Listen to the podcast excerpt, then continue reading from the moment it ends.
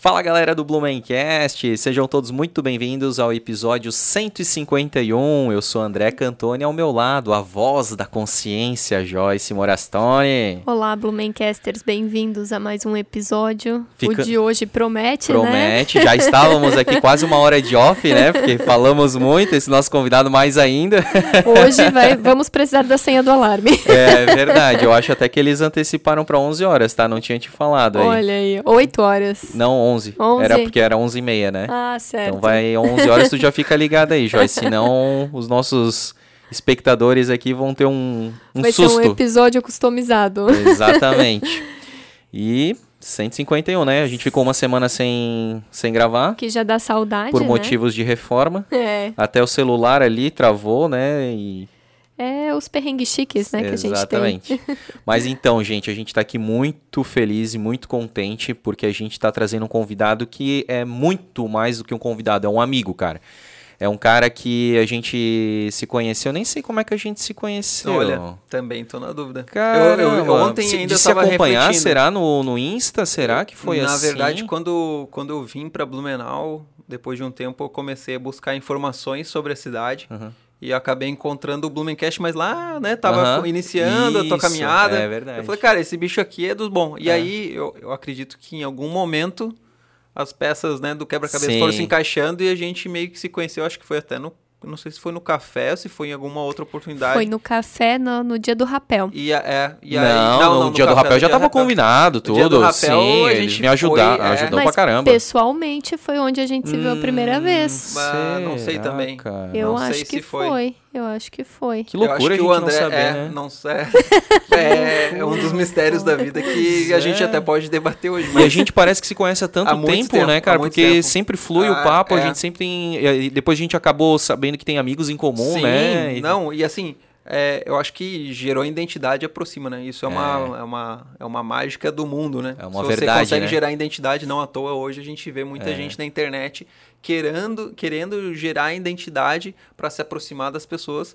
Mas a gente percebe quando a Quando identidade é, é- falsa e, e quando não é. quando é autêntico, quando é não é. autêntico, quando é. Essa é a palavra, Pode crer. autenticidade. É verdade. Quando é autêntico, o negócio vai fluindo Flui. e aqui onde Natural. é que a gente você foi lá pro Arcanjo, a gente tá É. aqui e é uma coisa que se desenvolve de tem um desenrolar mais natural. É. E quando não é autêntico, essa construção da identidade não, Ela desmancha ela- fácil, ela né? não, não é vem, fake, né? dissolve. é. Cara, então, não Tão sabemos natural. aonde conhecemos. É, tão natural que aí o André já nem apresentou, já não, apareceu calma, aqui. já apareceu, tudo certo.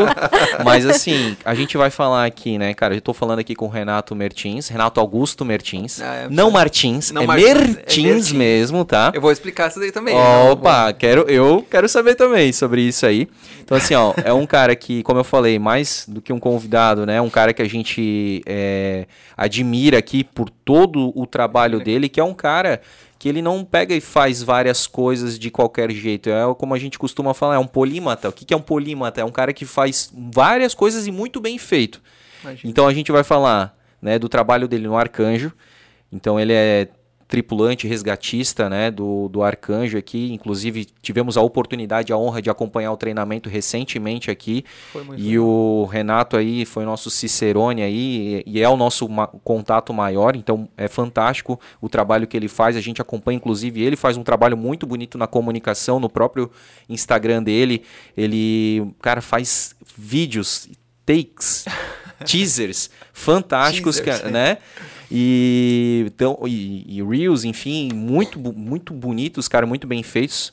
E isso linka exatamente com a segunda questão, né? Que inclusive ele nos ajudou muito lá no rapel, na descida da torre da, Ah, foi da legal, matriz, né? Por quê? Porque a gente está falando que dele aqui na questão da, ro- da rotor, Da rotor. audiovisual, audiovisual. Então ele faz um trabalho fantástico. É um cara que ama o drone, né? Então takes aí de drone. Então a gente vai falar um pouco dessa paixão dele aí. É, a gente também vai falar de um trabalho social que ele desenvolve, que também a gente se conectou, a gente passou a admirar ainda mais o Renato aí como pessoa, porque ele tem um grande amigo, né, que ele consegue ainda colocar nas costas e correu atrás da É. mochila e tudo mais, é uma história muito legal, bonita. Foi bem legal. Aí então falando da Mielo Meningocelli, né, a gente vai falar um pouco aí. E também, cara, como um, um, dos temas que a gente gosta de trazer, que a gente ama trazer aqui, que é empreendedorismo. Então é um cara que empreende na cidade, praticamente aqui na frente da, do nosso estúdio aqui da CRC Imóveis. Na cara do gol. Na cara do gol, a mais um café. Então, um lugar lindo, né? Muito bem feito, por isso que eu digo, sempre fazendo coisas muito bem feitas. É, então, na Kurt Ehring, que é uma rua charmosa. agora ficou demais, né, cara? Exatamente, cara. Sensacional. E assim, né, casal em, empreendedor, né? Então a Pamela, né, também tá no tá... operacional, tá, tá, pegando junto. E é, tá parecido aqui, hein? Tá parecido, por tá, isso que eu digo, porque tá, a gente se tá conecta na, muito. Na verdade, assim, parecido, parecido, cada um guardado as devidas proporções, né? É. Mas, ô Joyce, me corrija aí, o que seria de um homem se não fosse uma grande mulher, Com né? Com certeza. É, eu acho. Eu, eu, eu, eu parafrasei aquela frase, mas eu corrijo ela também, né? Não é atrás de um homem, atrás de um homem atrás de um grande homem tem uma grande mulher. É do lado do de um lado, grande homem tem uma grande mulher. Do lado da caminhada né? tem uma equidade, né? Exatamente. Ela, ela Cada tá um igual, com as suas é... né, funções e, e, habilidades. Cada um carregando o seu piano da é... forma que, que vai para construir lá na frente a o caminho a juntos, né? Que legal, cara. Então é isso, né? Falei, obviamente vai ter muito mais coisa. Ele falou aqui que tem muitos projetos. A gente vai ouvir, a gente vai conversar ao longo do, do programa do Blumencast. Mas seja muito bem-vindo, meu amigo Renato Martins. Cara, sensacional a recepção que tu sempre teve comigo, né? A Joyce também, a gente se vê aí no, no ambiente de rua, no ambiente de eventos aqui em Blumenau, às vezes a gente se encontra, ó, oh, aqui, cara, e aí, André? Não. E assim, não foi diferente aqui, não à toa a gente já ficou uma hora conversando, então a gente até comentei, a gente pensou que já estava até no, no podcast. e, mas de certa forma, assim, cara, eu me sinto muito honrado de ter esse, esse convite para expor um pouquinho do, do que eu vejo, né, de mundo, de que forma eu vejo. E não e da mesma forma eu, eu imagino que teria muitas outras milhares de pessoas que a gente poderia trazer. E às vezes a gente acaba não conhecendo. Depois a gente vai entrar nisso do porquê de abrir o Instagram, do porquê fazer isso, do, do porquê fazer aquilo. Porque, cara, é, a gente tem, tem uma coisa que eu, que eu de uns anos pra cá comecei a, a, a trazer pra minha vida. E uma palavra muito forte que é intensidade e o que, que você traz de intensidade na tua vida, né? De que forma que você vive realmente. Você vive morno, você vive frio ou você vive intenso. Uhum. Com aquela vontade de fazer, de errar também, uhum. obviamente. Mas e aí com o papo a gente vai conversar desse ponto de virada, né? Desse ponto de inflexão que o Flávio Augusto comentou no Eu livro li dele. o ponto é, de inflexão, que legal. Sensacional esse Muito livro. sensacional mesmo, e, cara. E esse ponto de inflexão aconteceu para mim é, há muito tempo atrás. Eu só demorei para reconhecer que, pô, peraí.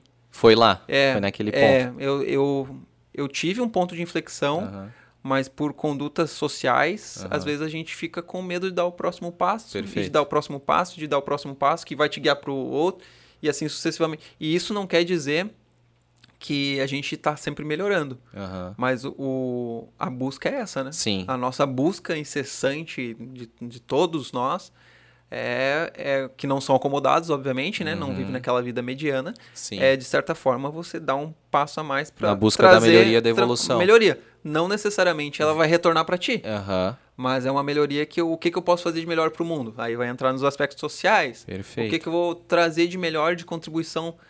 Porque o, parafraseando o, o Luciano Hang. Uhum. Uma vez eu escutei uma, uma entrevista dele e ele falava assim: uma pessoa chegou para ti e vai perguntar: e aí, tudo bem?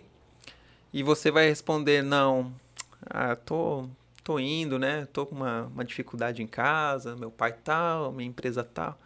Essa pessoa não vai. Me desculpa, mas não é isso que as pessoas gostam de escutar. Uhum. O que, que você o que nós queremos é, distribuir no nosso ao, no, ao, redor, ao redor de nós, né? o que nós queremos uhum. ter no nosso círculo, o que nós queremos di distribuir para o mundo, para o universo, são boas vibrações. Uhum. Otimismo. Então, por, cara, uhum. sempre vai ter uma dificuldade. Claro. Agora, é... se tu a, a, cada oportunidade tu ficar chorando ali, cara, né? Daí é, é o Cort... Ninguém vai é. querer. A gente vai ficar puxando agora, né? O Cortella. É. Aí o Cortella fala assim: você é, senta e chora ou levanta e enfrenta, né? É. Aí ele fala: eu prefiro enfrentar chorando. Mas desde que você tenha uma inteligência emocional para você saber lidar com aquelas situações E e vamos, Exatamente. vamos, a vida segue, intensidade Exato. nessa tua vida. Perfeito. E tenta distribuir isso pro, pro próximo, né? Se eu, eu, eu tô vendo que você tá um pouco para baixo, cara, vamos lá, cara. Exatamente, que é o que a gente precisa, né? Porque esse, esse otimismo que tu passa, no, na hora que tu precisar, vai voltar para ti. Vai, cara. Agora, se tu só dúvida. dissemina negatividade, é, coisas né, para baixo, assim, você cara, tu vai formar é, um, um ecossistema ruim. É, um ambiente tóxico. Né? Exatamente. Aí o ambiente fica tóxico e contra tu fica, você mesmo. Né? Exatamente, né? né? Então tu vai acabar sofrendo dessa mesma questão, é. né? Engraçado que tu falou intensidade, a Joyce, uma das, uma das definições que ela tem comigo é que eu sou muito intenso, cara. Então é legal essa questão. Aí, muito, muito intenso, é, assim. quebra-cabeça, ele se é isso aí. Então vamos encaixar mais uma peça nesse quebra-cabeça, pedindo aí pra galera se inscrever no nosso canal. Estamos chegando aí a 4 mil inscritos, falta 300 inscritos. Então, por favor, seja é, mais essa pecinha aí para se encaixar nos nossos inscritos do Blumencast, esse canal que está crescendo cada vez mais aí. E temos também o nosso canal de cortes, que é o Cortes do Blumencast. Lá a gente fatia os episódios, coloca lá para você que eventualmente não tem muito tempo. E vídeos aí de 10, 15 minutos, muito legal, que vai ser um aperitivo para você vir para o episódio principal, tá? Se inscreva lá no, no canal também. Não se esqueça, deixa um comentário aqui de como é que foi o episódio, do que, que você conhece a respeito aí do Renato, do que você achou da, da, das nossas falas, enfim. Interage com a gente, a gente sempre responde, tá? Isso é bem legal aí. Vamos fortalecer essa, essa nossa relação, essa, essa nossa parceria curta e compartilhe, porque só assim o YouTube vai entender que é um conteúdo de valor e vai entregar para mais pessoas, vai recomendar para mais pessoas, tá certo?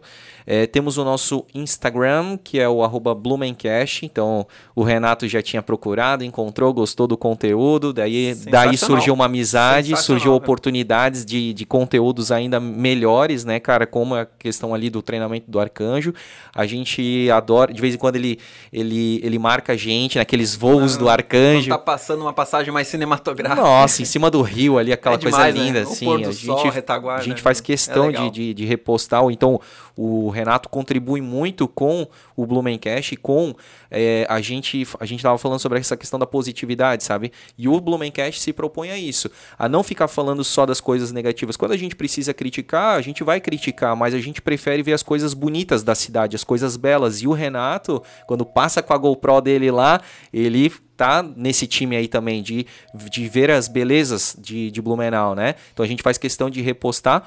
Segue também o Renato Augusto lá, né? É, no Instagram, né? É, hoje, hoje sim, né? Antigamente uhum. era fechado, né? ah. né? Tinha essas crenças limitantes ah. que a gente vai conversar sim, também. legal. Mas segue lá, Renato Augusto. O, né? o, é, o, o, O no final é um zero. O O é um zero, porque senão vai confundir com o jogador de futebol, ah, né? Ah, entendi. o oficial. Uhum. Mas é, e tem a rotor audiovisual. Boa. Ela tá um pouco em stand-by lá, uhum. porque eu comecei a fazer mais imagens voltadas mais para produtoras. Uhum. Então, antigamente eu, eu precisava né, construir um portfólio e lá eu deixei um portfólio de backup. Uhum. Ele eu movimento pouco, então aquele perfil, mas é um contato lá, tanto que se for abrir o link, vai abrir o link do YouTube, que uhum. tem alguns uhum. outros vídeos para construção de portfólio. Mas como eu estou entregando para produtoras em Balneário, em Floripa, enfim. Que são conteúdos exclusivos, são né? São exclusivos uhum. deles. Eu vou lá, faço a filmagem, entrego as imagens, uhum. volto para casa e, uhum. e tá tudo certo, Sim. né? Tá tudo não, certo. não pode publicar ali, né? Porque Isso, até, é, até é perderia, é, perderia até a, a exclusividade é, do material deles, né? Porque o FPV, por si só, ele traz um conteúdo muito... A gente vai falar depois, eu acho, né? Mas o drone com aquela visão mais em primeira pessoa ele traz um conteúdo exclusivo de, uhum. já pela imagem, né? Sim. E eu não poderia, de repente, replicar um conteúdo que é exclusivo do, contra, do cara que me contratou, do cliente, né? Do, né? Contratou a produtora, no, no caso. Sim. Então, deixa para eles, Perfeito. eu faço a minha parte, a gente constrói tudo junto. Mas tem imagens ganha. lindas lá na, na Rotor lá. Tem, tem então, tem, pra... tem, algumas legais, mas assim, tirar a gente, o fôlego. a gente vai vai melhorando Sim. com o decorrer do tempo, com né? Certeza. Tratamento de imagem, Não sei luz, nem como ele tem tanto tempo, né, Joyce? Luz é. e tudo mais. Porra. É. é só uma pessoa que faz tudo isso, né? Sim, exato. E aí, aproveitando o Instagram também, o pedir pro pessoal seguir o Arcanjo, né, também, né? O Qual Arcanjo, é a rede social claro, do Arcanjo? com certeza. É CBM, é, o Arcanjo é um pouquinho alongado o nome, mas é porque a gente quer englobar também O Arcanjo ele é uma união, isso é, ele tem essa parte pioneira, né, desde 2010, que é a parceria entre Corpo de Bombeiros e SAMU. Uhum. Então a gente tem lá cbmsc.samu.arcanjos underline SC. Boa. E antigamente era só Arcanjos SC. E tem praticamente todo dia, né? Conteúdo ali, tipo é, os stories. Isso. Nesse momento agora a gente está parado por conta de época eleitoral, ah, né? Tá. A gente tem, uhum. um, tem lá a lei, lá uhum. o decreto, enfim. E, mas a gente está parado e muito provavelmente quando a gente retornar agora após outubro, né? Uhum. A gente venha com muito conteúdo diferente né, inovar um pouco na nossa comunicação social dos arcanjos. Boa. A gente quer também trazer um documentário, uma espécie de documentário para o nosso YouTube, hum. que o, os arcanjos também têm um YouTube. Então, se acessarem lá o pessoal que está nos vendo pelo YouTube, acessa também Arcanjos SC ou Arcanjos, procurei Arcanjos Santa Catarina. Vai ter um conteúdo bem legal, tem alguns resgates lá, inclusive. E a gente quer trazer mais essa, essa ideia de documentário Obviamente que com, com a autorização dos, das vítimas, sim, né? De sim. tudo ter dado tudo certo, uhum. né? Porque uhum. nem sempre a gente é consegue. Uhum. Mas dentro do, das possibilidades envolvidas, a gente quer trazer isso mais para perto do nosso público, né? Não, não, que seja o nosso público, né? Mas é as pessoas que gostam de acompanhar, né? Exatamente, né? porque eu sempre Tem muita gente assim, que gosta de acompanhar os resgates. Eles assim. falam, nossa, esse helicóptero de vocês tá um brinco. Hum, é verdade. Né? Você cuida tão bem do helicóptero, vocês cuidam tão bem do helicóptero, tá um brinco. Eu falei, cara, mas esse helicóptero não é nosso, não. Hum. Daí você fica assim, como assim não é não? Esse helicóptero é do catarinense. Uhum. A, gente, a gente é um meio que faz aquela ferramenta, né? Fazer esse serviço que, que uhum. fazemos. Mas... Cara, eu sou contribuinte, tu és contribuinte, né? Todo Sim. mundo tem uma parcela de contribuição Sim no Arcanjo. Uhum. E a gente está aqui para servir a comunidade. Mas, diferen mas diferente de muito servidor público, ah, sim. Sim. vocês têm um zelo fantástico ah, pela aeronave, não só pela aeronave. Falando por mim. É, eu mim, vejo, né? Eu, como, como eu te acompanho, sim. assim. É, é, um zelo, assim, pô, pintar nos mínimos detalhes. A gente estava conversando sobre aquela reforma que vocês fizeram lá em Florianópolis, lá, né, da a inspeção, a inspeção grande. É, uhum. muita coisa, assim, sabe? Eu vejo lá todo, quase que todo dia tu mexendo em alguma tem, coisa, tem né? uma coisinha pra fazer. Então é, cara, aquilo ali vocês praticamente lambem o é, helicóptero, é, assim, é, cara. O que a gente, a nossa preocupação, a minha, né, preocupação uhum. e que eu, e que eu compartilho dos meus pares aqui em Blumenau e no, na base lá de Florianópolis também, é assim, a gente tem um zelo por, primeiro, por, por ser nossa ferramenta de trabalho, né? uhum. né? O Arcanjo é nossa ferramenta de trabalho. Ele não é uma ferramenta barata, uhum. né? não, é, não é qualquer ferramenta. E a gente sabe da importância que a gente vai ter lá na ponta, lá no, no objetivo fim, que é atender uma vítima, que é ter a possibilidade de reverter algum quadro que seria de desfecho triste. Uhum. A gente, às, às vezes, uhum. né, quando possível, a gente consegue até é, trazer esse desfecho para um desfecho positivo. Total. Então, a gente encara que quanto mais em dia estiver a, a nossa ferramenta, a gente mais maior é o percentual de, de pro, a maior a probabilidade de ter é, êxito na, na, na, missão. Mais disponível a gente está para poder ajudar outras pessoas, né? uhum. né? Então, é, a gente sabe que também por questões governamentais não é tão fácil, né? Uhum. Fazer a aquisição de novas aeronaves, uhum. enfim. Então, é uma aeronave de Blumenau aqui, particularmente de 2016. Ela é zero, né? uhum. né? Ela é praticamente zero no, na, no nosso mundo aeronáutico. Uhum. Mas ela é uma aeronave de resgate, a gente não pode esquecer. Então a gente pousa na lama, a gente uhum. pousa na areia, a gente pousa num gramado, a gente pousa no meio de um pasto, a gente pousa... Então, as, as nossas operações, elas são diversas uhum. e expõem a nossa aeronave há um desgaste que as aeronaves VIP, que a gente fala, ou executivas, elas não são tão expostas, né? Uhum. Então a gente coloca o motor em limites para a gente fazer um resgate, a gente coloca, às vezes, algumas circunstâncias é, bem próximas né, ao limite, uhum. sempre com toda a segurança, obviamente, mas a gente leva essa aeronave sempre para que a gente quando precisar dela, ela tá zero. Exatamente, né? ela responda, gente, né? É isso. Uhum. A gente tá no resgate, precisa usar a aeronave. Pode usar que, que tá padrão. Perfeito, cara. Né? Agora, a gente não pode é que o nosso piloto, até o Major uhum. Jair participou uhum. aqui, Sim. né? Um dos nossos pilotos uhum. aqui. Ele, ele precisa da aeronave em algum momento, determinado momento ali da operação, e a aeronave não responde. E mesmo assim uhum. pode acontecer, claro, porque algum, é mecânico, técnico, né? É, é, isso. Exatamente. Mas a, a, nossa incumbência enquanto manutenção, né? Uhum. E cuidado e zelo do arcanjo é, é essa. Tanto na, nos equipamentos de resgate, tanto nos equipamentos que o pessoal da equipe médica cuida, que é um monitor, tem médico que traz ultrassom próprio, sabe? Então, todo esse envolvimento, depois a gente até pode comentar sobre isso, né? Sobre a, esse sentimento de irmandade que não só no ambiente militar, como é o nosso, uhum. né? Misto com o civil do SAMU, mas uhum. no ambiente militar, essa irmandade ele, ela tem que estar presente em, todos, em todo em qualquer ambiente de time. Uhum. Eu tô aqui contigo, eu tô me sentindo à vontade e a gente tende a produzir melhor. Sim. Agora eu não posso estar tá, é, envolvido com a minha equipe pensando que eu vou produzir horrores se eu não tenho esse sentimento de irmandade, Sim. se eu não tenho esse, esse senso de cooperação, uhum. se eu não uhum. se eu ah, eu não Tu tem que confiar na, no teu par ali, né? Exatamente. E ele a e recíproca é verdadeira, verdadeira, né? É verdadeira. Perfeito. Eu não posso ficar dependendo de ou o que, que, será que ele tá achando de ti? Tipo, apoiado em vaidade, exatamente, nada. É, e a gente, infelizmente, vê, né? Sim, porque é o ser humano, né? E ele tá em todos os lugares, né? Então, é, não, é, não é privilégio sim. nenhum lugar, né? Eu não, sei, eu não sei como é que é aqui em Blumenau, depois a gente pode alongar um pouco mais essa conversa, assim, mas aquele treinamento que a gente foi lá, a gente viu como é legal, assim, tipo, é esse sentimento de irmandade, assim, eu vi que vocês estavam super à vontade lá na sala de operações de vocês, é um é um ambiente super divertido, descontraído, descontraído, e tal, sabe? Cara, eu, eu fiquei. Tu, tu fica empolgado, é assim, legal, né? sabe? É, é muito legal. legal. muito legal. Assim. É, vem de encontro com o que eu tava te falando, que a gente quer. Eu, particularmente, no serviço, por mais que seja um serviço extremamente sério, mas nos momentos que a gente não está é, ou em operação, ou atendendo ocorrência, eu procuro brincar muito durante o serviço. É porque é muito tenso, né? E isso traz uma leveza é... pro, pro nosso serviço, assim, Sim. absurda. Sim. Porque a gente já vê muita, é, muita. A gente tem, né, guardado em nossas memórias, todos Eu, os bombeiros, sim. o pessoal que trabalha com emergência, urgência, uhum. é, tem uma, uma, algumas cenas que elas não. Elas insistem em não sair da sua mente, né? Digamos assim. Uhum. E, e às vezes e tem dias que realmente são pesados. Uhum. Tem dias que você começa às 7 horas da manhã, por exemplo, no nosso exemplo, 6 e meia, 7 horas uhum. a gente está iniciando o serviço e já tem um óbito na tua uhum. mão, na tua mão. Uhum. Ou, enfim, é, e aí você começa, tá começando o dia. Sim.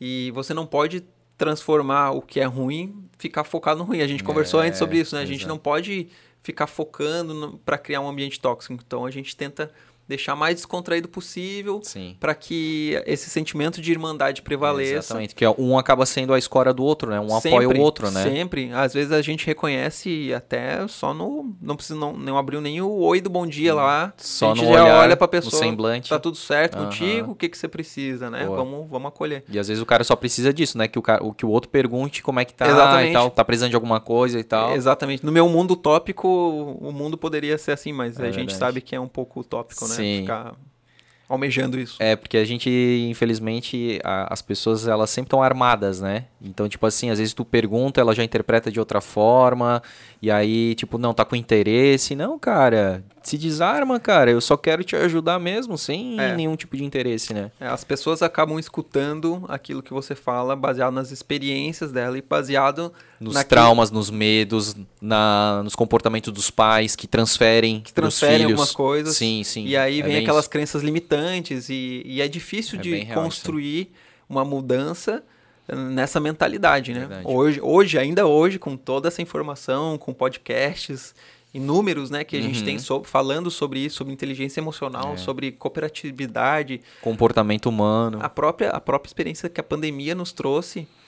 Muita gente não aprendeu nada, cara. É Me desculpa, mas é muita verdade. gente não aprendeu absolutamente nada. Hoje, inclusive, no teve um teaserzinho, do, um corte que o, o Giannichini estava no Flow e ele fala assim, cara, que porque ele teve câncer, né? Uhum. Então ele falou, cara, só quem fica próximo da morte entende o, o valor real do, da palavra presente. O presente, pouca gente dá. Muita gente se apega ao passado Sim. e muita gente só vive no futuro. Aí causa ansiedade no futuro, depressão no passado e não vive o presente. E não, e não vive o presente. Que a única coisa que tu consegue mexer é no presente, é o que tu tá fazendo aqui agora, né?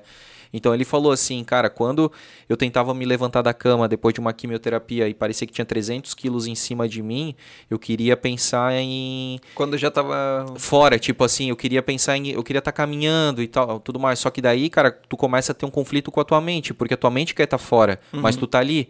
Aí, então, ou seja, cara, vive aquilo ali, sabe? E quanto mais, te, mais tu entende que o, o, momento, mais breve aquilo, aquele problema vai passar, entende? É porque você foca na resolução, né? Exatamente. Você não fica almejando o ideias. O que tu poderia fazer, o que tu poderia ter, isso é muito frustrante, né? Fica vagando, né? No mundo das ideias Exatamente. e tal, você fica ali na mas Deixa eu então, calma vai, aí, que a gente ainda está conversando. eu vou puxar ainda aí uh, uh, os nossos capivaras, é isso, Joyce? A gente tem que agradecer aí o pessoal que nos ouve pelas plataformas de áudio. Então já está falado. e temos um novo membro, né? Quem é o novo membro? O Tiago Júnior. Ô, Tiagão, ele, ele treina lá com a gente, né, na Engenharia do Corpo, lá do Norte Shopping. Um grande abraço aí pro Tiago Júnior, que inclusive a primeira vez que a gente viu ele, a gente estava lá no, no Drive, ele é gerente do McDonald's do Drive, e ele reconheceu a gente, foi uma das primeiras primeiras vezes que alguém assim de fora que a gente não conhecia reconheceu a gente, falou Blumencast aí, pô. Eu fiquei muito feliz aquele dia lá, né? O nome do André não é mais André Blumencast. ou o cara do Blumencast, é. ou o menino do Blumencast, exatamente. Que legal, cara. Que legal. Muito legal. Fiquei, que legal. Muito, fiquei muito feliz, cara. E aí fiquei mais feliz ainda quando eu acho que primeiro ele viu a gente lá na Engenharia do Corpo, ele pediu uma foto. Pra fiquei ti? mais feliz ainda quando ele quis bater uma cara. foto. Esqueceu da Joyce, depois ele pediu desculpa, né? Ah, eu queria e ter batido. uma outra foto comigo também. Exatamente. Ah, e aí, te, pela terceira vez, o Thiago me fez feliz se tornando membro do Blumencast, cara. Então, muito obrigado, Thiago, pela força que tu dá, pelo apoio, pela moral que tu dá pra gente aí. Tá contribuindo muito com a nossa produção de conteúdo. Com isso, a gente consegue melhorar os nossos equipamentos, melhorar melhorar nossa, as nossas entregas. E com isso também a gente pode também oferecer alguma, né, brindes. É, tu pode entrar ali para o nosso WhatsApp, no né, nosso grupo do WhatsApp, participar de passeios com a gente. Inclusive teve agora o Stan, né? Então nós tivemos o um encontro dos capivaras aí, Sim, né? Sim, nossa barraca de estantes. Que ficou super bem localizada na frente do Sim. castelinho da, da van, né? Eu notei que vocês estavam um pouquinho de ressaca. e é uma nada. mistura, cara, de ressaca hum. com, com meio resfriado, assim, esse eu tempo notei, tá meio maluco assim. É, também doido. É. Botando a culpa no resfriado. meio na lenta, assim. Não, agora tá tudo certo.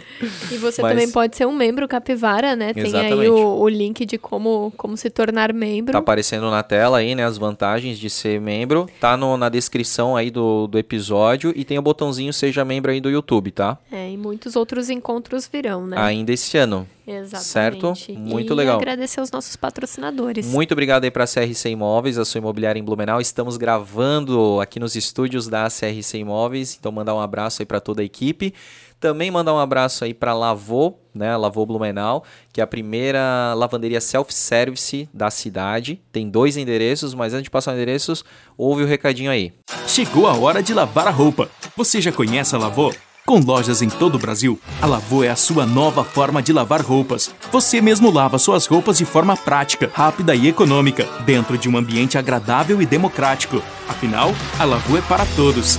Aposente a máquina de lavar velha e troque pelas novas máquinas de última geração da Lavô. Enquanto suas roupas estão lavando, você aproveita seu tempo para viver mais e melhor. Parece que a hora de lavar a roupa suja ficou bem melhor, não é mesmo? Muito obrigado para a Lavô Blumenau. Então, eu né, disse que ia falar os endereços. O primeiro fica ali na Avenida Martin Luther, perto do restaurante Mortadela. O horário lá é das 6 à meia-noite, fantástico esse horário.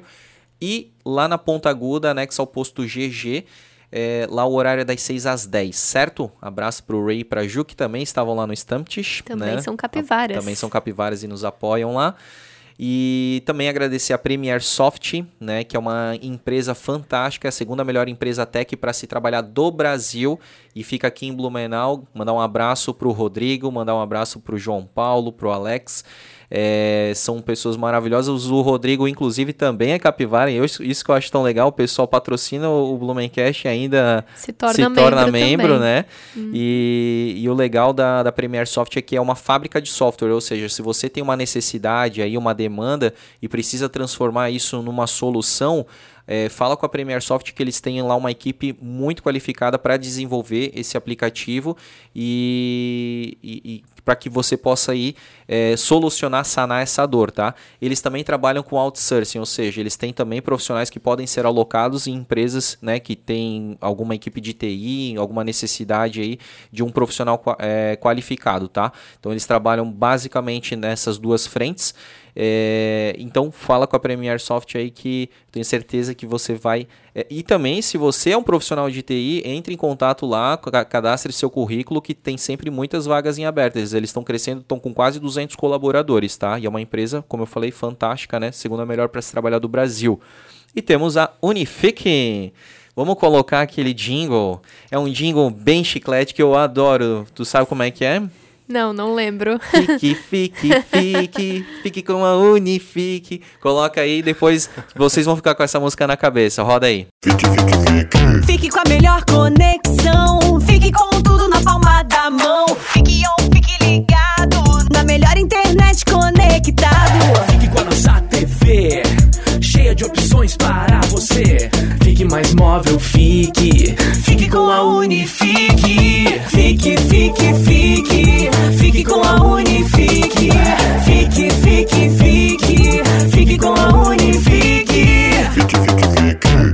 Show de bola, gente. É, eu falei que é, vocês iam gostar. É um ritmo muito contagiante. contagiante. então é isso aí. Fique com a Unifique, tá? Nossos parceiros aí, nossos patrocinadores é, que a gente tem muito orgulho de divulgar aqui.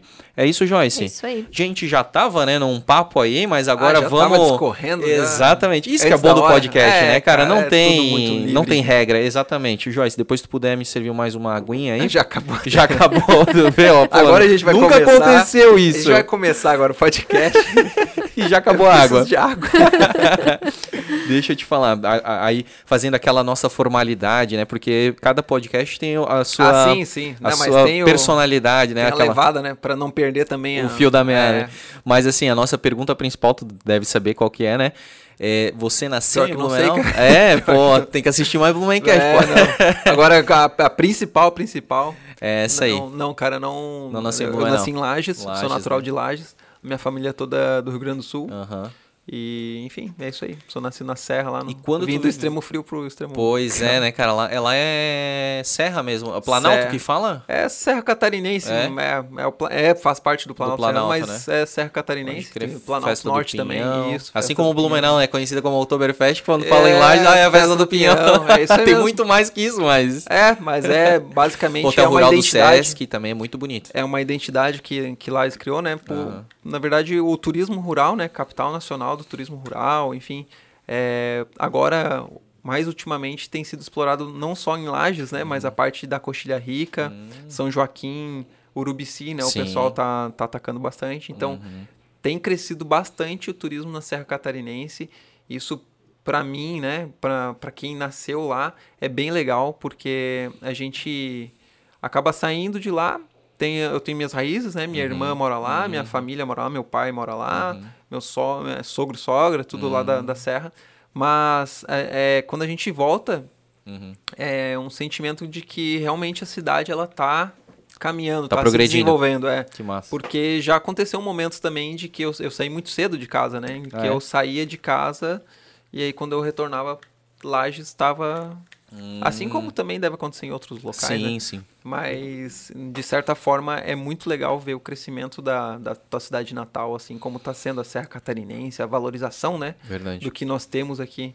E isso já me trouxe outro insight aqui. Oh, de valorizações, né? Verdade. Que é, a gente estava falando do arcanjo e, e uma das coisas que me dói mesmo, me dói quando falam de, de serviço público, de SUS principalmente, e de qualquer outro tipo de serviço, né? É, é, o, o, brasileiro em si tem várias, várias crenças limitantes, né? Não vamos trazer como cultura porque eu, eu acabo ampliando muito isso.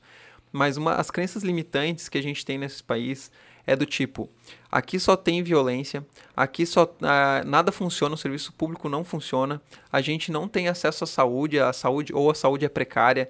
É, realmente a gente tem bastante disso. Uhum. Só que eu não vou, não vou focar nisso. O que, uhum. que eu quero espalhar novamente para o mundo? É, eu tive um episódio recente com em 2019 na família que foi atendido por UTI, teve que passar por cirurgia na parte do SUS. Uhum. E as pessoas me falaram assim, quando eu tava com algum problema lá, falaram assim para mim. Uhum. Isso vai voltar no que tu começaste uhum. antes a falar. É, Ô meu amigo, você tá lidando com o SUS, você não está sendo atendido particular. Eu falei, cara, para tudo. falei, para, para o que você está me falando, porque a gente atende pelo SUS de helicóptero no quintal da casa das pessoas. A gente se dedica muito para fazer isso da melhor forma, com o melhor que temos. Né? A gente dá o nosso melhor com o melhor que temos até a gente fazer melhor ainda. E, cara, não, não é o sistema que faz o serviço. Quem faz o serviço são as pessoas. Uhum. Quem faz o serviço são as pessoas. Então não bota a culpa no sistema. Vai lá e dá o teu melhor. Uhum. Vai lá e faz o teu melhor. Para de inventar moda, de criar desculpa. O negócio é você valorizar o que você está fazendo. E aqui a gente tem que valorizar, não só no Santa Catarina, uhum. no Brasil inteiro, a gente tem que valorizar é, muitas coisas. Muitas. Uhum. A gente tem muito mais para valorizar do que para jogar pedra, digamos pra assim. Para criticar. E, exatamente. Porque se a gente parar para perceber, violência tem em todos os países do mundo. Hoje, com esse acesso à informação que a gente tem, é muito mais rápido de você ter conhecimento desse tipo de coisa. Nos Estados Unidos, país de primeiro mundo, a gente tem violência. Uhum. Na Alemanha, a gente tem violência. Na Suíça, a gente tem violência, por incrível que pareça, mas uhum. tem violência. Uhum.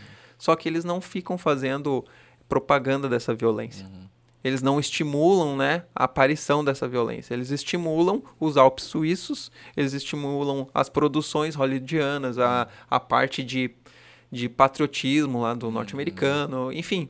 E quando a gente valoriza essas coisas aqui, parece que a gente está errado.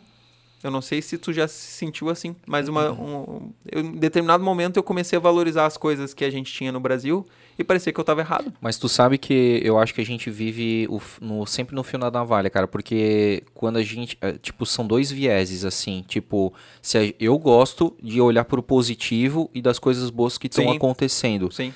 Só que isso para algumas pessoas é, a, podem, a, isso pode ser interpretado como a política pão e circo. Ah, ah a sim, gente vai sim. dar isso ali, as hum. pessoas vão ficar felizes, tipo Copa do Mundo, não sei o que, vão esquecer. Positivismo tóxico, assim. É, aí tipo assim, eu, eu não quero, eu não, eu não sou, é, como é que eu vou falar assim, um, um cara que, é, ai cara, tem um nome assim que que, que fica assim feliz com qualquer coisa, entende? Ingênuo. Entendi, entendi. Então, só que eu tenho. É, é, é, a minha forma de pensar que eu acho que as coisas positivas é, são melhores. Sim, né? eu, sim. E eu, a gente está tendo até casos bem próximos, assim, que, que tem contato com a gente sim. e tal, que são pessoas extremamente críticas, que são pessoas que o tempo todo tá criticando, que tipo assim.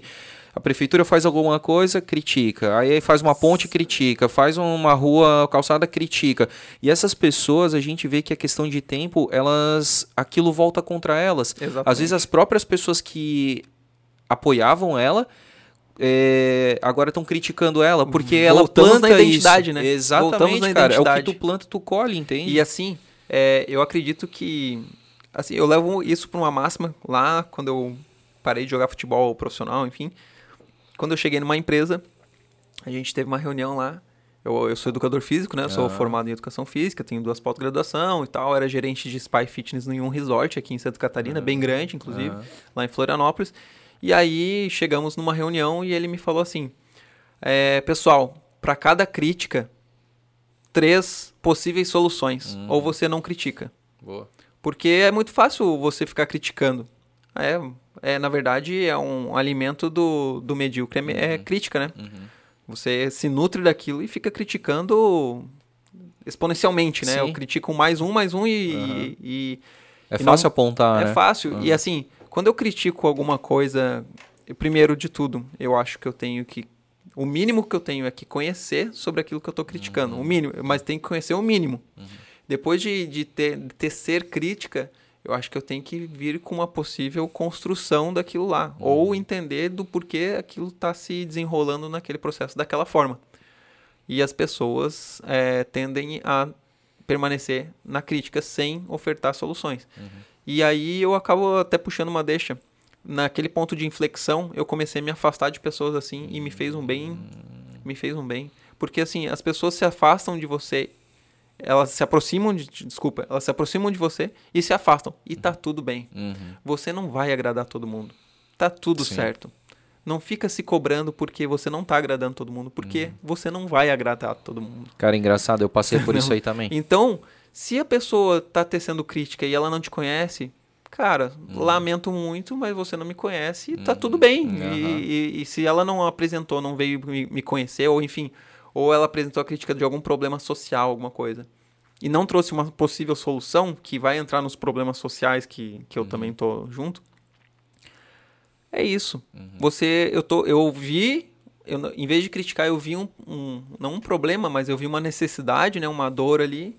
Falei, Falei, cara, o que, que eu posso fazer para contribuir? Qual que é a minha contribuição? Qual é a intensidade que eu tô colocando na minha vida para contribuir com isso? Tá tudo bem aí? Tem um bombeiro aqui.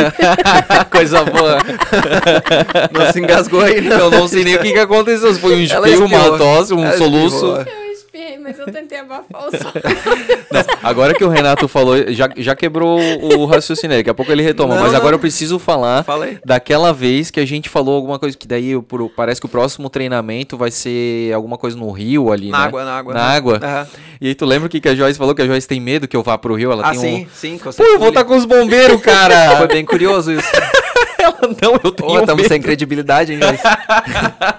pra gente ver o tamanho A gente falou, não, a gente vai, vai jogar o André lá no, no meio do mar e, e depois a gente tira. Não, não, vocês estão loucos? Como assim? Ele olhou pra mim e disse, mas tá com os bombeiros? não, cara, isso foi muito hilário, cara. Estranho, foi né? muito hilário. Sabe a, a, pesquisa lá, né? Qual que é a corporação que você mais respeita? O, a... Não é a da Joyce. Não, a Joyce, Joyce puxa a média pra baixo. Não. Porque... Ai, gente, não é isso, é que eu tenho pânico de água, né? É o André verdade. sabe, eu não, eu precisava pânico. falar. Isso foi muito engraçado aquele dia. Foi, foi. mas a gente é bombeiro, cara. É muito engraçado. É, é, uma passagem que acontece na minha família. É. Às vezes eu tô lá e tal. Um dia teve um vizinho lá, da, lá em Florianópolis, na nossa casa. E deu um vazamento de, de gás. E aí o vizinho não sabia muito o que fazer e tava com o, o botijão de gás na garagem, assim. Aí eu peguei, saí de casa, abri o portão. Falei, não, amigo, peraí, eu vou aí. Aí peguei, tirei o botijão de gás, o gás ali, né? Chá, uhum. Aquele barulheiro. E aí todo mundo correndo. Eu falei, mas o que, que vocês estão correndo, cara? O que, que tá acontecendo aqui? Tem alguma coisa lá em cima? Não, era só o gás. Daí eu tirei o gás, fui lá num, num terreno baldio. Falei, não tem o que eu fazer, eu tenho que deixar o gás Acabar. aí. Uhum. Aí levei lá aquele botijão de gás, coloquei ele tranquilamente, voltei assim. A minha mãe, você é doido? O que, que você tá fazendo? Eu falei, que isso, cara? Ô mãe. As pessoas que esquecem, que né, contigo? cara? É, assim. Tu não tá fardado, tu não é bombeiro. Não, e, e, e, e assim, o risco que Renato, a gente deixa esse botijão aí que eu vou ligar pro 93. Não, as operações que a gente faz no Arcanjo, cara. Total, meu, é muito eu mais Eu falei pra mãe, me desculpa, mas que risco que tu achas que eu corro todos os dias? Todos os dias de serviço. Eu falei, o que que tá acontecendo? Mas, mas beleza, Jorge, qualquer coisa, se você engasgar... a gente liga pro 93, é, tá? Tô de folga, né? Sei lá. Ai, cara, que louco, cara. Desculpem, isso podem é um retomar a conversa. Cara, mas é isso mesmo, assim, essa questão da... É, como tu falou do ponto, eu até queria pegar esse ponto de inflexão, cara. Eu não sei se quando que foi e tal, uhum. assim, mas tu já citou umas duas vezes, assim. Eu queria saber que ponto de inflexão foi esse, cara. Hum, na verdade, o que, o que nós vivemos hoje é assim. É, é uma, na verdade, é, um, é uma crença limitante não, não, não necessariamente ela pode ser encarada como limitante, mas é uma crença meio que conservadora, digamos assim, é, histórica de famílias e de estudantes que ah, fiz o concurso público e ali eu paro. Hum. Né? A maioria das pessoas, assim que eu converso, 85, 90%, me falam, me conversam comigo dessa forma. Tu fez o concurso público. Tá agora... Tá estável.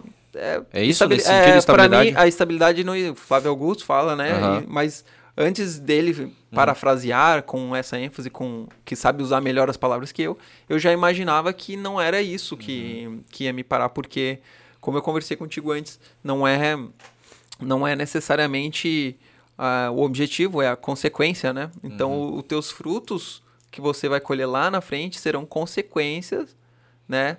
De daquele teu esforço. Uhum. Tu estás no episódio 151. Uhum. O que que te falavam quando você estava no 1? Sim, ninguém cê botava é doido, fé. Você é doido, uhum. cara. Você, você tá, o que que você tá fazendo? E, e nesse resort, quando eu trabalhava lá em Florianópolis, 2007, 2008, 2009, eu trabalhei até 2011 nesse resort, é, eu já tinha esse, essa, esse pensamento empreendedor de que eu estava passando naquela fase, né? Eu estava naquele momento da, da minha vida que eu tinha que aprender, tinha que ter alguma vivência, alguma relação com o público, mas eu queria construir alguma coisa. Uhum. Não sei o que e ainda não sei o que. Uhum. Mas não é aquela história de que, para quem não sabe onde vai, qualquer caminho serve, né? uhum. né? Eu sei onde eu, onde eu vou. Sim. Agora, é, a construção específica do que eu vou fazer o, o que eu gosto da melhor forma que eu posso né? Uhum. Até surgirem oportunidades, porque a vida é intensa. Uhum. Eu não preciso ficar preso a uma coisa só, no meu pensamento, tá? Uhum. Eu não estou criticando quem pensa diferente. Tem Sim. gente que, ah, eu, a, a, Joyce não saiu, por exemplo, agora do, do da, serviço da dela. uhum. Então, é, da mesma forma que você tem o podcast, você não precisa ficar até os 80 anos com o podcast. Você pode fazer o podcast Exatamente. até os 50 e tá tudo bem. Exatamente. Porque a vida é intensa. E você viveu com intensidade os momentos de podcast. E, cara, e tá tudo bem. Sim. E as pessoas tendem a, a, a, imaginar que quando você dá uma guinada. Tu pega um caminho e tu tem que seguir até o fim é, da vida. Ou quando você dá uma guinada é porque não deu certo. Sim. Mas, cara, não dar certo. Faz parte do processo. Tá tudo bem. Uhum. Entendeu? Tá tudo bem. Sim. Imagina se tudo o que a gente fizesse desse tudo certo 100% ah, não, do não tempo. teria graça, cara. A vida circo, teria... sei lá o que, é, que ia ser isso aqui. Uma, uma... É. A gente brinca farândula, né? Porque é, não, não tem o porquê de eu ficar é, focado eu pensava assim, né? Bom, eu vou construir alguma coisa. E eu tinha um projeto em 2009 de, uma, de um centro multidisciplinar. Até estava conversando esses dias, tinha uma reunião no sábado, à uma da tarde. Olha uhum, só, é, não, uhum. é na folga. Uhum. E é a sorte, né? Uhum. E aí eu estava na reunião e eu comentei, né? Sobre. Eu falei, nossa, desde muito tempo eu sempre tive projetos. Seja qualquer o nicho que eu estava envolvido, eu sempre fazia questão de parar e pensar, nossa, olha como é que eu posso otimizar esse, isso aqui que dor que tem na, na sociedade que eu posso vir com uma ideia diferente e de repente trazer uhum. alguma coisa nova. Uhum. É, que é o que a gente comentou. Por que o Elon Musk continua fazendo? Exato. Ele é, é, pelo dinheiro? Óbvio não é pelo não, dinheiro. Porque senão ele já tinha parado, né? Por que, que o Luciano uhum. Hang continua cobrando os funcionários uhum. e tal? É pelo dinheiro? Cara, isso foi uma consequência, uhum. porque várias pessoas que têm é, renomados, né, de sucesso, vieram à tona, assim, para a parte pública, que tiveram sucesso em suas carreiras. Por que, que elas continuam fazendo, né? Uhum. O Cortella tem um muito legal que é porque fazemos o que fazemos. Também já lemos, muito bom. É muito, muito legal, bom. cara. E, inclusive, nessa inflexão me levou a ler esse tipo de, de autor, né? É uhum. É Cortella, é Karnal, é Pondé, é o Caio Carneiro, enfim. O Flávio Augusto. Flávio Augusto. Uhum. E, e e aí eu já pensava lá nesse ponto de inflexão. Aí eu passei no concurso público uhum. e isso me desgasta até hoje, né? Não, antes eu gastava energia. Uhum. Mas hoje a minha inteligência emocional, né, com os trancos já barrancos, já me ajuda, tipo, a não, não gasta energia com o que não uhum. precisa. E as pessoas falam, não, mas, mas você é um concurso público. Cara, me desculpa, eu faço o que eu gosto. Uhum. Eu falo, na verdade, não, é, eu falo que não é o que eu gosto, é o que eu sou extremamente apaixonado. Ah. Eu sou extremamente apaixonado pela minha profissão. É, eu entrei, ingresso, fiz, tive um ingresso no Corpo de Bombeiros é, já querendo ir para o batalhão de operações aéreas. Entendi. Entendeu? Eu não. Quantos anos quando... tu tinha, Renato? Eu tinha 25. Uhum. Há muito tempo atrás. É. e assim, é, quando, quando eu fiz esse ingresso no, no Corpo de Bombeiros, Aqui do de Blumenau mesmo? Foi o ingresso ou foi em Lages? Não, eu, eu trabalhava em Florianópolis, ah, tá. o concurso é estadual, né? Uhum. E há, há, tempos atrás tiveram regionais, né? Mas uhum. foi estadual, eu fiz o meu, a minha escola de formação lá em Florianópolis. Uhum. Aí depois, por motivos de doença na minha, na minha, família, eu acabei transferindo de Florianópolis para Lages. Uhum. Mas eu trabalhava em Taió, uhum. né? Aqui no Alto Vale trabalhava em Taió, Pouso Redondo, uhum. né? Periodicamente, assim, às vezes, trabalhava em Rio do Sul. E... Mas morava em Lages, porque minha mãe tinha tido câncer, né? E o meu pai precisava de um, de um braço direito junto com ele. E ele conseguiu dois, né? Porque foi eu e a Pamela. Uhum. É, mais tarde, né? Eu fui um ano, depois de mais um tempo a Pamela foi. E a gente segurou lá quatro anos a empresa junto com meu pai, três a quatro anos que meu pai já tinha empresa já desde 99. Uhum. Empresa de quê? De mármore. Mármore. É, uhum. A gente tem a marmoraria lá, segue lá, Marmoreal Mertins. Boa. Uhum. Mas, é, assim, esse ponto de inflexão, ele, ele, ele já tinha acontecido. Eu já, naquele momento lá em 2008, eu já percebia que, eu, por exemplo, eu, eu era gerente de uma academia lá no bairro Ingleses, em Florianópolis. Eu chegava naquela academia, eu queria mudar a academia, queria crescer a academia, queria pensar em outra filial, queria mas eu era só o gerente. Uhum. Eu não era o proprietário da academia, mas eu transformava aquilo porque eu queria dar o meu melhor. É, e tu sempre se coloca como dono, embora tu não seja, embora mas não tu seja. tens pensamento de dono, que muitos colaboradores é, assim despontariam, é, seriam excelentes funcionários se eles tivessem pensamento de dono, né? Porque isso é muito importante. Que de, de certa forma eles são, né? Sim. Se, se a empresa, a empresa Passa pelas se ele está deles. bem, é. a empresa está bem, se a empresa Exatamente. está bem, eles estarão bem. É. Então, é aquilo que a gente estava falando do ecossistema, da tua formação de time, do uhum. teu sentimento de irmandade. Uhum.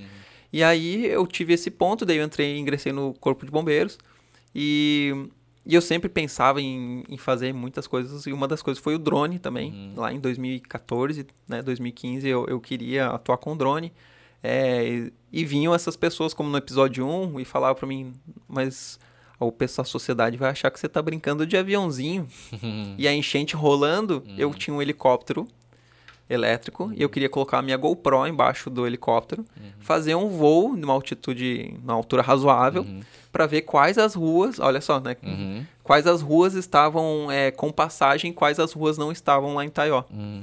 E e aí eu fui bloqueado com essa afirmação de que a sociedade ia achar que eu estava brincando, brincando de, de aviãozinho. A enchente. Hoje, o estado de Santa Catarina, já puxando a sardinha, o Corpo de Bombeiro Militar do estado de Santa Catarina, ele desenvolveu um curso que é um curso padrão a nível nacional.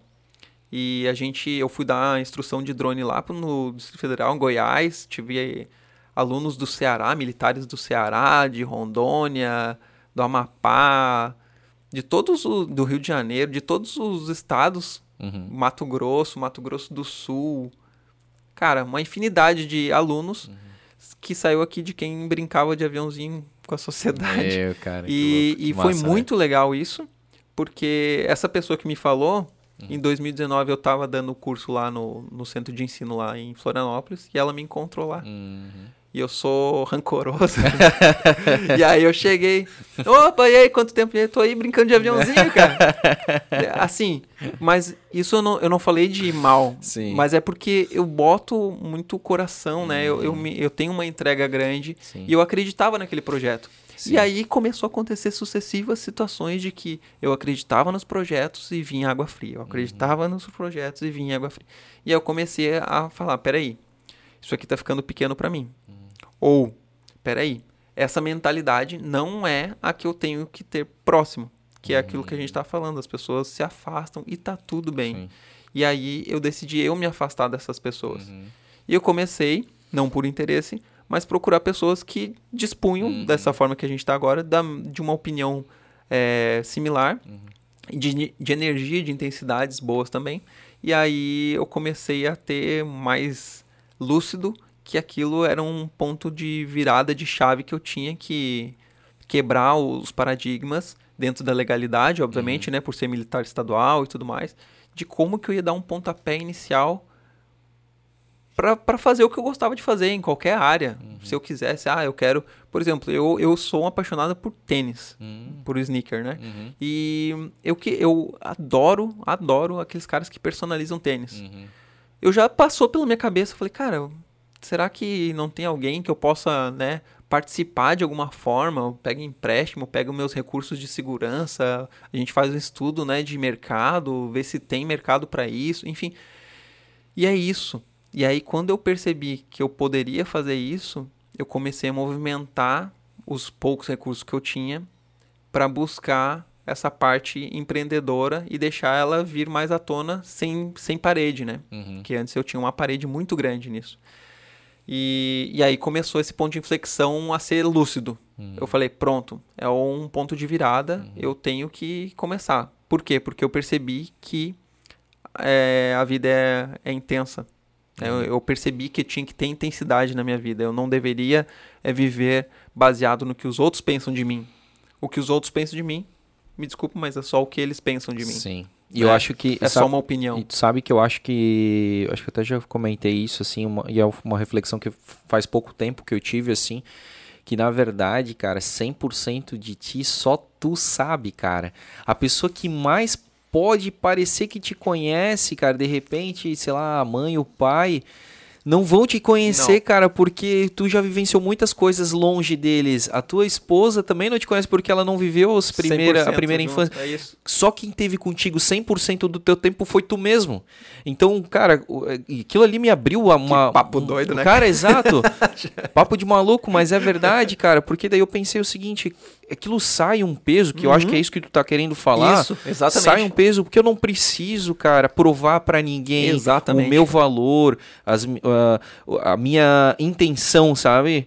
É, se a pessoa não entende, se eu não, infelizmente não fui capaz de passar para ela uma, uma verdade assim, ou ela não quis interpretar, porque hoje eu também vejo essa questão das lentes, sabe? É, ah, gente, né, são filtros, né, sim, cara? Se tu sim. coloca uma lente no teu olho ali, tu vai enxergar tudo com aquela lente ali. Sim. Então, se tu tens uma lente é, suja, tu vai enxergar sujeira em todo mundo. Agora, se tu tens uma lente límpida, tu vai, tu vai enxergar é coisas boas. que a gente boas. falando, né? A opinião dos outros normalmente é, é. baseada é. nas experiências passadas por elas. Delas, né, cara? Então, é cara, para você chegar, para eu chegar pro André aqui e falar: "Nossa, André, eu te conheço pra caramba". Não. É. Eu não conhece, te conheço, eu conheço uma de parte um, de um é. momento uhum. e mesmo mesmo se eu vivesse convivesse mais tempo contigo, eu teria lá várias limitações Isso. acerca da sua personalidade, acerca da sua postura, Exatamente. acerca de tudo que te compõe, né? Digamos, Exatamente, como pessoa na sociedade. Cara. E aí isso tira um peso, até mesmo. Tira um peso a, a, E até mesmo, cara, a gente para, a, passa a parar de julgar as pessoas. Porque sim, a, gente, a gente é julgado, mas a gente julga também. E, às vezes inconscientemente é, a gente julga, e às certeza. vezes conscientemente, assim. Então quando eu penso o seguinte. Cara, só eu tava comigo esse 100% desse tempo todo. aí eu começo a pensar o seguinte. Ufa, ainda bem, né? O cara. é... A Joyce tá rindo. Imagina, tava eu e mais um Isso, aqui comigo. Meu Deus. Só se fosse irmão gêmeo sempre, né? Dupla personalidade, né, Joyce? Sim. Geminiano. Então, aí o que eu penso é o seguinte, né, cara? Eu também, então, não vivi 100% com aquela pessoa, então, de repente, ela tem traumas de infância, de repente, é, ela tem fobias, de repente, ela passou por coisas. E geralmente a pessoa que critica muito é, com, é como se fosse uma criança gritando por, por atenção. Isso, isso. Né? A, gente, a gente já teve alguns papos com algumas pessoas aqui de que, que conseguem é, ver comportamento, uhum. analisar perfil e tudo mais. Então a gente. Eu gosto né, desse tema, é legal. acho legal. Ah, eu também me interesso. Então, tipo, cara, é, é isso. Por que, que aquela pessoa ela é tão crítica? Por que, que ela é, é, sabe, é porque tem uma criança mal resolvida com ela mesma e ela precisa colocar aquilo para fora. Ela não aprendeu a, a, dar um abraço, a amar, a dar um a, beijo. A famosa sabe? inteligência emocional. Exatamente. De cara. lidar com aquelas é. circunstâncias adversas e usar aquilo para aprendizagem, né? E quando tu falou ali da pessoa, né, que ela Uh, joga um balde de água em cima de ti e tu começa a se afastar dela, é muito isso, né? É, às vezes a gente tem uma frase que eu gosto muito que é você é a média das 10 pessoas que convivem contigo. Eu tinha ouvido 5. Ah, então já aumentou. É que agora é sabe a inflação, né? aumentou. né? É verdade, aumentou para 10, mas vamos... Pode ser com 5 ou com 10, né? Com o, o importante é o conceito. Enfim. E quando tu começa a mudar, tu começa a, a não vibrar na mesma intensidade que aquela não pessoa. Tá na, na frequência, né, cara? Então tu vai começar assim, meu Deus, mas eu convivi tanto tempo com aquela pessoa e é, só agora tô me dando conta é que. É fantástico né? isso, cara. É bem isso, é cara. E, não, e tá tudo bem. Uhum. E tá tudo bem. Não é que a pessoa seja uma pessoa Sim. ruim. E tu não pode se colocar no pedestal dizendo assim, ah, eu sou, eu sou foda. Obviamente ah, que não. E, tô, tô e vai vir opiniões externas dizendo, ó, o cara lá se achando. Isso, claro. Cara, mas tá tudo uhum. bem. Encare isso como, ah, que legal, isso aí é a vida, cara. É a vida acontecendo. A pessoa tá te, te criticando. Cara, se a pessoa não te conhece, a vida tá acontecendo. Uhum. Entendeu? É, você não pode se preocupar com coisas mesquinhas disso. Gasta energia onde precisa gastar energia. Uhum. Né? Acredita no, nos teus objetivos, nos teus ideais e segue firme nessa caminhada. Não fica, não fica aí... É, reclamando, não fica é, despejando maldade ou sei lá, toxicidade nos, nos convívios, nos pequenos convívios, né? Uhum. Eu tenho o seu Osmar, que é o, o senhor que recolhe os, os, papelões, não sei se já, já conversou com ele. Não, não eu já, já conheço eu, ele ali. Eu uhum. converso com ele quando eu estou aqui. Tem a cara, é o quando, da Kombi? Isso, uhum. quando eu estou aqui na, na rua, aqui pela, perto da nossa cafeteria, é, eu converso inúmeros assuntos com ele. E eu vejo um, um pré-julgamento na sociedade Cara, ele é um senhor. Cara, a cultura do Brasil de distinguir as pessoas pelo que elas fazem, uhum. pelo que elas têm. A pessoa não é o que ela faz e também não é o que ela tem, ela é o que ela é, uhum. na sua essência, uhum. na sua verdade, na sua intensidade. É isso que ela é. Uhum. E se você não conhece a pessoa, não critica e não também julgue, né? não julga, uhum. tá? Então procura se aproximar dessa pessoa, procura conhecer essa pessoa, se envolver, para daí sim você trocar uma ideia com ela. Uhum. Ou então, é isso aí, cara. Sim. Viver sua vida, a pessoa não gostei do jeito dela, às vezes o santo não bate, né? Uhum. E tá tudo bem. Sim. Ela também não pode ficar implorando para todos gostarem dela, né? Como a gente tinha falado. É, acho que se a gente começar a entender isso. Esses dias também, mais um papo de maluco, Renato. Aí, ó. Falei pra Tamo Joyce. Junto. É isso aí. é isso aí mesmo. Eu acho que a galera não vai era gostar. essa ideia. Deixa, eu, não, deixa é eu bem, colocar é aqui bem isso errado. Pode colocar, gostei. já tava, já, já era um, um presságio. presságio. A câmera tava do, aquele, daquele lado tava ali, meio lateral ali. Já era um, era, era um papo de maluco já. É. Eu vou virar ela de cabeça pra baixo tá aqui. eu falei pra cara. Joyce, cara, porque esses dias a gente pegou e a gente se desentendeu. Isso é normal, né? Gente fica 24 Ainda horas bem. juntos. Exatamente, Ainda porque bem. é uma oportunidade de melhoria, né? A gente tava falando, imagina se concordasse com tudo. Que chato que seria. E aí a gente tinha se desentendido e foi por um cara um desentendimento tão bobo assim, a gente tá com esse estresse da obra, da reforma e tudo mais, aí a gente tava lá na tinha que entregar e um que conteúdo. Bom que vocês estão com esse estresse. É, né? coisa boa, eu, né, eu, cara, eu pra melhor. Falava, eu fal... só uma deixa. Claro. Quando a gente começou a construir, os dois malucos, né, na Kurt Ehring, no meio de uma pandemia que não tinha é, previsão de vacina, nada. Sim. Tava os dois doidos, eu e a Pamela ali, uhum. trabalhando na reforma. Eu olhava pra Pamela e falava assim: Pamela, aproveita. E ela doida, né, cara? Descabelada, é. chorava. Logo agora. Eu falei: Pamela, aproveita, cara, dá risada disso aqui, cara. Isso é, é muito. A gente é bom porque é ruim. Seria melhor se fosse pior, né? A gente depois, brinca. Depois vai virar uma história boa para contar, Não, né? Não, no meio militar, a máxima é essa é bom porque é ruim. Uhum. Seria melhor se fosse pior. e isso traz muito à tona isso, de você aproveitar um momento de dificuldade, uhum. que são esses que a gente passa, não só nesse, nesse aspecto, mas você achar as oportunidades na dificuldade, que vai ter muito mais oportunidade na dificuldade do que uhum. motivos para você chorar. Exato. Isso é um fato. Então, cara, e essa dá questão risada. É, porque, cara, se a vida fosse só coisas boas, como tu falou, né? Não teria graça. E se a vida é morna também, né, cara? É importante ter esses altos e baixos, e baixo. assim, porque. Nosso coração, inclusive. É. Se você é. ver a curvinha dele, ele é não fica aí, né? numa linha reta, Exatamente. sempre. Que bom que não. Um dia vai ficar, mas. Um dia vai, e é a nossa maior certeza. é, exato. E vai virar outro assunto se troço.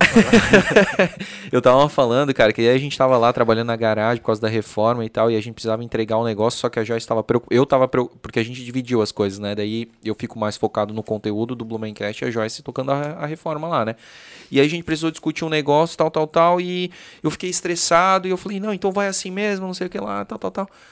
Aí depois à noite, cara, refletindo, eu vi que ela ficou chateada, né? Aí da noite refletindo, eu pensei, cara, isso tudo é comunicação. Foi uma forma errada que ela falou um negócio que eu entendi errado, interpretei errado, e depois, por causa disso, eu acabei ficando mais nervoso. E, e você já rude. está rodeado de outras emoções, né? Isso, são um monte de estímulos, de preocupações o, o, dia todo. E aí eu pensei, cara, o, não existiria nem guerra no mundo se a gente soubesse se expressar. Sim, sim. Isso certeza. é tão importante, a comunicação é tão importante. É, Cara, a comunicação, eu vou, eu vou falar pra ti assim. Porra, e tu vive num meio militar que a comunicação é essencial, é essencial. né, cara? Tipo, que eu aprendi lá, né? O fiel, é, né? Ele orienta o comandante errado, ali, cara. Olha só, é, cara. Se a gente, às vezes, titubear num Sim. momento que a gente não pode, pode Verdade, ser cara. catastrófico. Meu, né? No meio ali que vocês estão, principalmente, mas, né? Mas guardadas as devidas uhum. proporções, a comunicação, é, seja entre casais, seja entre amigos, né? Uhum. É, ela é primordial, primeiro, para a gente saber identificar em que momento que a gente vai abordar a pessoa tal assunto, porque, como eu falei para ti no começo, né? Não sei nem se se tava, porque a gente tinha um podcast antes do podcast, uhum. né? Mas é, a gente não, a gente tem que cuidar às vezes o que a gente vai falar porque às vezes não é a forma que a gente fala, é a forma que a gente é ouvido. Então a gente falar as coisas para o ouvido certo, uhum. né? A gente falar no momento certo para os ouvidos certos e, e a maioria das pessoas ela por, por uma ânsia, né, por um afã de querer ver as coisas serem resolvidas de forma mais rápida ou de alcançar tal objetivo, ela acaba saindo é, falando para todos em todas as esquinas, né? Uhum. E, às vezes, e às vezes ela está gastando energia falando para os ouvidos errados. Uhum. Então, antes de você, você tem um projeto, você tem alguma coisa, é, não que você não deva compartilhar isso com o mundo, porque é aquele esquema de energia, né, que a gente estava uhum. falando, mas é, também você não pode ficar desprendendo energia falando para os ouvidos errados. E às vezes a comunicação que vai que entra nessa fala aí, a comunicação ela tem que ser um objeto de estudo, de reflexão, tal qual foi o ponto de inflexão lá. Quando eu tive esse ponto de inflexão, hoje, né, olhando para trás, obviamente não me prendendo ao passado, mas eu, eu vejo o quanto melhorou é, algumas coisas na minha comunicação, né, como eu me comunicava anteriormente e eu era mal interpretado. Uhum. E hoje ainda sou, e o quanto eu ainda tenho a melhorar, uhum. né, na parte de comunicação, por mais que eu seja muito comunicativo, mas nem sempre eu falo da forma correta para os ouvidos certos, né? Às vezes eu falo alguma coisa e a minha mensagem tem um ruído no meio e vai chegar lá uhum. de uma forma um pouco distorcida. Porque a linguagem verbal ela é só uma das tantas linguagens, Exatamente. né? Tem a não verbal, a expressão facial, expressão corporal. É, quando a gente não está falando nem verbal nem corporal, porque é através da digitação texto. do o WhatsApp texto. cria muito atrito cara, isso, né? muita falsa interpretação. Hoje, inclusive, eu fui resolver um, uma situação que, que eu estava aqui perto do, da cafeteria, uma, uma situação do, do negócio, e eu poderia solucionar ela pelo WhatsApp ou de forma presencial, digamos uhum. assim. Eu não tive dúvida, eu fui presencial. Hum. E ainda expliquei o porquê que eu fui presencial, né? Porque eu cheguei lá no escritório dessa forma, eu falei, olha, eu cheguei aqui porque eu poderia mandar uma mensagem de WhatsApp e vocês acharem que eu estou falando outra coisa ou de outra forma. Mas eu tô aqui, tá? Eu tô tranquilo, hum. só quero entender o que, que tá acontecendo. Hum. No final, todo mundo tomou café. Aí, ó. Dá mais um. Dá mais um, Aê. Né? Todo mundo é, saiu, não, saiu cara, comunicação é como eu falei assim, cara, eu acho que a, as guerras, a, os maus entendidos, do, do, mais, do mais sutil ao máximo que pode ser uma guerra, assim, cara, ela é através de de, de, de comunicação, é. de falha, de ruído, de interpretação. E vou te falar que a vaidade breca esse cara. Uhum. Na verdade, uma das coisas que eu, que eu penso comigo é que assim, a vaidade ela, ela acaba. É, o que breca o desenvolvimento da humanidade é a vaidade o, o, egocêntrico, essas uhum. coisas. Isso breca muito. E a gente vai entrar naquele papo do de empreender e tudo uhum. mais e da construção de ecossistemas, né, de cooperatividade, de tudo mais, que na pandemia o que a gente infelizmente viu foram várias pessoas fechando seus negócios, fechando. Em que momento a gente até se compadece, né? Uhum. A pessoa até se compadece. Nossa, que pena, ele tá fe... Tá, peraí. Você fez alguma coisa para auxiliar ele enquanto ele estava aberto? É. Ou você deu alguma solução para ele?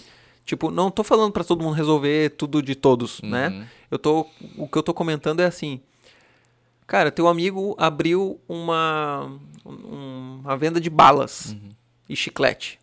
Cara, na leitura dele foi a melhor coisa que ele tinha para, cara, vai lá e dá uma força pro teu amigo, cara. Eu tenho certeza absoluta que você não vai falir ir lá ajudando o seu amigo, Exato. comprando uma bala do seu amigo.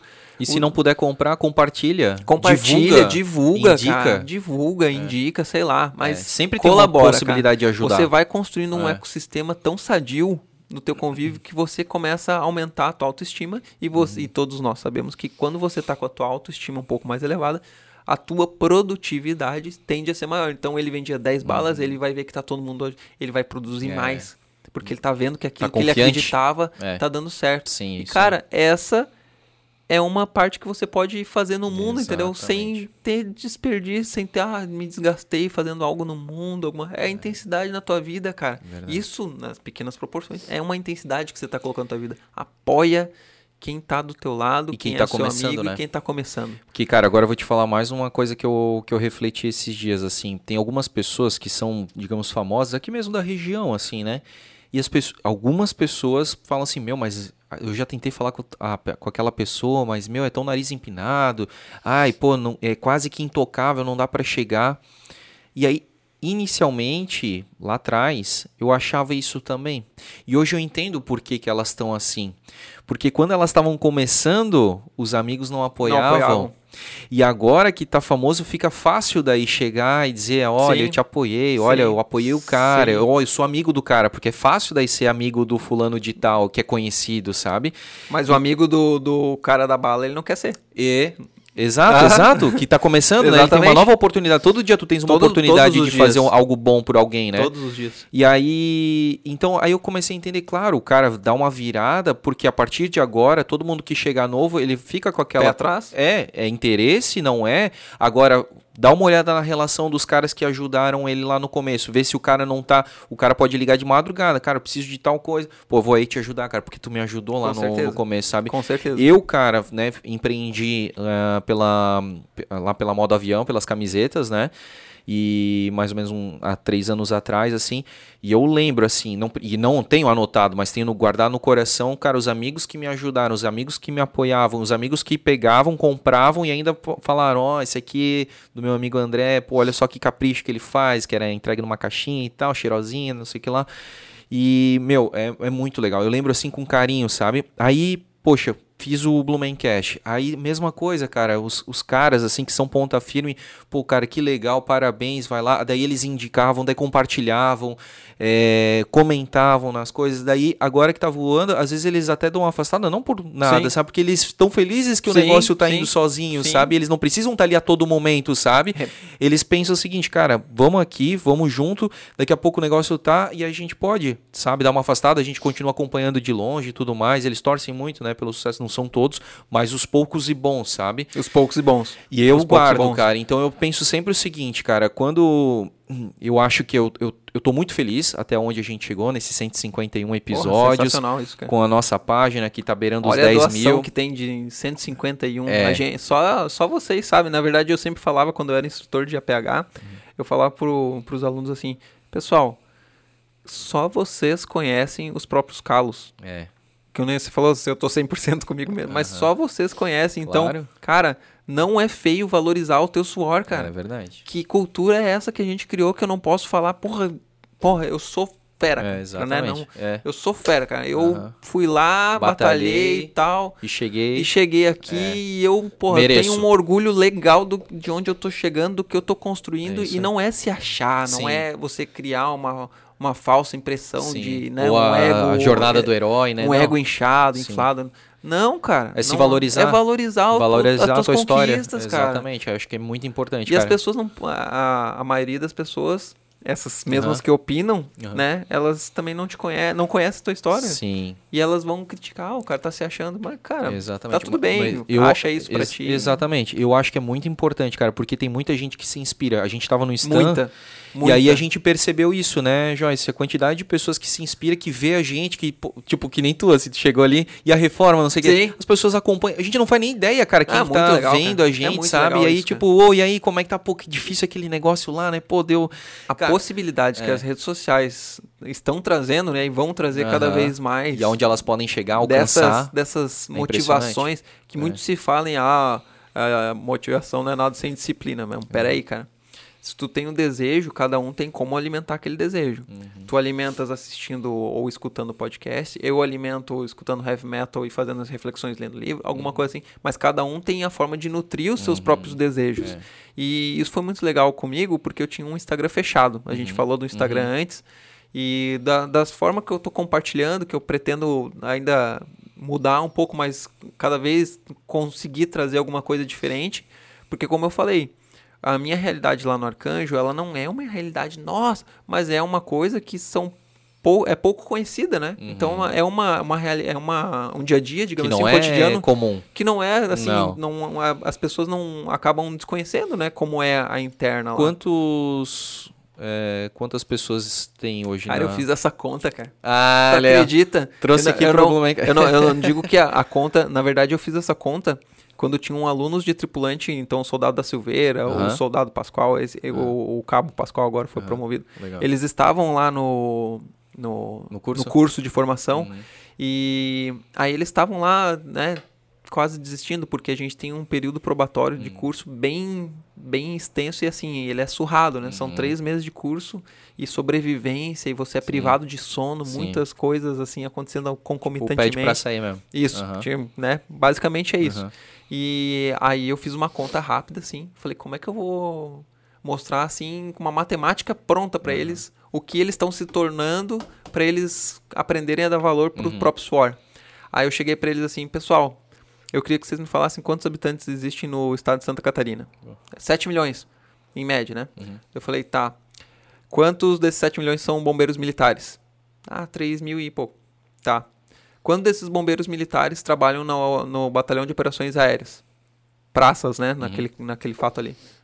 Ah, é 17, 16. Eu falei, tá.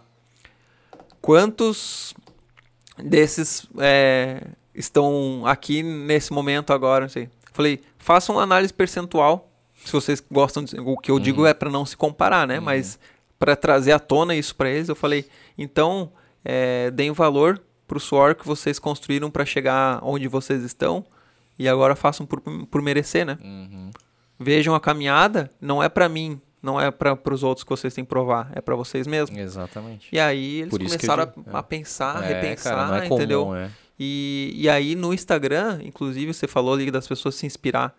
Eu tenho recebido assim, obviamente que eu não consigo é, responder vários porque também é ocupações, uhum. enfim. Mas sempre que eu posso, eu respondo as pessoas que entram em contato no meu Instagram porque viram um vídeo, porque estavam estudando para o concurso público, porque pensavam em trabalhar como bombeiros, porque, porque pensavam em trabalhar com aviação, ou porque pensam, gostam do lifestyle que eu levo, alguma uhum. coisa assim, e aí eles entram lá, nossa, inspiração, não sei o quê. Mas eu não tô aqui me vangloriando, nossa, né? Tô criando aqui, inflando meu ego para falar, ah, eu inspiro pessoas. Uhum você inspira pessoas. Todos nós inspiram, temos essa possibilidade de inspirar pessoas. Obviamente, você não vai inspirar pessoas falando mal e trazendo notícias ruins Exatamente. e tudo mais. E envolve aquilo que a gente quer distribuir pelo mundo. A gente quer distribuir alegria, paixão pelo aquilo que faz uhum. e principalmente, se você quer, vai atrás, cara. Uhum. Vai atrás que você vai conseguir. De coração aberto, sem passar a perna em ninguém, tu vai conseguir chegar onde você quiser. É verdade. Isso é um fato. E aí as pessoas começaram a me mandar e eu, e eu não tinha, né? O meu Instagram era fechado. Uhum. E aí, inclusive, a Pamela falou: por que tu não abre teu Instagram? Uhum. Porque o que aconteceu? Mesmo fechado, tinha alguns militares que me seguiam, né? Uhum. Amigos. E, e eles começaram a ver minha caminhada na parte da manutenção aeronáutica e uhum. tal. E acendeu uma luz assim: cara, que massa, o que, que você tá fazendo? Ou então estava lidando com os drones, teve um incêndio grande aqui que a gente também teve uma participação bem legal. Cara, o que, você está fazendo? O que, que é os drones? Cara, eu, eu, eu, eu comecei a perceber, foram várias inflexões, né? Então nessa, eu comecei a perceber que assim, cara, eu tenho alguma coisa boa para compartilhar uhum. com, com mais pessoas, né? Uhum. Então, se eu abrir, talvez alcance mais, mais pessoas. pessoas. Vai vir mais críticas, obviamente. Sim, mas tem que estar preparado, né? É a energia que eu não quero Sim. gastar uhum. e eu uhum. vou né, gastar energia com aquelas pessoas que vão buscar essa inspiração, uhum. digamos assim. Uhum. E aí começou, cara, que hoje tem.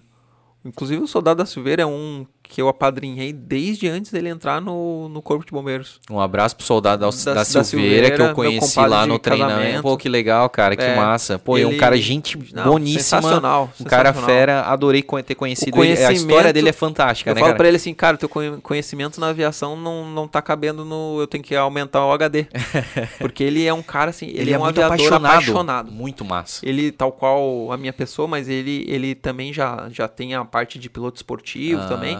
E a gente, cara, se fica, a gente uhum. trabalha na mesma guarnição, uhum. então a gente é o tempo inteiro de serviço falando sobre aviação Não, e comentando e, né, e debatendo algumas coisas. E é um ser humano assim que eu conheci há pouco assim, cara, e coração fantástico, muito, cara. cara Meu, fantástico. dá para sentir a energia boa dele assim, é um cara muito cara. legal. E ele tá onde ele se propôs a é chegar, verdade. entendeu? Que legal. E, e eu tenho um, um assim, um orgulho muito legal de, de ter feito parte da caminhada dele, de ter conseguido orientar ele em alguns é, caminhos que ele ia percorrer e, e de atentar ele, olha, se você pegar esse caminho vai ser um pouco pior, Sim. se você pegar esse aqui você vai Tu já um tinha osso, feito o caminho vai... das pedras e tentar se asfaltar um pouquinho para ele, né? É o que eu, o, não só ele, o, o, o Cabo Pascoal lá de e tem outros militares que estão envolvidos hoje que eles inclusive estão estudando manutenção aeronáutica. Uhum. Então você veja bem, em 2017, a gente tá no papo de maluco de novo, né? Em 2017, quando eu falei assim, pessoal, eu vou estudar manutenção aeronáutica.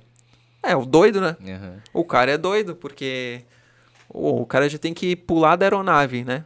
É. A aeronave voando, daí você já. pula de uma aeronave uhum. voando, você começa a o papo de maluco, né? Uhum. Você salta de uma aeronave voando, você faz o rapel num, num cabo lá de 40 metros, que, que é da grossura, que é da grossura do meu dedo, uhum. fico pendurado 300, 400 metros, é, com a vítima gritando. Sim. É. ah, Ô Joyce, não tô querendo te assustar. é, e Às vezes tem que pegar lá na maca, lá no meio do morro do macaco, lá, como é que tu vai. Exatamente. Né? Tem tanta e, coisa e difícil. Aí, e aí eu comecei a, a, abrir mais esse mundo, né? Pra não, não, não alongar muito, mas comecei a abrir e comecei a estudar manutenção. E dentro do estudo de manutenção, eu tinha aberto meu Instagram, mais recente, e o pessoal começou, olha só, você começou. Eu falei, cara, eu fui o primeiro, eu tô roendo o osso, tô construindo um caminho para vocês. Uhum. Vocês têm interesse? Tenho. Então tá aqui, ó. Essa aqui é para aqui, fala com esse aqui, faz isso aqui, esse curso aqui é legal, esse curso aqui eu já não conheço, uhum. tenta pesquisar. E hoje a gente tem cinco militares do Corpo de Bombeiro estudando manutenção aeronáutica, porque eu, cara, para mim isso daqui é se fosse só o, o soldado da Silveira, ou se fosse só o Cabo Pascoal, uhum para mim eu já tava. Não é só, né? Uhum, eu tô uhum, falando em números, né? uhum. né? Se fosse somente uma pessoa, isso para mim já ia estar. Tá. Aí, cara, comecei a conhecer. Daí tem o Soldado Góis, aí tem o, o Cabo Burgonovo. Aí, cara, começou a vir uma galera, uma vibração tão boa. Eu falei, cara, eu vou continuar fazendo. E aí começou a aparecer gente de outros estados, é. cara. Tipo, nossa, eu vou fazer um concurso hoje, os teus vídeos são muito legais, inspiradores e não sei o que. Eu falei, cara, continua. Isso vai se retroalimentando, E né? eu sempre respondo com essa positividade que eu quero espalhar no mundo, hum. que você também quer, que todos mundo, na verdade, todos nós queremos, Sim. mas às vezes tem aquela paredezinha, né? Hum. Que eu não vou, né? Não conheço, Sim. não sei o que. Cara, espalha, cara. Exatamente. Espalha porque não vai fazer mal para ninguém essa tua positividade. E eu sempre falo para as pessoas: estuda, se você não passar no primeiro concurso, vai passar no segundo. Se você não der certo no primeiro negócio, você vai dar certo no segundo. Uhum. O meu pai tem um negócio dele há 25 anos. Não foi o primeiro negócio da vida dele, cara. Sim. Com certeza não foi, com certeza talvez não seja o último. Ele já ele tem quase 60, tem 66 anos. Ele tá cheio de projetos, cara. Porque eu com 30 e poucos anos eu vou vou estar tá pensando, ah, não, voltando lá naquele ponto de inflexão, Sim. né? Por que, que eu não vou ter projetos? Por que, que eu não vou sair um pouco da caixinha do padrão, né? Daquele padrão estão dentro da legalidade, daí eu procurei é, sair do meu padrão. Então, uhum. essas pessoas que vêm me se inspirar e tudo mais, eu, eu tenho certeza que elas, que elas vão conseguir e eu continuo acompanhando. Tem umas que viram amigas uhum. que, cara, a gente tem que apoiar as outras pessoas. Verdade. A cooperatividade, esse sentimento de irmandade, essas coisas tem que, tem que acontecer. Sim. A Joyce vai dar um. Um espirro Não. solucionado. soluçado. Consegui segurar Segurar só no. Ô, louco. E, cara, tu falou dessa questão de, de empreender, né? Aí sempre me vem a, a, duas histórias assim que eu, eu guardo muito na minha memória, assim, e pego como inspiração, né? O KFC, que o cara começou lá com, se não me engano, 67 anos.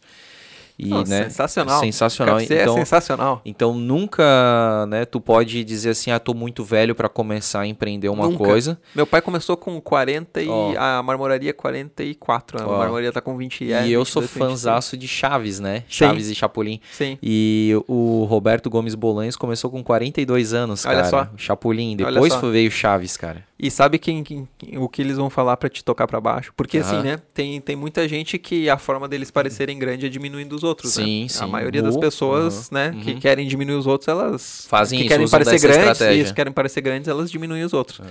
E, enfim, eles vão falar para ti que, cara, mas eram outros tempos. Ah, sim. Aí eles vão achar. Ou eles vão dizer assim, ah, cara, isso aí é 1%. Exatamente. Isso aí é 1 em 1 milhão. Exatamente. Hum. Eles vão, vão jogar pedra, sim. né? Vão jogar sujeira na tua lente. Aí eu costumo, quando acontece isso, eu costumo dizer, já pensou se alguém tivesse dito isso pro Roberto Gomes Bolanhas? Pois é. Ele tinha duas opções: acreditar ou não acreditar. Ou não. Ouvir Exatamente. ou não ouvir. Entendeu? Exatamente. E assim, o que eu vejo hoje no, na parte do empreendedorismo que você tocou agora é uma, uma cobrança autoimposta de algumas pessoas que de repente não têm essa lucidez de, de vida, de mundo, enfim, né, de vivências. É, obviamente que a gente abre um negócio sempre querendo dar certo. Uhum. É, você fez as camisetas lá, você de repente almejou num futuro, nossa, cara, eu vou criar uma marca, daqui a pouco eu tô com calça, daqui a pouco eu tô com moletom, daqui a pouco eu tô com moletom, tô com uma linha numa outra marca maior, não sei o quê. Com certeza, e tá tudo bem se você parou nas camisetas. E tá tudo bem se você abriu um, uma marmoraria e daqui cinco anos você resolveu fechar. Uhum. Por qualquer que sejam os motivos. Ah, eu não sei. Só que um dos motivos que não podem ser contribuintes para que um amigo feche o negócio é a falta de que eu, né, uhum. não, não aceito assim, cara, me dá uma dor é não ter cooperatividade, colaboratividade, né? Não ser, não ter esse, esse envolvimento dos mais próximos. Uhum. É aquela máxima também, né? Hoje está cheio de máximas, né? uhum. né?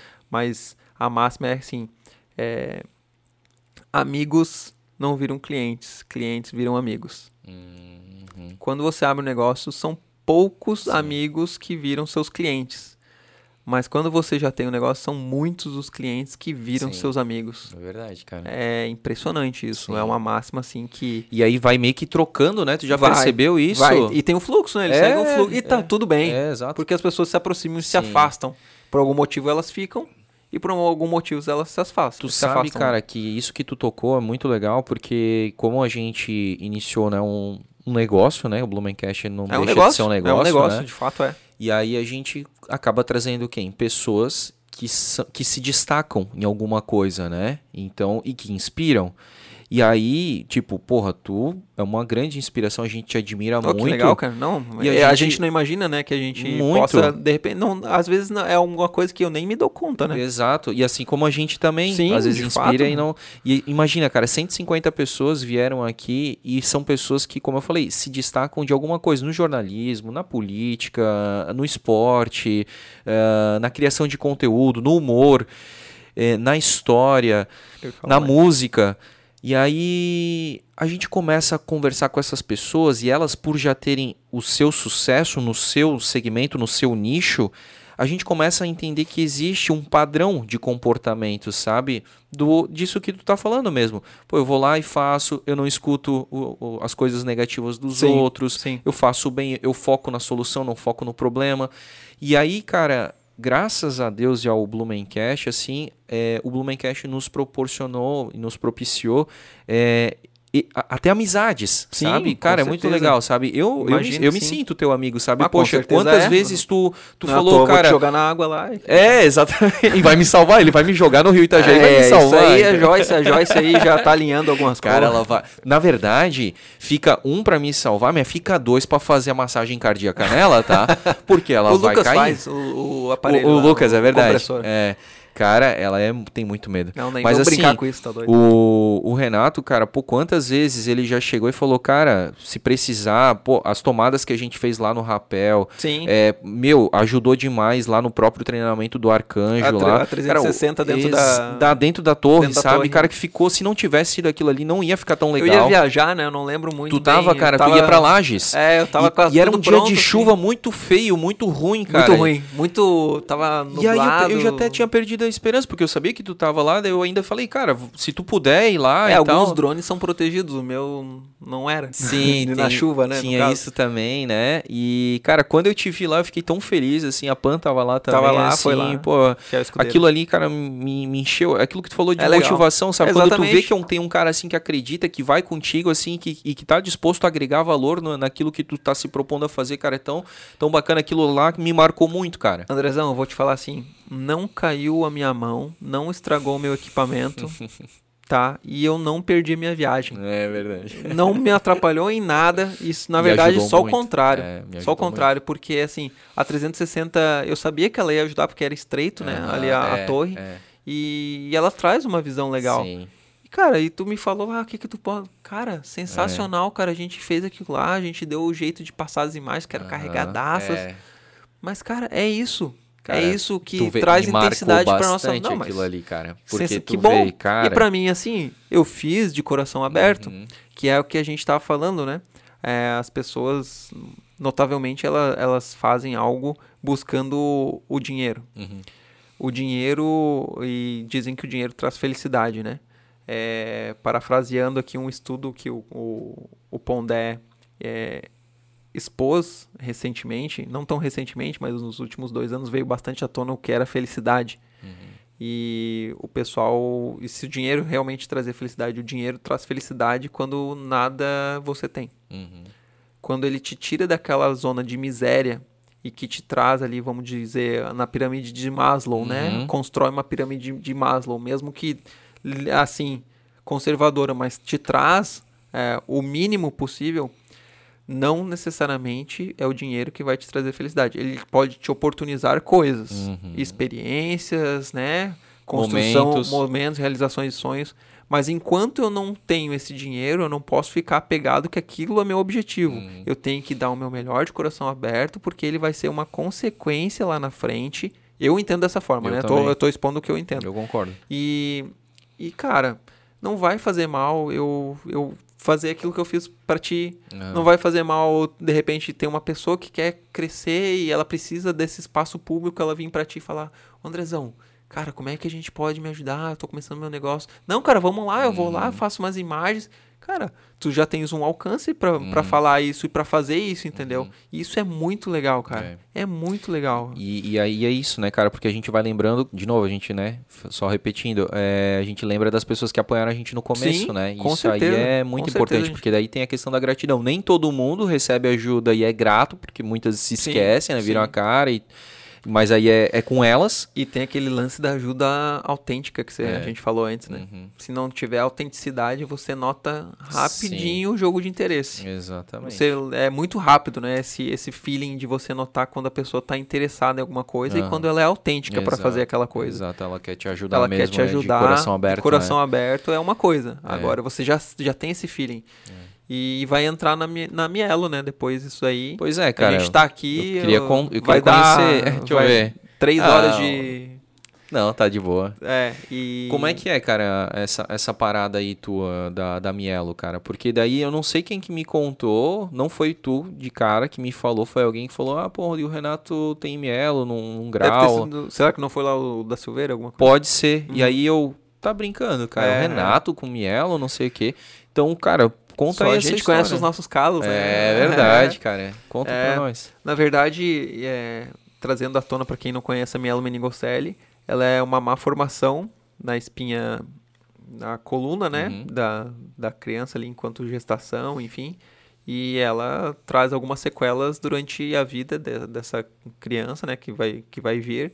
Ela traz é, limitação de desenvolvimento de membros inferiores, traz hidrocefalia, traz incontinências, né, do, do da parte urinária, enfim, uhum. digestória.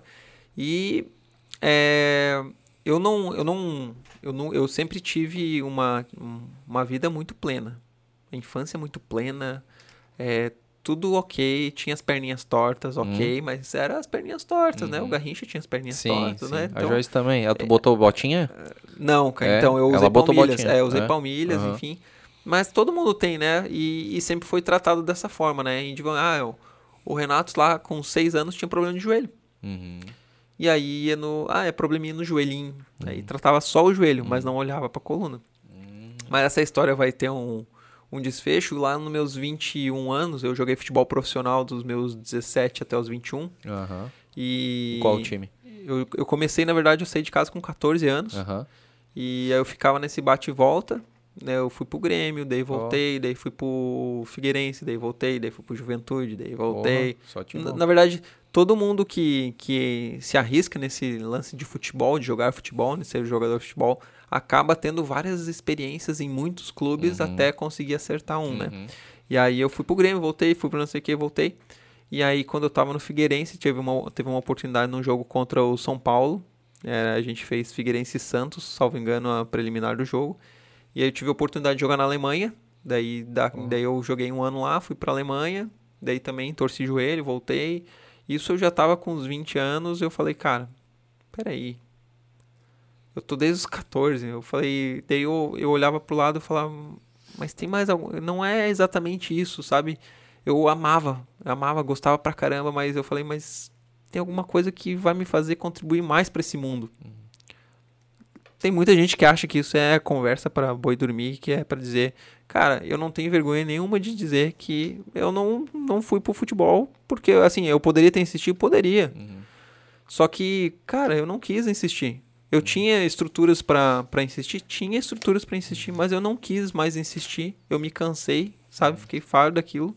Não, não sei se isso pode ser encarado como desistência ou não, mas eu quis estudar. Uhum. Cheguei pro meu pai e falei, pai, eu quero estudar. Aí meu pai falou, doído, né? Uhum. Imagina, o filho já era jogador de futebol, já na Alemanha, anos, né? não sei o uhum. quê. E aí eu falei, pai, eu quero estudar, quero me tornar alguém diferente de um jogador, porque eu tive várias experiências, algumas delas muito ruins, né? Uhum. De conhecer algumas realidades em alguns clubes, enfim. Uhum. Isso é para outro podcast, talvez. Uhum. E aí eu voltei, quando eu voltei com um problema de joelho, eu fui no ortopedista e questionei ele de um, de um desvio que eu tinha na coluna, perto do sacro, né? Uhum. Na parte aqui no, do quadril. E aí ele olhou, ele falou, não, cara, não é possível. Isso, 21 anos, 22. Aí ele olhou, ele falou, cara, tu tem isso aqui, ó. Aí puxou lá o livro Mielo Meningocele e tal. Eu falei, que curioso, cara, mas minha mãe nunca me falou. Voltei para casa, perguntei pra minha mãe, mãe, tu tá sabendo de alguma coisa? Aí a senhorinha começou a chorar. Hum. Daí ela relembrou que lá, antes de eu nascer, o médico falou que eu não caminharia, não sei o quê. Até hoje, tá? Em, em 2022, uhum. existem muitas dificuldades é, médicas para não tanto identificação, mas para o tratamento, enfim, da mielomeningocele. Muita desinformação, na verdade. Uhum. Né? Na era de informação existe muita desinforma desinformação acerca desse tema. Imagina lá em 87, que foi o ano que eu nasci. Uhum. Façam as contas. Aqui, ó. 87 é, também, aí, ó, a Joyce também. E aí, o que aconteceu foi isso, que ela me falou isso, falou que o médico tinha avisado, uhum. e daí com meus dois anos de idade, quando eu caminhei, uhum. fui caminhar com dois anos e pouquinho, aí meu pai queria sair atrás do médico, falou, uhum. que isso, você não falou que ele não ia caminhar e tal, tanto que o meu nome é Renato, por conta do jogador de futebol, Renato. O Renato Gaúcho? Porta-Lupe. É. Ah, é isso aí, cara. É isso aí. Oh, e aí, e aí, tu vê a, a, as peças do quebra-cabeça, né, se uhum. encaixando. Eu, eu tive essa experiência, eu continuei, né, com a minha vida plena, com vida de atividade física, muita atividade física, era educador físico, dava uhum. aula e tudo mais. Ele falou, cara, tu teve uma sequela das mais brandas, né? Eu tenho algumas adaptações articulares, o que me causa alguns transtornos articulares de joelho, uhum. por exemplo, eu tenho alguma série de parafusos no joelho, uhum. eu tenho alguns problemas de quadril, enfim. Mas isso é tudo ok. Uhum. E tá tudo bem, entendeu? Uhum. Encara da forma positiva isso. E, e aí eu vim transferido para Blumenau. Ó, pessoal, tivemos um pequeno problema do áudio aqui, tá? Por é, questões aqui de cabeça do André Cantoni. Eu não tinha olhado o nosso cartão de memória do, do gravador é, lotou. E aí a gente estava é. falando, conversando tava aqui, achando que estava no on, mas estava no off, tá? E tá Perdemos tá tudo aí, bem. e tá tudo bem. e tá tudo bem. E, e tá tudo bem. mesmo, é verdade né? mesmo. E mais ou menos uma, uns 30 minutos aí, né, que a gente tava conversando só para nós aí. A gente vai tentar recompor aí, re, é, é. re, repassar, né, Muito esses bom, nossos cara. momentos aí. Quem sabe faz ao vivo, meu. Vai, vai pra e... lá. Mas a gente tava falando exatamente dessa parte que tu veio para Blumenau e aí tu se mudou para Itopava Seca, que é perto, Isso, que é perto, coincidentemente, né? Aí eu, eu falei da ou não, não lembro. eu falei das peças do quebra-cabeça, né? Uhum. Elas começaram a se encaixar de uma forma de que eu a gente achou uma locação ali na, na Itopava Norte, uhum. que era próximo da a PPM. Uhum. E aí, num certo dia, a gente foi sair caminhar, e a Pamela olhou e falou, olha, não é naquilo que você tem e tal. Aí eu olhei e falei, caramba, é verdade, Associação de Amigos, Pais e Portadores de Mielomeningocele. E três meses afinco fiquei ali remoendo o que eu daí voltei naquilo para mim, né? O que, que eu posso fazer? É. E aí, três meses afinco pensando, nossa, o que, que eu posso fazer? Eu tenho que ir lá falar com eles, porque até então eu não tinha tido a experiência de conhecer é, pessoas que tinham a, ah, algum grau, alguma sequela maior, né? Uhum. E aí me surgiu essa ideia de, de realmente ir lá conhecer e eu falei, cara, eu tenho que fazer alguma coisa e essa coisa é emprestar, eu não digo privilégio, né?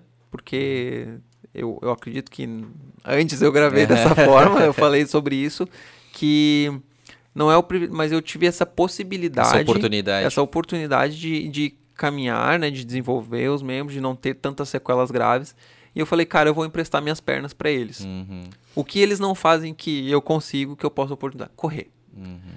Aí fui lá, a gente conheceu, acabou conhecendo a, a, o programa Pernas Solidárias, o projeto lá de Joinville, se não me engano. Uhum. E a gente entrou em contato com eles para eles emprestarem, no primeiro momento, um triciclo, né, pra gente correr. Uhum. Então a gente começou com um triciclo emprestado, uma ideia que também parecia mirabolante. Depois desse triciclo, a gente pegou e aí os empresários viram cooperativismo, veio e falou: não, a gente vai fazer a nossa parte, a gente não pode estar correndo, mas a gente vai doar um, triciclo desse para vocês.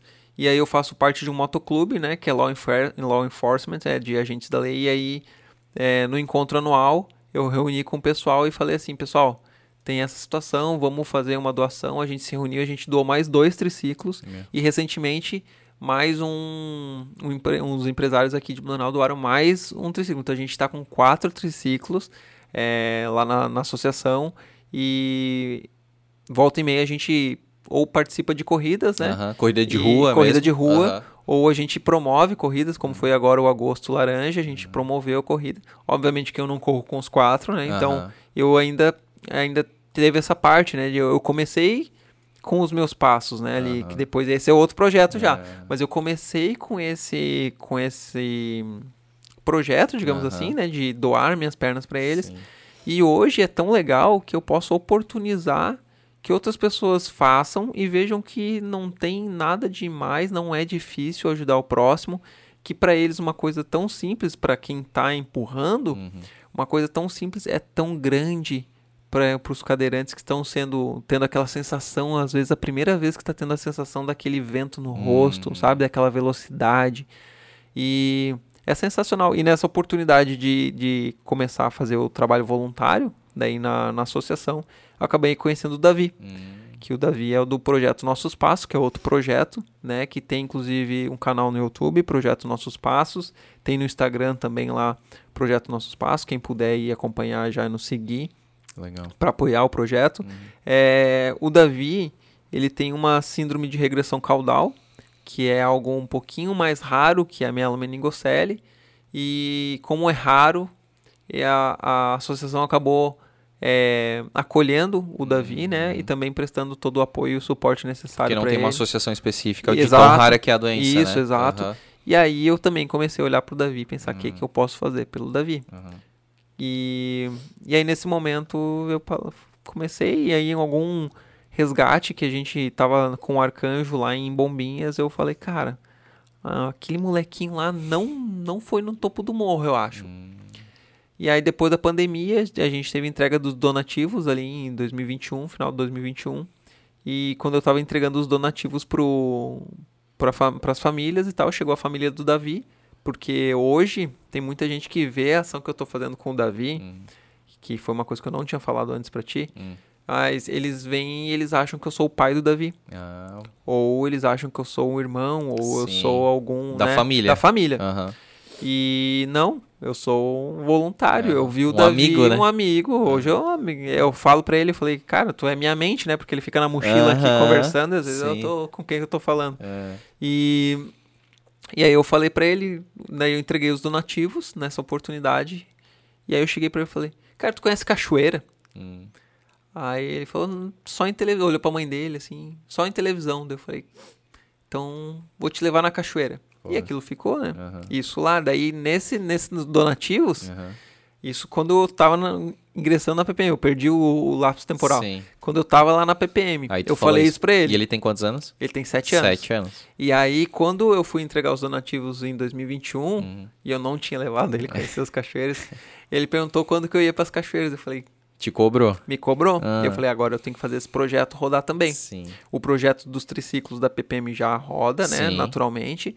E, e aí eu falei, cara, vou, vou desenvolver alguma coisa. Uhum. No começo, a minha ideia era tão mirabolante que eu queria fazer com cinto de segurança, né? Uhum, Pegar de cinto carro. de segurança de carro. Uhum, e mochila. E fazer uma mochila e colocar ele nas costas e bora. E aí eu descobri, aí ouvidos certos, pessoas certas, né? Falei com as pessoas certas. Eu recebi vários nãos uhum. antes disso. E aí eu cheguei na Terra Top, falei com o Bruno. Nossa. Brunão, um parceiro nosso, sensacional.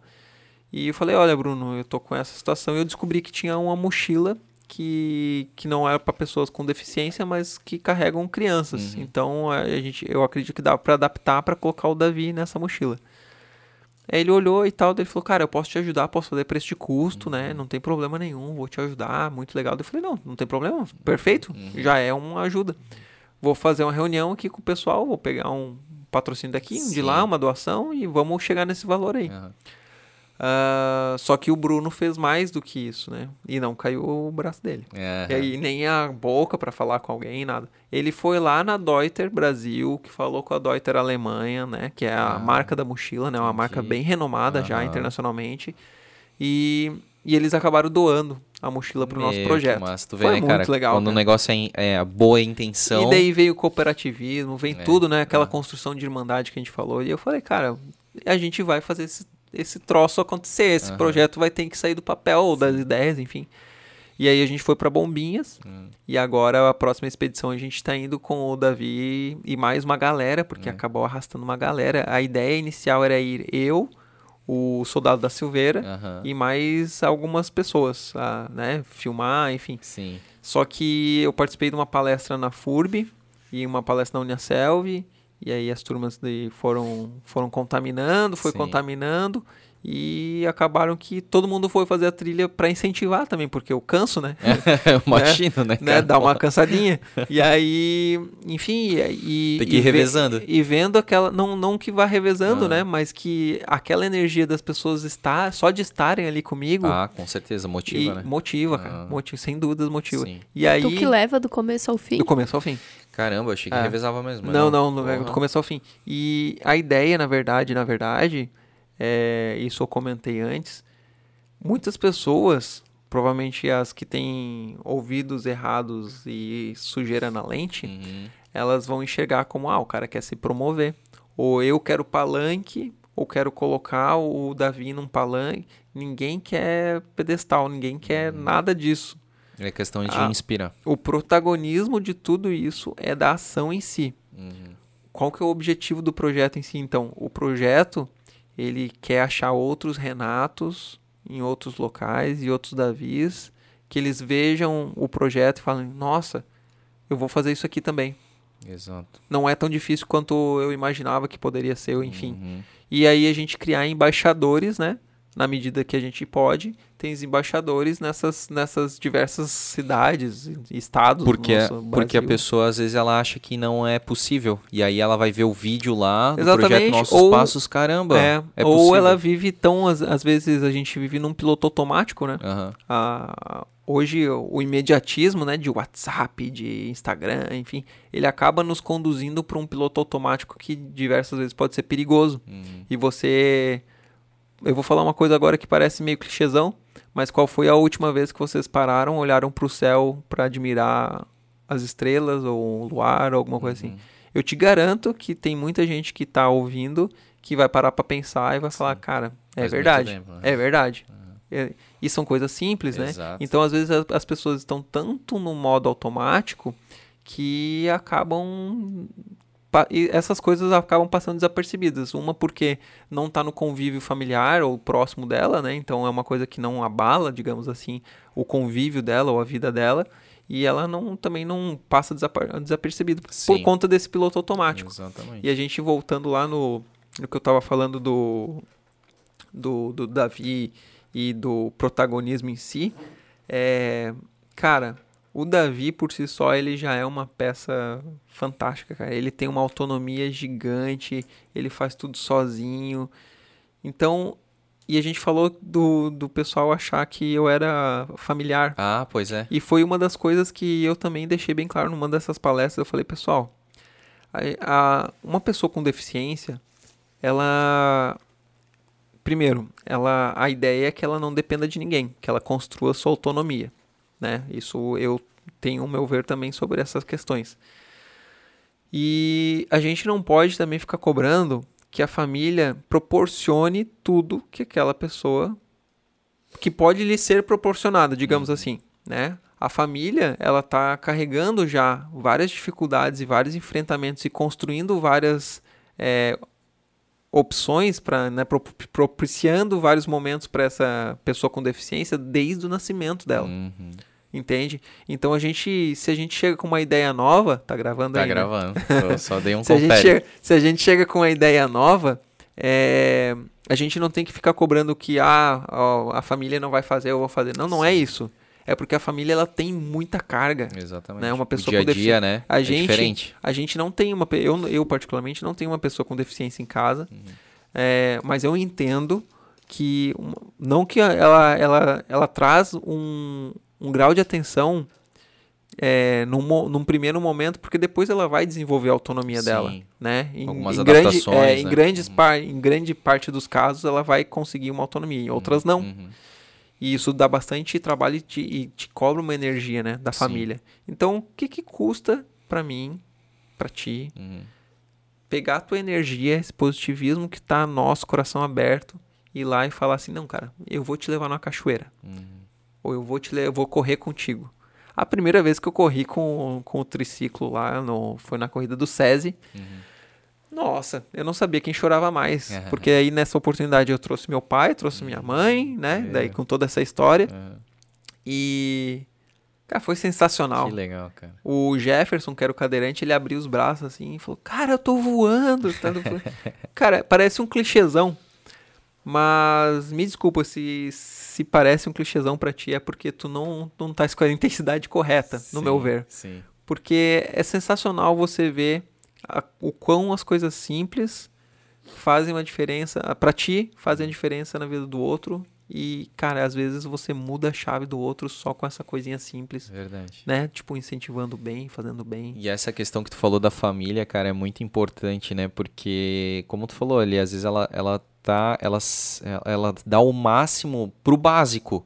E quando vem alguém de fora e proporciona uma experiência diferente, cara, aquilo ali parece que tira um peso da família, tira, uh, sabe, dá mais motivação mesmo, ver que alguém de fora é, tá, tá, tá proporcionando, né, uh, aquilo para aquela criança ou para aquela pessoa, né. Então, cara, realmente é, é muito inspirador. É assim. sensacional. E, assim, e você acaba vendo que em alguns momentos você é criticado, não vai gastar energia com isso, né? Sim. né? Ou vai ser pré-julgado por algum Sim. motivo desconhecido. Mas que realmente as pessoas boas elas vão se aproximar de ti uhum. e você e vão te dar mais força para continuar fazendo bem, para você continuar construindo naquilo que você Sim. acredita, né, de coração aberto. E, cara, e é, é, o que é, eu, é o que eu tava falando também antes da, da gente ver que não tava gravando, né?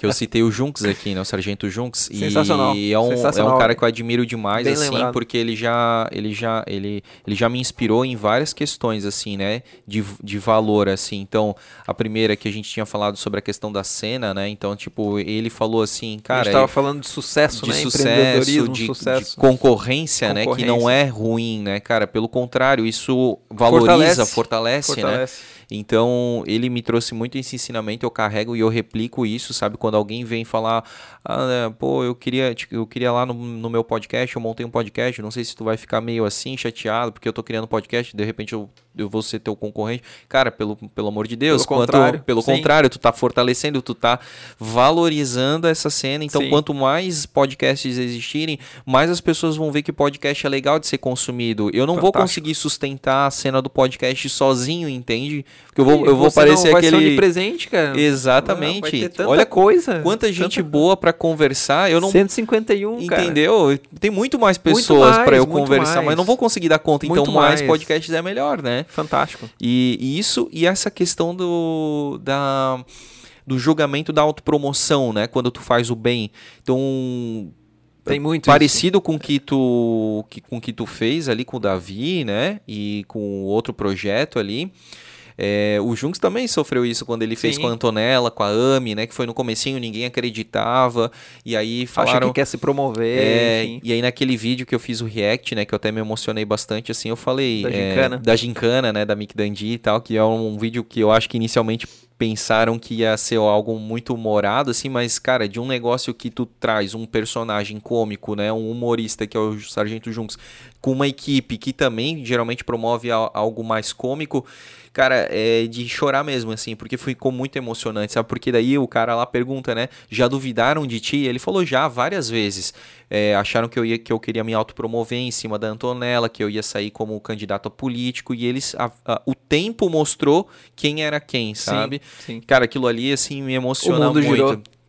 E a questão da homenagem em vida, né? Que a gente também tinha comentado, Cara, né? Que é muito importante que a pessoa possa receber enquanto, essa homenagem, é, né? Valorizar enquanto a gente está no convívio dessas Exatamente, pessoas, né? A gente, a gente costuma deixar passar algumas oportunidades e ficar com medo, né? Criar a gente mesmo, eu vejo, eu vejo muito que nós mesmos construímos algumas paredes, né? Nós mesmos, nós mesmos construímos algumas crenças que que limitam, paredes que invisíveis, né? É, que conservam algumas coisas e você deixa de tomar alguma atitude pensando ou ou não pensando, né? Uhum. Pensando na opinião dos outros, ou realmente você não toma porque ah, não vou me incomodar com isso, isso aqui vai passar, amanhã eu falo, deixo uhum. para depois, procrastina, né? Uhum. E, enfim. E, e teve. Ah. Tu quer? Não, a gente estava falando do empreendedorismo. Eu né, ia do, falar da dessa questão da, né? É. E aí tu também tem a cafeteria e que bom que, tipo, tu Cara, possa ter... fantástico que tenha mais várias, Aham. porque foi assim, é, quando, quando a gente foi abrir a cafeteria, primeiro que me chamaram de doido, Aham. né, abrir no meio de uma pandemia, sem previsão de vacina, sem nada, enfim, era uma franquia é, que estava começando, né, a gente era o sexto ou oitavo que a gente fechou, hoje são mais de 500 unidades no Caramba. Brasil, então a gente... A gente acompanhou todo o crescimento, né, lá da franquia, Todo o até processo chegar, de até conhecimento, chegar onde, onde a gente chegou. E, e aí a gente chegou e o cara falou, mas tem um café ali, e tem um outro café lá, e tem mais um café agora, ó, ó. Aham. E Mas daí, aí- é, daí o, eu perguntei assim, cara, me fala uma coisa, tu, tu consome no McDonald's?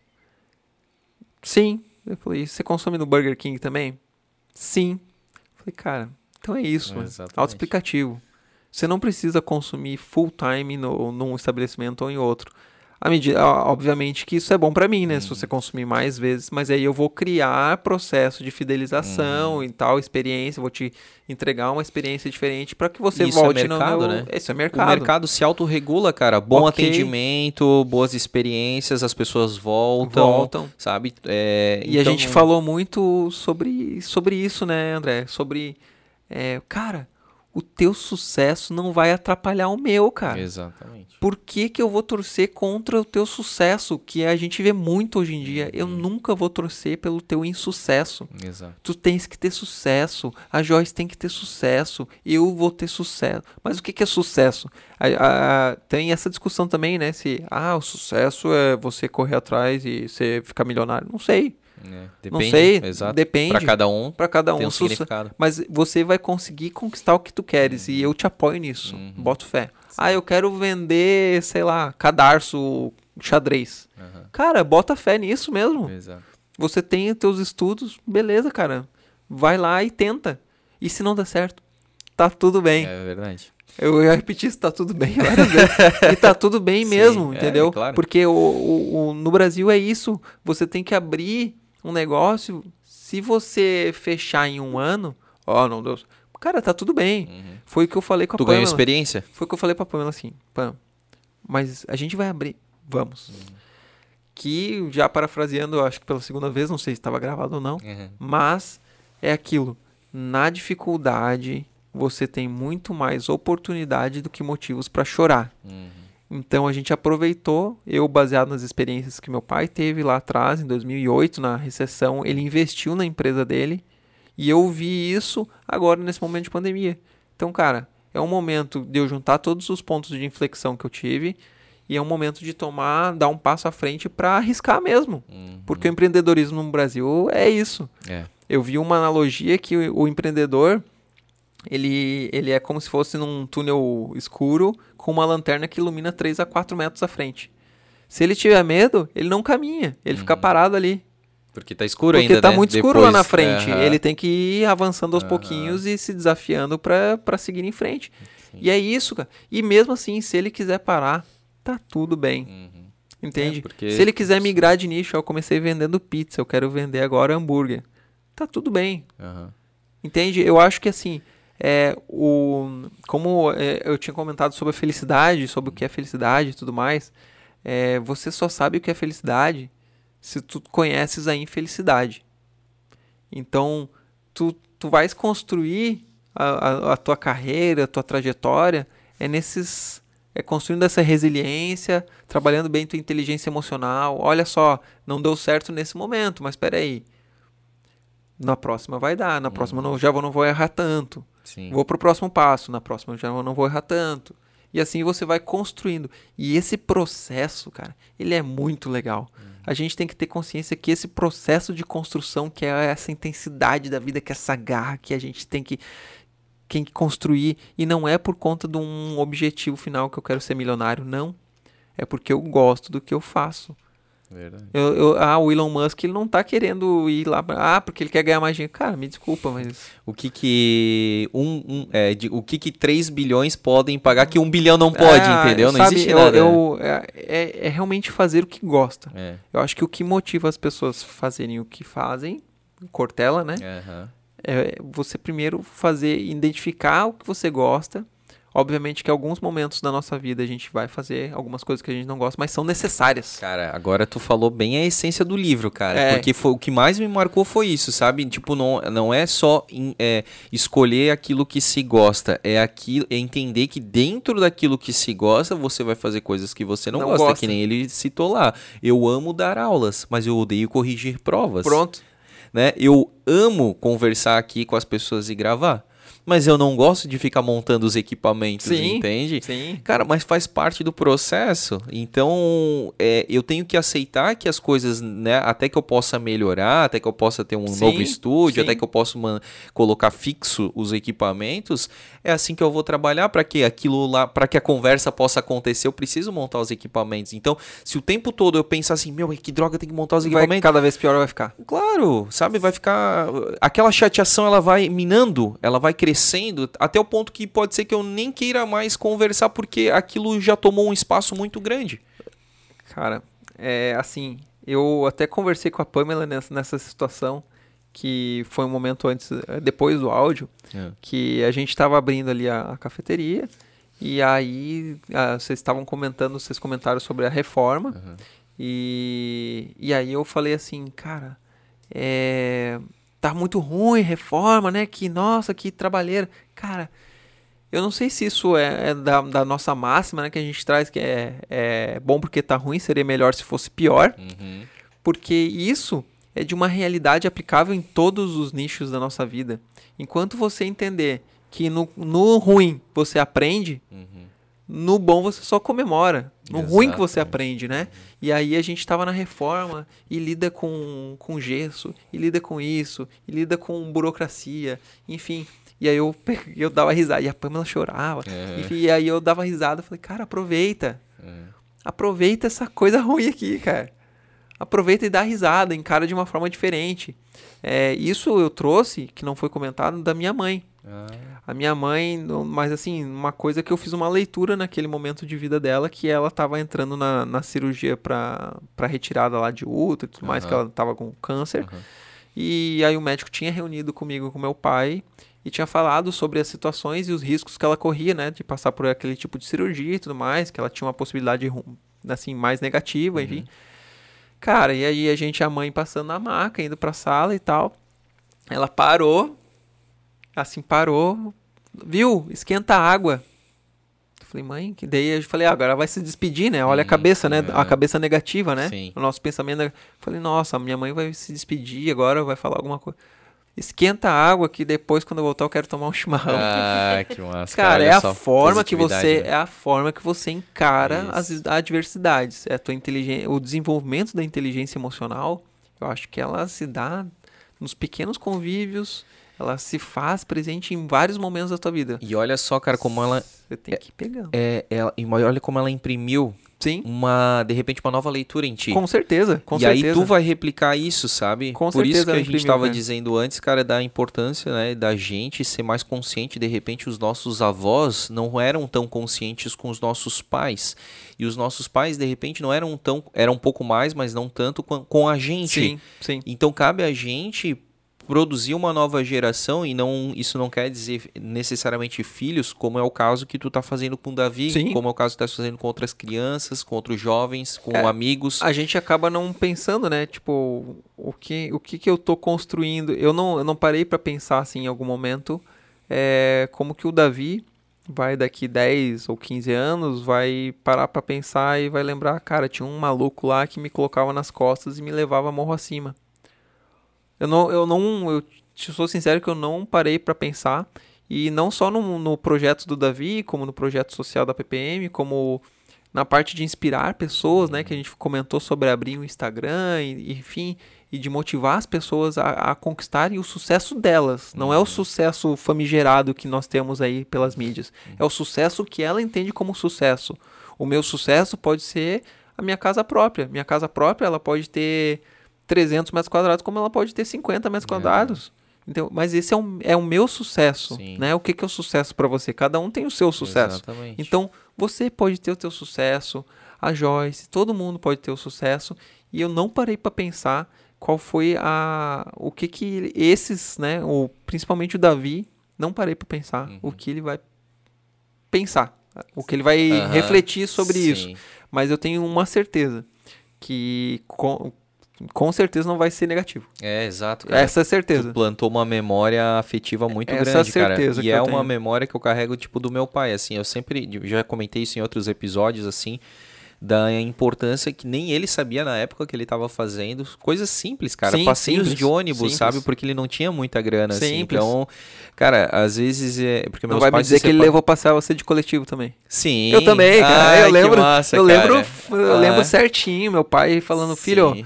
É, vamos. Eu falar, pai, o ônibus. Não, não dá, não dá. Vamos levar, me levou passear na cidade. Isso. Lages, né? Uhum. De coletivo, cara. Era eu fiquei, isso, cara. Nossa, que demais. Aqui em Blumenau, um tempo atrás, tinha domingo que era catraca era livre. Uhum. E aí meu pai tinha essas formas de. Sabe aquele do filme A Procura da Felicidade? Sim, sim, sim. E aí eles pegam e eles não têm onde dormir, daí eles dormem no, no banheiro da rodoviária e tal. Porque eles ficaram sem o albergue. Uhum. E aí o Will Smith começa a falar assim: ai, aqui é os dinossauros, então fica quietinho. Cara, é muito legal. Pra não acordar os dinossauros e eles não saberem Ele que é criou aqui. Um... Toda uma atmosfera atmosfera, uma, uma narrativa. E o meu pai fazia isso, cara. Daí ele não tinha dinheiro. Inconscientemente. Isso. Ele não tinha dinheiro e ele aproveitava então o porque meus pais são separados desde uhum. que eu tenho dois anos.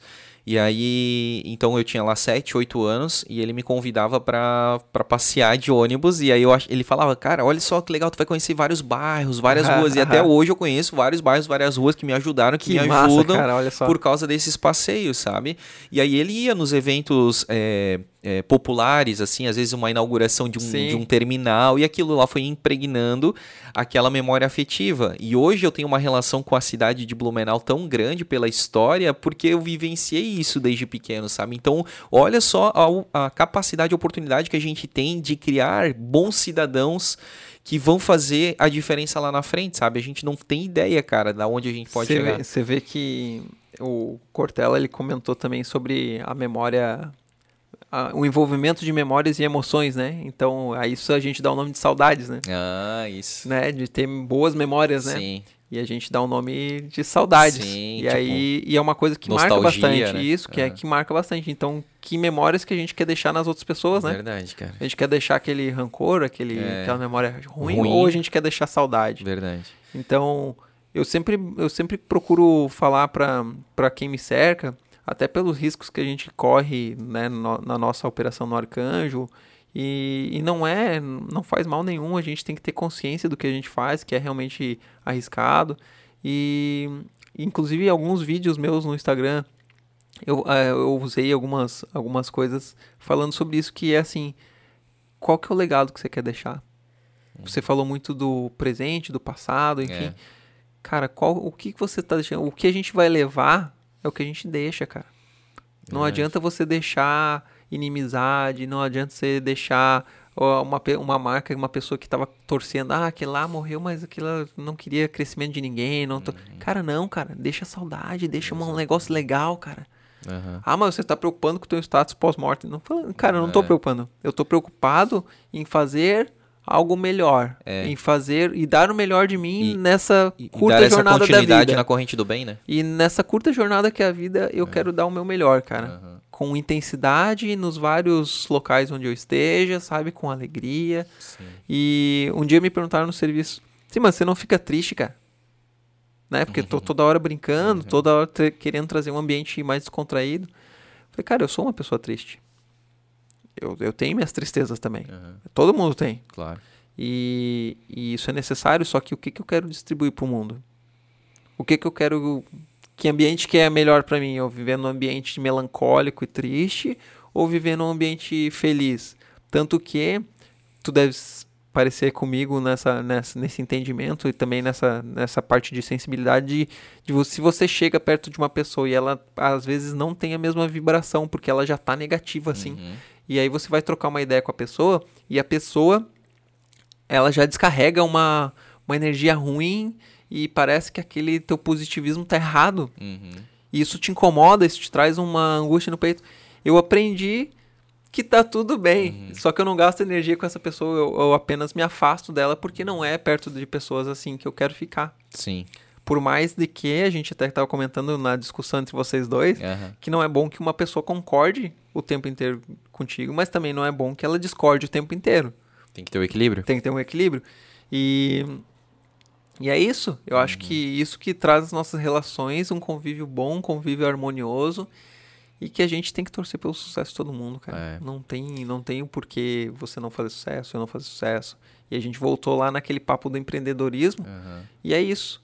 Eu, eu vou começar um negócio. Ah, pode ser assim. O André começou o, o Blumencast e, cara, tu pode ter tido outro ponto de inflexão e falado, cara, vou pausar esse, esse projeto aqui e e deu uma guinada. E, e aí, a sociedade vai querer te julgar, cara. Então, e, e, cara, falasse um ponto que eu queria já ter pego, porque tu já passou algumas vezes por isso e eu queria, eu queria falar sobre isso, assim. É uma coisa que eu demorei muito, e eu acho que se eu não tivesse conhecido a Joyce, de repente eu não teria conhecido, eu não teria melhorado esse ponto, que eu demorei muito para conseguir melhorar é a questão de se importar com a opinião dos outros, ah, cara. Eu cara. me importava muito, eu cara, também, com, a, cara. com a opinião eu dos outros. Eu acho que é um processo de amadurecimento. É um processo de amadurecimento, sabe? E aí, cara, como isso me fazia mal, eu Sugava não parece que energia. eu não era eu, é, assim, sabe? Parece que eu tava me vestindo pros outros, eu tava comprando certas coisas pros outros e ainda tinha dificuldade de falar outros. não, certo? Muito, muito, muito. É, uma, dos,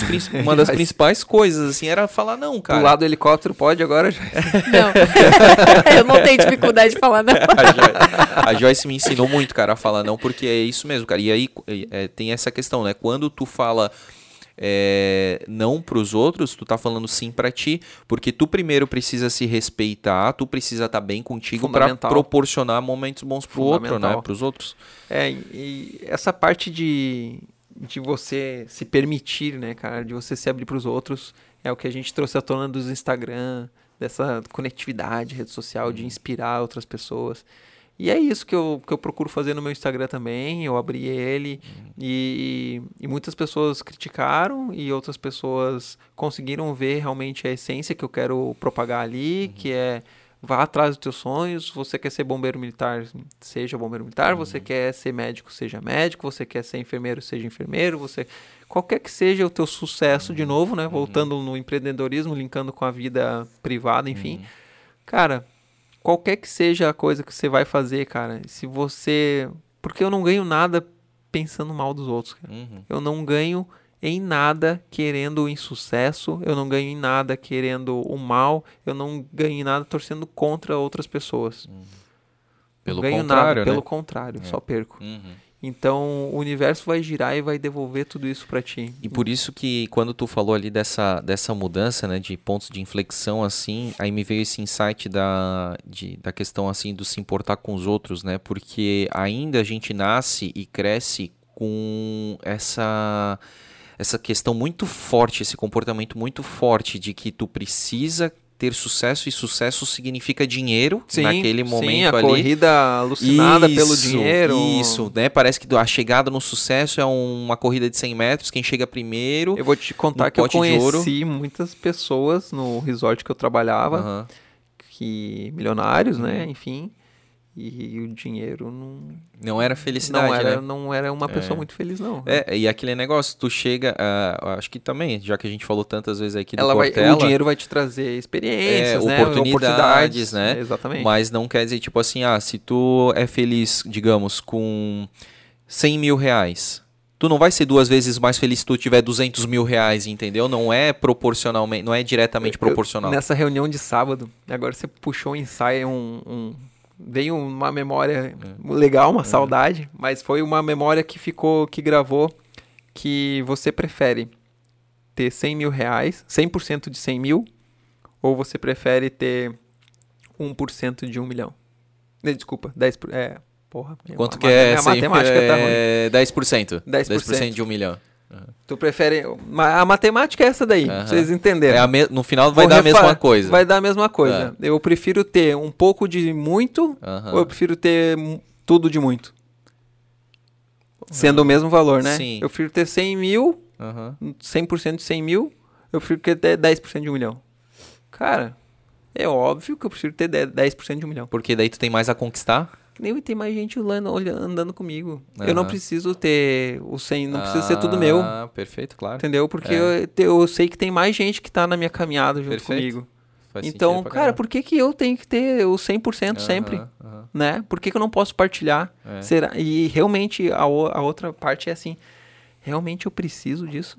Uhum né? A gente, a gente corre assim alucinadamente, obviamente todo mundo. Isso aí eu, eu não posso ser também é, falso hipócrita. em falar hipócrita em falar que não, não sim, gosto de dinheiro, tenho aversão de dinheiro. Não, cara, a gente inclusive tem uma cultura no Brasil de, de que não pode se falar de dinheiro. Exatamente. Então, cara, eu gosto muito de dinheiro. Inclusive, e eu sou eu bem fiz, contrário a essa cultura. Eu fiz eu vários tento... cursos de gestão financeira, eu gosto de falar de dinheiro, eu gosto de falar de investimentos com as pessoas, eu gosto de aprender, né, sim. o que as pessoas têm me passado das vivências dela de uhum. investimento, enfim. E tu busca conforto, né, Renato? E tu busca. E, eu, e assim, e eu e não. E eu, no meu projeto de vida, eu penso em construir, óbvio, o meu patrimônio, mas tal qual eu já faço agora, em menor proporção, mais dentro do que eu posso, em ajudar outras pessoas uhum. com o uhum. pouco que eu tenho, cara. Sim. Então a gente vê muitas pessoas que ganham muito e ajudam nada. Uhum. E isso, para mim, é, essa pessoa, ela, ela ficou naquela de afasta, né? Afasta ou aproxima, essa pessoa eu afasto. Uhum porque essa pessoa ela não entendeu qual que é o momento aqui nessa, nessa jornada, né? Sim. Que a gente falou antes, né? Quem é você, é, né? E aí... Eu não sei se ele viu, deu uma olhada no universo, assim, é... para ver que tamanho que ele tem, qual é a proporção que ele tem. Mas, cara... E às vezes é um cara daquele do resort. Com certeza. Que ele não ajuda, Com mas certeza. porque a partir do momento que as pessoas percebem, cara, que ajuda, e assim, eu é, ajudar, gente, não é uh, sim, uh, só a questão, por exemplo, como o Renato faz, de ajudar alguém, não, digamos, com deficiência, não, cara. De por exemplo, eu é, me encontrei é, fazendo isso aqui. E eu tenho certeza, cara, porque as pessoas do outro lado, cara, chegam no final do programa e falam assim: tem várias formas isso de parece ajudar. uma sessão terapêutica. Eu lembrei de coisas, eu destravei memórias. Eu nunca tive essa conversa com meu filho, eu nunca tive essa conversa com meus pais, Quebrei sabe? crenças. Cara, enfim. isso me isso me, me deixa nas nuvens assim, sabe? É legal, então, né? é uma forma e você que tá ajudando? Exatamente, de ajudar, né, as pessoas e aí e, e, e inspirar pessoas que estão ali do outro lado da tela e tudo mais. Eu te trazendo aqui, eu tenho certeza que esse nosso papo vai inspirar tomara, outras pessoas cara, a tomara. tomarem é, o primeiro passo em, em ajudar Não também. Não tenha medo. Ah, assim, o que o meu ponto de inflexão principal foi assim: não tenha medo de arriscar. É. Eu tinha muito medo de arriscar baseado nas opiniões dos outros. Eu também. Para qualquer coisa, sabe? Ah, você eu, eu, eu já tinha assistido empreendedor uhum. por conta do meu pai e tal. Uhum. Eu panfletei em sinaleira. Oh. Sabe? Eu fiz jardinagem com meu pai. Meu pai, ele vendia adubo. Uhum. A empresa abriu Concordata. Ele tem uma marmoraria hoje porque ele teve essa dificuldade uhum. em um momento da vida dele. E aí, dentro dessa dificuldade, ele viu oportunidades. Uhum. A gente passou por algumas coisas que a gente não gostava de fazer, mas precisava Precisou fazer. A gente, eu precisei panfletar em sinaleiro, eu precisei fazer jardinagem, né? Os canteiros na. na a gente batia palma, né? Na frente das casas, ó, oh, jardim 10 pila. E a gente foi fazendo isso, cara, se eu não me engano, um ano, um ano e meio a gente uhum. fez isso. Uhum. Meu pai gostava? Não, mas era um processo que ele estava construindo até ele encontrar, ó, agora eu vou... E ele continuou, o que é mais legal é isso. Ele não desistiu Hoje, com da toda vida, a né? informação que a gente tem, uhum. muitas pessoas ficam reprimidas nesse mundo, nessa caixa de segurança. Uhum. Que a gente comentou antes do comodismo, enfim, do fazer o concurso público e, e ficar parado. E e o meu pai não, cara. Meu pai, sem essa informação lá da geração dele, de baby boomer, ele foi vendo que não, eu tenho que continuar. Uhum. Vai tudo dar certo.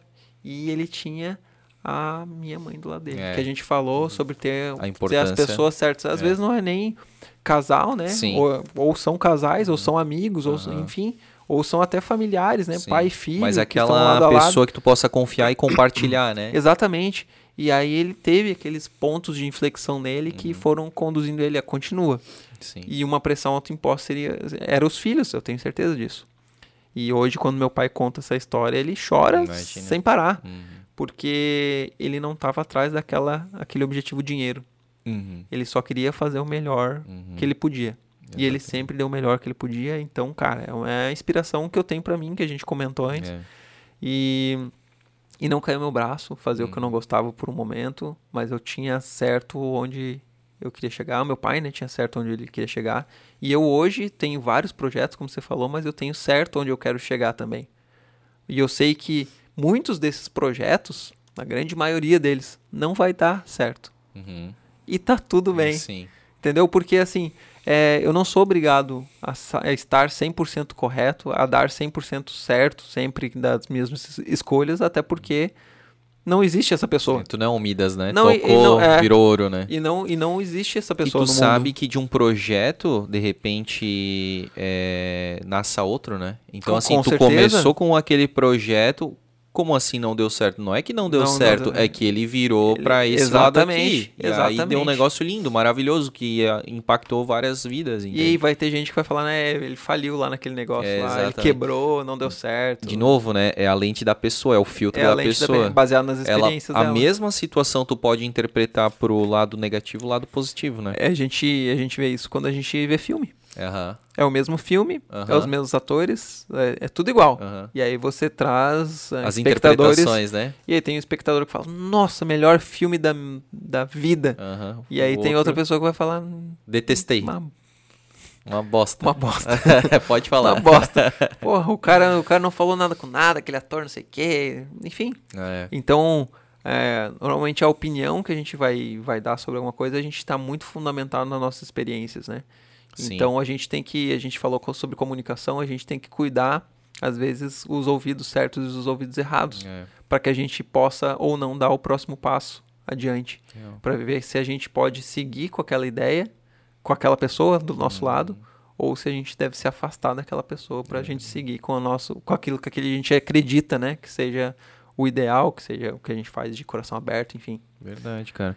Ô Joyce, deixa eu te perguntar, é, tu que estava anotando aí os tópicos, né? Passamos por todos? Eita. Que a gente tinha. É longa lista. É, é longa lista. Que, que eu acho gente... que passamos por todos. Que a gente tinha perdido? Acho que no segundo episódio dá para aprofundar é mais long... alguns. É uma longa lista. Mas eu falar que o Major Jair, né, ah. que veio aqui no outro podcast uh -huh, aqui uh -huh. com a Tati, uh -huh. é, ele falou, cara, eu falei pra vocês.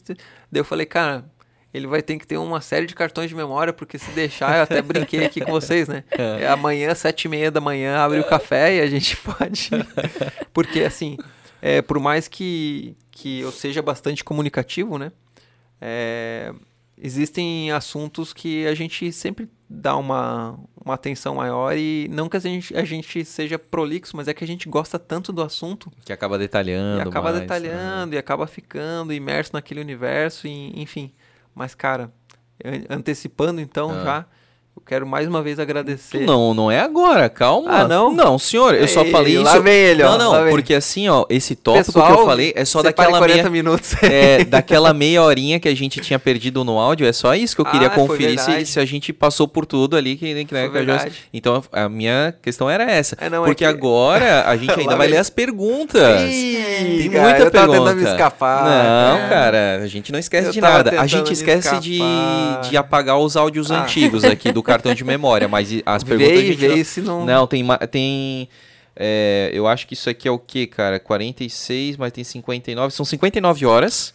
46 minutos e 11 segundos, tá bom pra ti? Dá pra fazer esse dá episódio. Dá pra fazer um podcast? Esse episódio dá. Então, maravilha. Então a gente tem bastante tempo aí. Joyce, começa aí com as braba. Que muita gente participou. O cara, o cara Sério, além de tudo, claro, é um influencer, não, cara. Não, porque eu, eu mandei assim, né? Eu vi, eu vi que você colocou lá, lá eu falei, cara, eu vou pedir pro pessoal participar, porque que vergonha, né?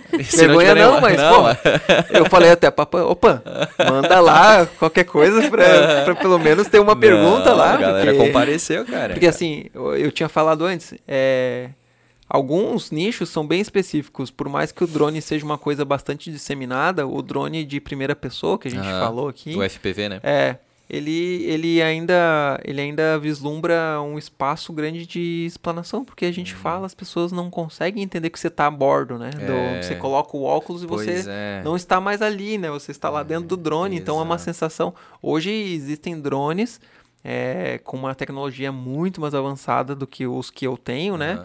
Eles têm algumas fragilidades, né? O, e outros o benefícios. O ônus e o bônus. Isso. Uhum.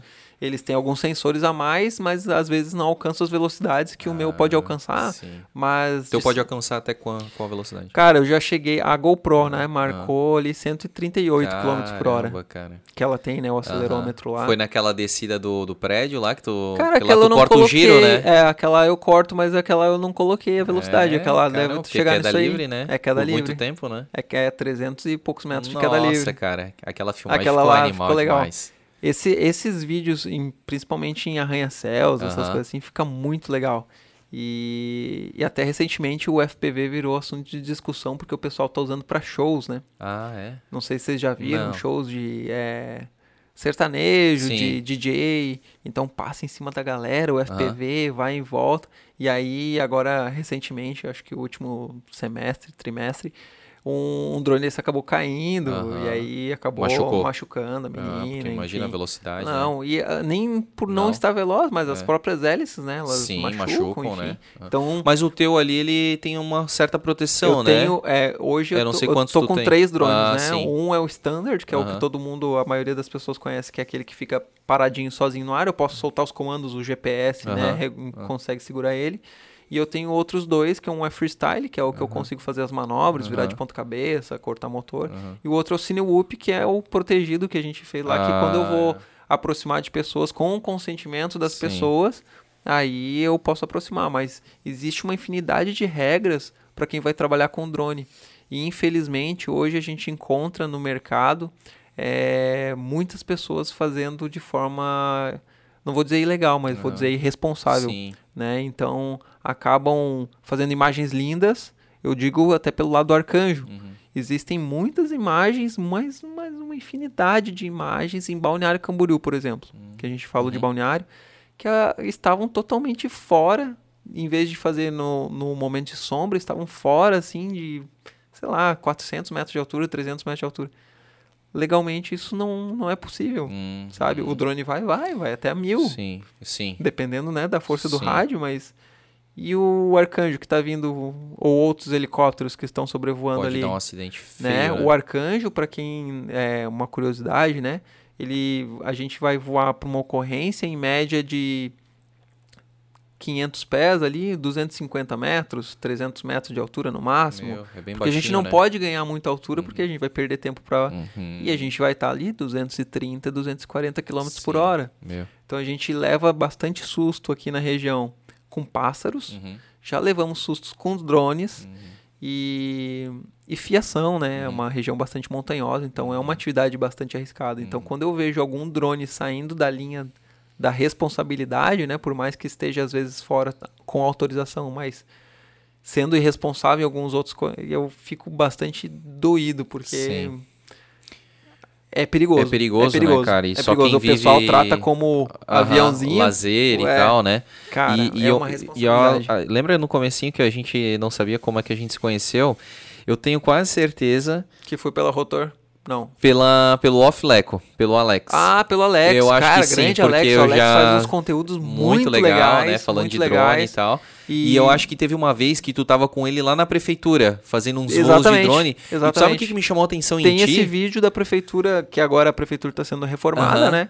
E tem esse vídeo da antiga prefeitura, quando tinha o... A, a, a... Ah, esqueci o nome da da polícia militar ali, né? Tinha uma casinha, né? Da Isso. polícia militar ali, uhum. uma sentinela, é. ali, enfim.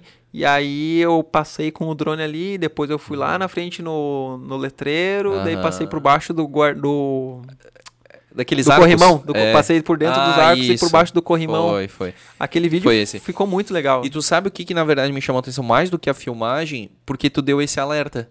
Tu falou ah, sobre. Ah, verdade, nos pessoal, stories, né? É, tu Exatamente. falou, pessoal. A gente tá tem com que, autorização. Autorização, tá. ANAC, Exatamente. tu tem que fazer lá e tudo. Pô, eu falei, cara, sério que é assim que é. um negócio tem que funcionar no drone? Ali tu passou essa autoridade, essa informação. Sim. Olha só como é que as pessoas que passam é, esse conhecimento e como elas. É, transmitem valores, sim, né? Sim, sim. Aí eu vi, pô, esse cara aí me chamou a atenção, porque é, olha o que, que ele tá falando, é uma coisa diferente. É bem complicado, porque assim, até aqui em Blumenau, desculpa, eu, eu vi muitas imagens sendo feitas assim.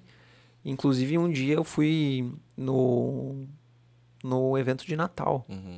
E aí eu fui, fui questionar, né, um piloto. Cheguei, amigo, é, tu tens aí, cara, porque tu passou perto da cabeça lá. Ele se incomodou, ele achou que eu tava. E começou a me xingar, cara. Hum. Falei, cara, não faz isso, cara. Só baixa teu drone porque tu tá incorrendo em crime. Uhum. E tu uhum. sabes disso. Se uhum. tu tá ficando bravo é porque tu sabes disso. Eu não tô querendo fazer mal, só tô te, te divertindo, né? uhum. Até porque não é o meu papel de polícia, né? Uhum. E. Enfim, e, e a gente vê muito mundialmente, não é aqui. Isso é. Eu, eu às vezes brinco, o drone ele devia ser vendido tal qual uma arma, sei lá. Uhum. Porque ele de fato pode se tornar, tem um registro do. Inclusive, essa legislação se baseia em um acontecimento recente, né? Mas 2018, se eu não me engano, quando começou a crescer o volume comercial de drone, 17 ali, 18, estava assim exponencial o crescimento de mercado de drone. É, teve um acontecimento na Inglaterra de que um pai comprou um drone, né? Um brinquedo, né? Porque uhum. ele tem uso recreativo sim, também, sim. né? E aí ele comprou um drone e estava no aniversário do, de um filhinho do amigo de dois anos e tal.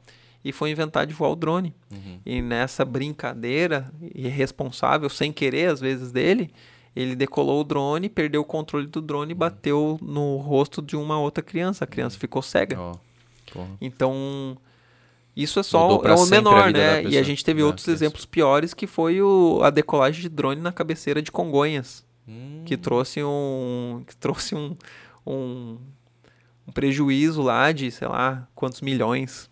Certo. Por conta de desvio de tiveram que de fechar o aeroporto é. ali por um momento, deixar hum. os aviões em espera para então retornar. Olha só o que, é responsabilidade. Não. A pessoa acha que não vai ter impacto nenhum, não né? Vai ter ah, é impacto só um nenhum. voo aqui, só uma levantadinha Exatamente. Aqui. Exatamente. Só, né? E aí fora uma possibilidade maior que, né, uma aeronave aí que está podendo salvar vidas entra aí em choque é, com o rotor, alguma coisa Desde a aeronave assim. da polícia para atender alguma ocorrência de, de, grande vulto, um arcanjo com é. a vítima a bordo, é. isso aí a é gente... muito perigoso é, é muito perigoso. E eu lembro que tu já reforçou algumas vezes, assim, ah, pessoal, não adianta nada, imagem bonita, faz a coisa bem certinha é. ali, não voa muito alto. Eu vou te falar sinceramente, eu, eu, já perdi de fazer imagens uhum. para algumas pessoas porque eles pediam alguma coisa que legalmente não podia fazer. Sim. Eu falei, cara, eu não posso fazer isso. Não, mas eu preciso cevar. Eu falei, uhum. cara, não, não pode fazer isso. Eu falei, você tem, que contratar um helicóptero. Sim. Falei, né? Aqueles ah, aviões, né, que Eu quero uma foto lá. No... Panorâmica Você tem um, um, helicóptero? Uhum. E, e o, um, um, dos fatores ruins é que fica uma imagem bonita. Uhum. E acaba incentivando. E daí, Isso. quando não acontece nada, acaba uhum. incentivando a repetição Sim. daquele. E as pessoas compartilham na internet, né? Essas, essas imagens bonitas, uhum. mas mal sabem elas o, o risco, risco, que, foi, foi exposto, ter, várias, várias coisas. É. Entre elas, né? A, a, colisão com aeronaves tripuladas. Sim e enfim, cara, é, mas é uma infinidade de, de coisas. O mundo do drone é um, é um, é um mundo à parte, assim. Eu né? fui para uma palestra lá no, em Florianópolis, tinha o RD Summit. Isso, Olha que legal, você participou do Summit lá. Participei três massa, né? anos, né? cara. Três ou quatro anos eu participei. E eu, deixa eu lembrar, 2018 foi a Não, última. a última sim, mas eu acho que era a primeira que eu tinha ido, 2014, eu acho. A Joyce é a memória do. é, ela é a voz e a memória a da consciência. E a memória. Uh, eu acho que foi 2014. E aí eu lembro de uma da, da, das palestras lá que eu fui tinha tinha uma, aquela negócio das profissões do futuro. Sim, sim. E tinha lá piloto de drone. E todo mundo tipo, ah, como assim, cara? Da piloto de drone, ah. muito longe. Olha aí, cara. você sabe tá que falando hoje... aqui, ó, na frente com piloto de drone. piloto de drone. Uhum. E você sabe que é, eu não sei se foi cortado ou não, mas a gente não uhum. sei se passou. Sim, é. Tava dentro aí, o Joyce, uhum. auxilia a gente. Tava antes do Qual que era? Do que que assunto? Falando do curso do bombeiro, enfim. Tava antes, tava, tava antes. antes. Então, Salvou então. Salvou então salvando parte. isso, é, a gente, a gente, como piloto de drone, né? A gente, às vezes, era uma coisa meio que, tipo, cara, o que você faz? Não, eu piloto drone. é, piloto. cara, vai pilotar o drone a 130 por hora, 100 por hora ali para fazer os take, né? Uhum. E aí você chegava para as pessoas e falava, não, eu tinha alguns clientes, tem alguns clientes que você chega com autorização de voo e tal.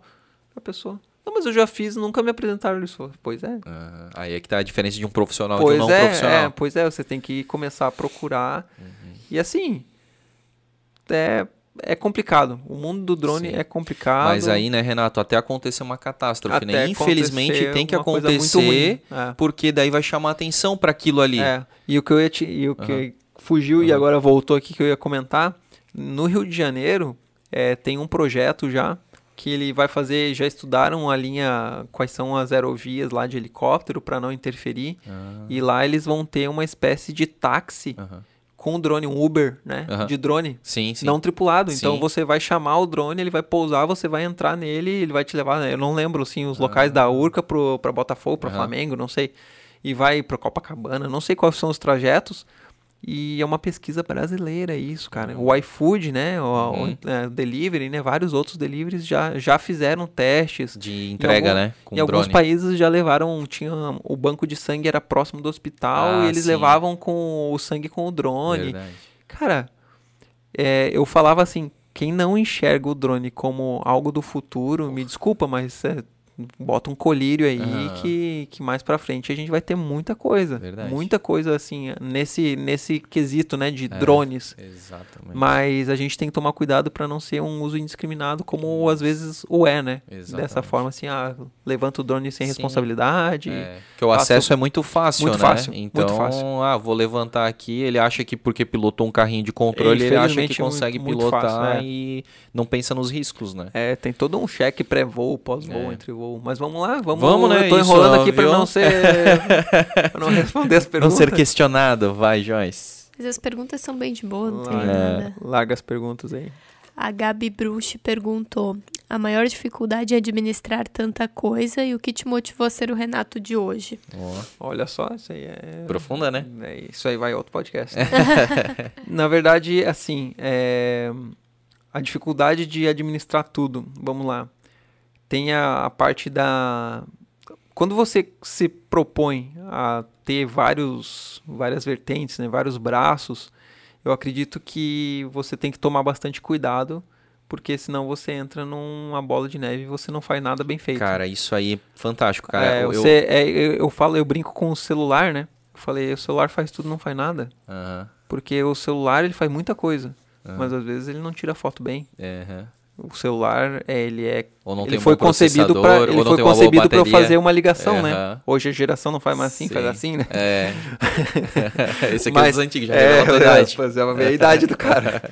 Mas é, ele foi concebido para ligar. É. E hoje o que menos a gente faz é ligar. é ligar. Verdade. Então ele faz muita coisa, mas tem coisas que ele não faz bem feita. Uhum. Então, eu, como eu, eu, te falei, tem muitos projetos é, que eles dependem na maturidade desses que estão acontecendo.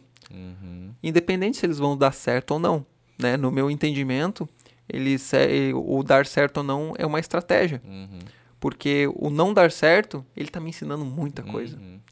E se der certo, ele também está me ensinando Melhor muita ainda. coisa. Uhum. E, e aí eu tenho que bolar estratégia para os próximos passos para eu chegar onde eu quero chegar e para eu ver quais projetos que eu vou tirar da, da gaveta e realmente eu vou botar em ordem. Mas uhum. como que eu faço para administrar tudo isso? É ter cautela e ver quais são as prioridades. Uhum. Por exemplo, a gente abriu a cafeteria na pandemia. Qual era a prioridade? Era eu deixar em stand-by. Eu até abri, a, abri, desenvolvi, digamos assim, a rotor audiovisual uhum. é concomitante à abertura do café. Uhum. Essa, esses eram os dois que estavam andando junto mais a minha função dentro do Corpo de Bombeiros, enfim. E dentro da legalidade, o militar estadual eu não posso ter uma empresa própria, né? Uhum. Eu tenho, eu tenho todos uns, uns, termos legais que eu tenho participação, sou sócio e tudo ah, mais. Entendi. Mas isso, ok. Uhum. E, então, dentro da legalidade, eu fui fazer o que eu podia fazer. E aí eu pensei que com pandemia, é, provisão de uma gestão de risco, né? Eu ter provisão com os negócios que eu tenho. Cara, a prioridade é cuidar do café. Uhum. Depois ainda veio toda a reforma da CURT. Então, é você ter os negócios, escolher primeiro quais negócios que você vai abrir, uhum. daí você tem os negócios. Depois que você teve os negócios, aí você tem que escolher qual que vai ter prioridade. Aí você vai fazer aquele andar sozinho, esse aqui vai andar de acordo com as tuas pernas, esse aqui vai andar um pouquinho mais devagar Porque Mas senão o- tu se frustra, né? Tu querer que Exatamente. todos andem Junto. perfeitos em, juntos. em alta performance É, sempre, isso, aí. isso não vai conseguir. Aham. Isso aí é humanamente impossível. Isso é utopia. É, utopia. Uhum. Mas eu acredito que é isso, é você saber que projetos colocar em ação e dar prioridades em momentos. E nem sempre vai ser a prioridade certa, tá? Sim. Eu, eu tô falando Sim. aqui qual foi a minha, né? Mas é que tu tens Às que vezes eu- testar. Tu vai, é o teste AB, sabe? É aquele Tenta negócio lá, do empresário com a lanterninha. É, cara. exatamente. Vai, vai. Cara, a mesma coisa a gente tá fazendo agora. Se a gente não tivesse fazendo a reforma, óbvio que a gente estaria estreando outros quadros, Sim, fazendo mais conteúdo Doc. e tal, doc, que né, a gente teria muito mais tempo pra fazer. Cara, a gente tá parando um pouquinho, tá fazendo, o, digamos, o arroz com feijão. Sim, sim. E a, a obra tá tendo prioridade agora. Finalizou, Acabou. vamos fazer o estúdio, vamos estrear lá, tudo certo, cara. A gente retoma com novidade, com novos quadros, com mais docs. E, e, e a gente quer isso, a gente também tem sede de, de inovação, de não ficar Cara, no a marasmo. na palavra sede, você parece que eu tava transmitindo aqui pra ti. Era a que a- na pergunta ali é, é Gabi, né? A Gabi, A Gabi Brook. A Gabi Brook, cara. Conheço ela. É, legal. Sim. Aí ela Vou dar um perguntou beijão o que, pra Gabi. o que te motivou a ser o Renato de hoje. Então, ia entrar nisso aí, é a sede. Eu tava aqui engatilhando pra você ver como é que é a mente do, do, Como a gente do tá caboclo, né? E a mente né? do caboclo que tá pensando lá na frente. Aí eu, eu, eu tava pensando nisso. É, o que foi o Renato de hoje é essa sede de fazer algo. Eu comentei da conversa que eu tive no Business Talk de sábado lá com, com uma grande amiga minha, Grace Paris, que fazia parte da RoboMind. E, cara, eu falando com ela, eu falei, eu tenho uma sede, Grace. Desde 2008 que eu tinha, o 2007 que eu tinha lá o meu projeto. Eu, eu era um professor de academia que tinha um projeto de um centro multidisciplinar de, sete, de custo de 7 milhões. E, e esse centro multidisciplinar de excelência física, ele ia estar presente em cinco países. Ó. Cara, Olha isso, cara. Isso Mas isso é muito 2007. importante, 2000 cara. 2007 não, desculpa, 2009 mais ou menos. Eu tava lá já no resort, pensando nisso, né? Eu tava querendo construir isso. E essa sede por construção. Não necessariamente aquilo que a gente tá falando, eu não, eu não penso assim, ah, quero ser melhor. Não, cara, eu quero construir coisas. Uhum. Eu acho muito assim, é um, é um enfrentamento legal, sabe? É tão construtivo, isso é tão intenso pra tua vida, te traz tantos links. Olha aqui, eu te conheci, Exatamente. tô conhecendo a Joyce, a gente conhece tanta gente legal ali no café, É. a gente conhece tanta gente legal fazendo as imagens com o rotor.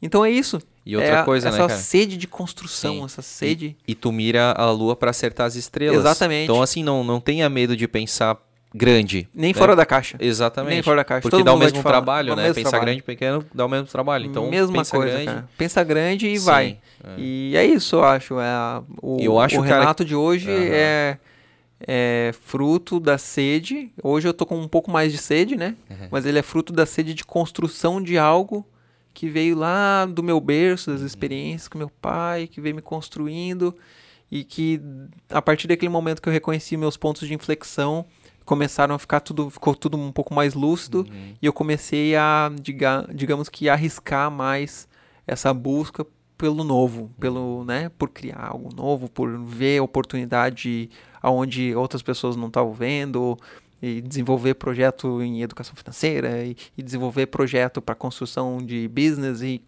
enfim, Uhum. uma infinidade de, de coisas que elas hoje eu, eu meio que consegui organizar esses projetos em, em ordem. Aham, Então eles estão andando.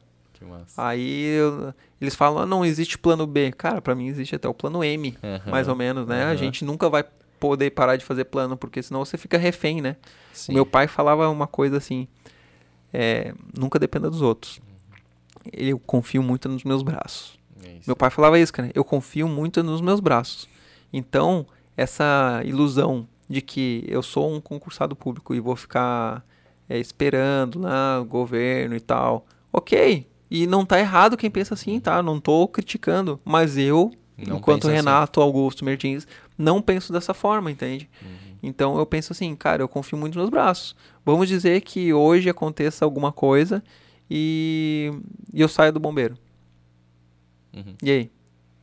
Que torneira que eu teria, né? Se eu não tivesse pensando assim. Exato. Então, eu nunca tenho uma torneira só, né? Uhum. Pode ser que uma torneira tá saindo muita água, a outra tá saindo um pouquinho mais de gotinha, mas eu tenho outras torneiras. Uhum. E, e é isso que eu incentivo a Pamela a abrir outras torneiras, né? A minha irmã, eu incentivo. Todos que me cercam, né? Eu, eu procuro levar esse ponto de vista, não que ele esteja certo ou errado, mas para que pelo menos a pessoa reflita sobre isso. E é uma linha muito tênue, né, Renato, entre tu não colocar todos os ovos numa mesma cesta e tu não desfocar.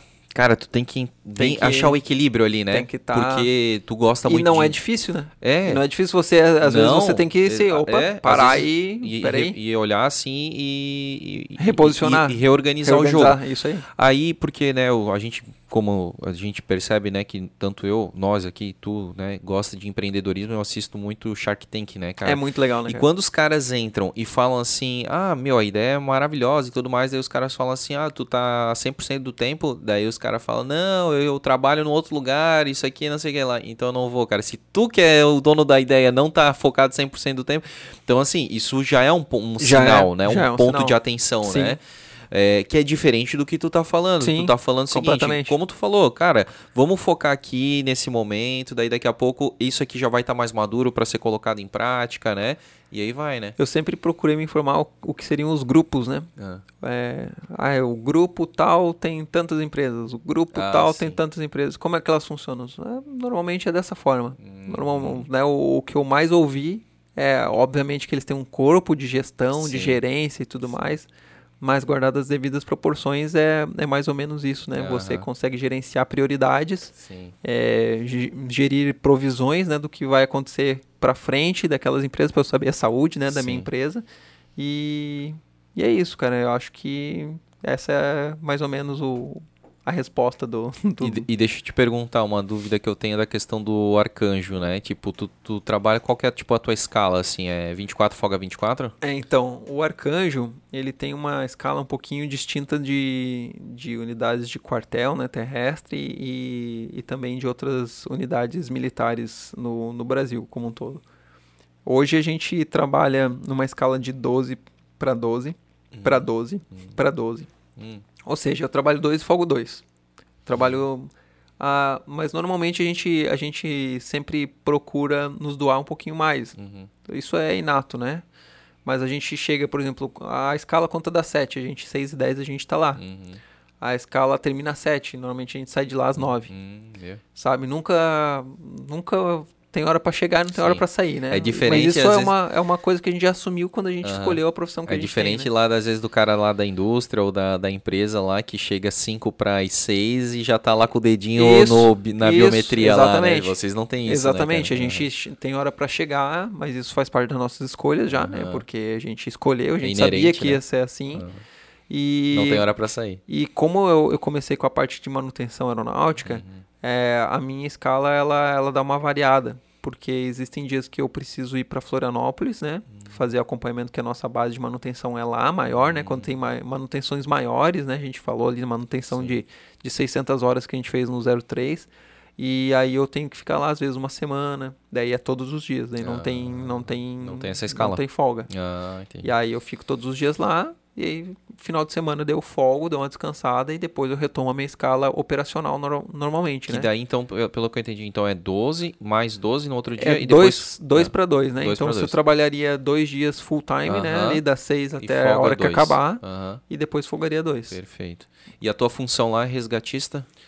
É, hoje a gente tem os praças, eles podem ser tripulantes operacionais e que são os resgatistas, né? Aham. Ou o fiel, né? Como você Aham. viu naquele, naquela é, oportunidade. Sim. Então a gente tem o curso de formação de tripulante operacional e desde 2019 que eu chequei mecânica aeronáutica, eu comecei a construir junto, obviamente, com o batalhão, que a gente não constrói nada sozinho, é, a possibilidade do praça ser também mecânico aeronáutico dentro do nosso batalhão. Ah, Então eu fui o primeiro, puxei essa fila, mas já tá vindo mais cinco militares à, à retaguarda, né, atrás. E e assim, ele é essa parte dos praças e o oficial ele pode ser piloto. uhum. Então a gente tem isso, daí os médicos e os enfermeiros são é, público civil, né, do SAMU. E mas hoje a minha função é tripulante operacional e mecânico aeronáutico. E já há quanto tempo, então? Eu tô desde 2016 participando das operações do Arcanjo já. Porra. E 2017, abril de 2017, que eu vim transferido aqui pra. pra... Pra Eu Blumenau? trabalhava antes, eu vinha na minha folga, né? Aham. Então eu trabalhava lá na Serra, quando eu tinha folga eu vinha trabalhar aqui no, Oh. no Arcanjo. Caramba. e faz parte também dos estágios probatórios, né, para a gente assumir a nossa função.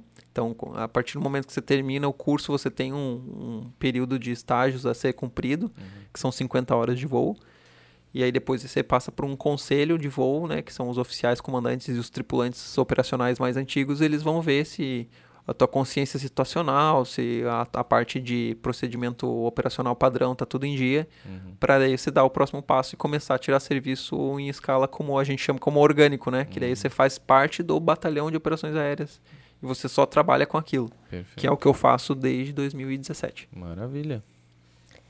E respiro e sou apaixonado e, pô, não troco isso por nada, cara. Tu tá coçando aí a tua tatuagem, eu queria te perguntar, cara. Ô, agora Não, que eu vi, sim, cara. ai, olha o cara. símbolo aí do. É a cruz da vida, É. cruz da vida, cara. Cara, cruz da vida. massa. Pessoal- que colorido bonito, O cara. pessoal da PH gosta bastante, cara. Uau. Fly, voar, né? É, aqui tem o. Tem, eu, eu sou meio Heavy metal aí. me- metaleiro. Aham. E eu gosto bastante do, de uma música do, do Iron Maiden, Ah, que é a Aces High, né? Ele, ele conta uma jornada, assim, que eu acho burra, né, da nossa humanidade, que são as guerras. Uhum. E ele conta lá da Batalha da, da Grã-Bretanha e tal, e, e ele, ele fala live to fly, fly to live. Então ele, ele expõe isso, né? Tipo, vou ir pra voar e vou ir pra viver. Uhum.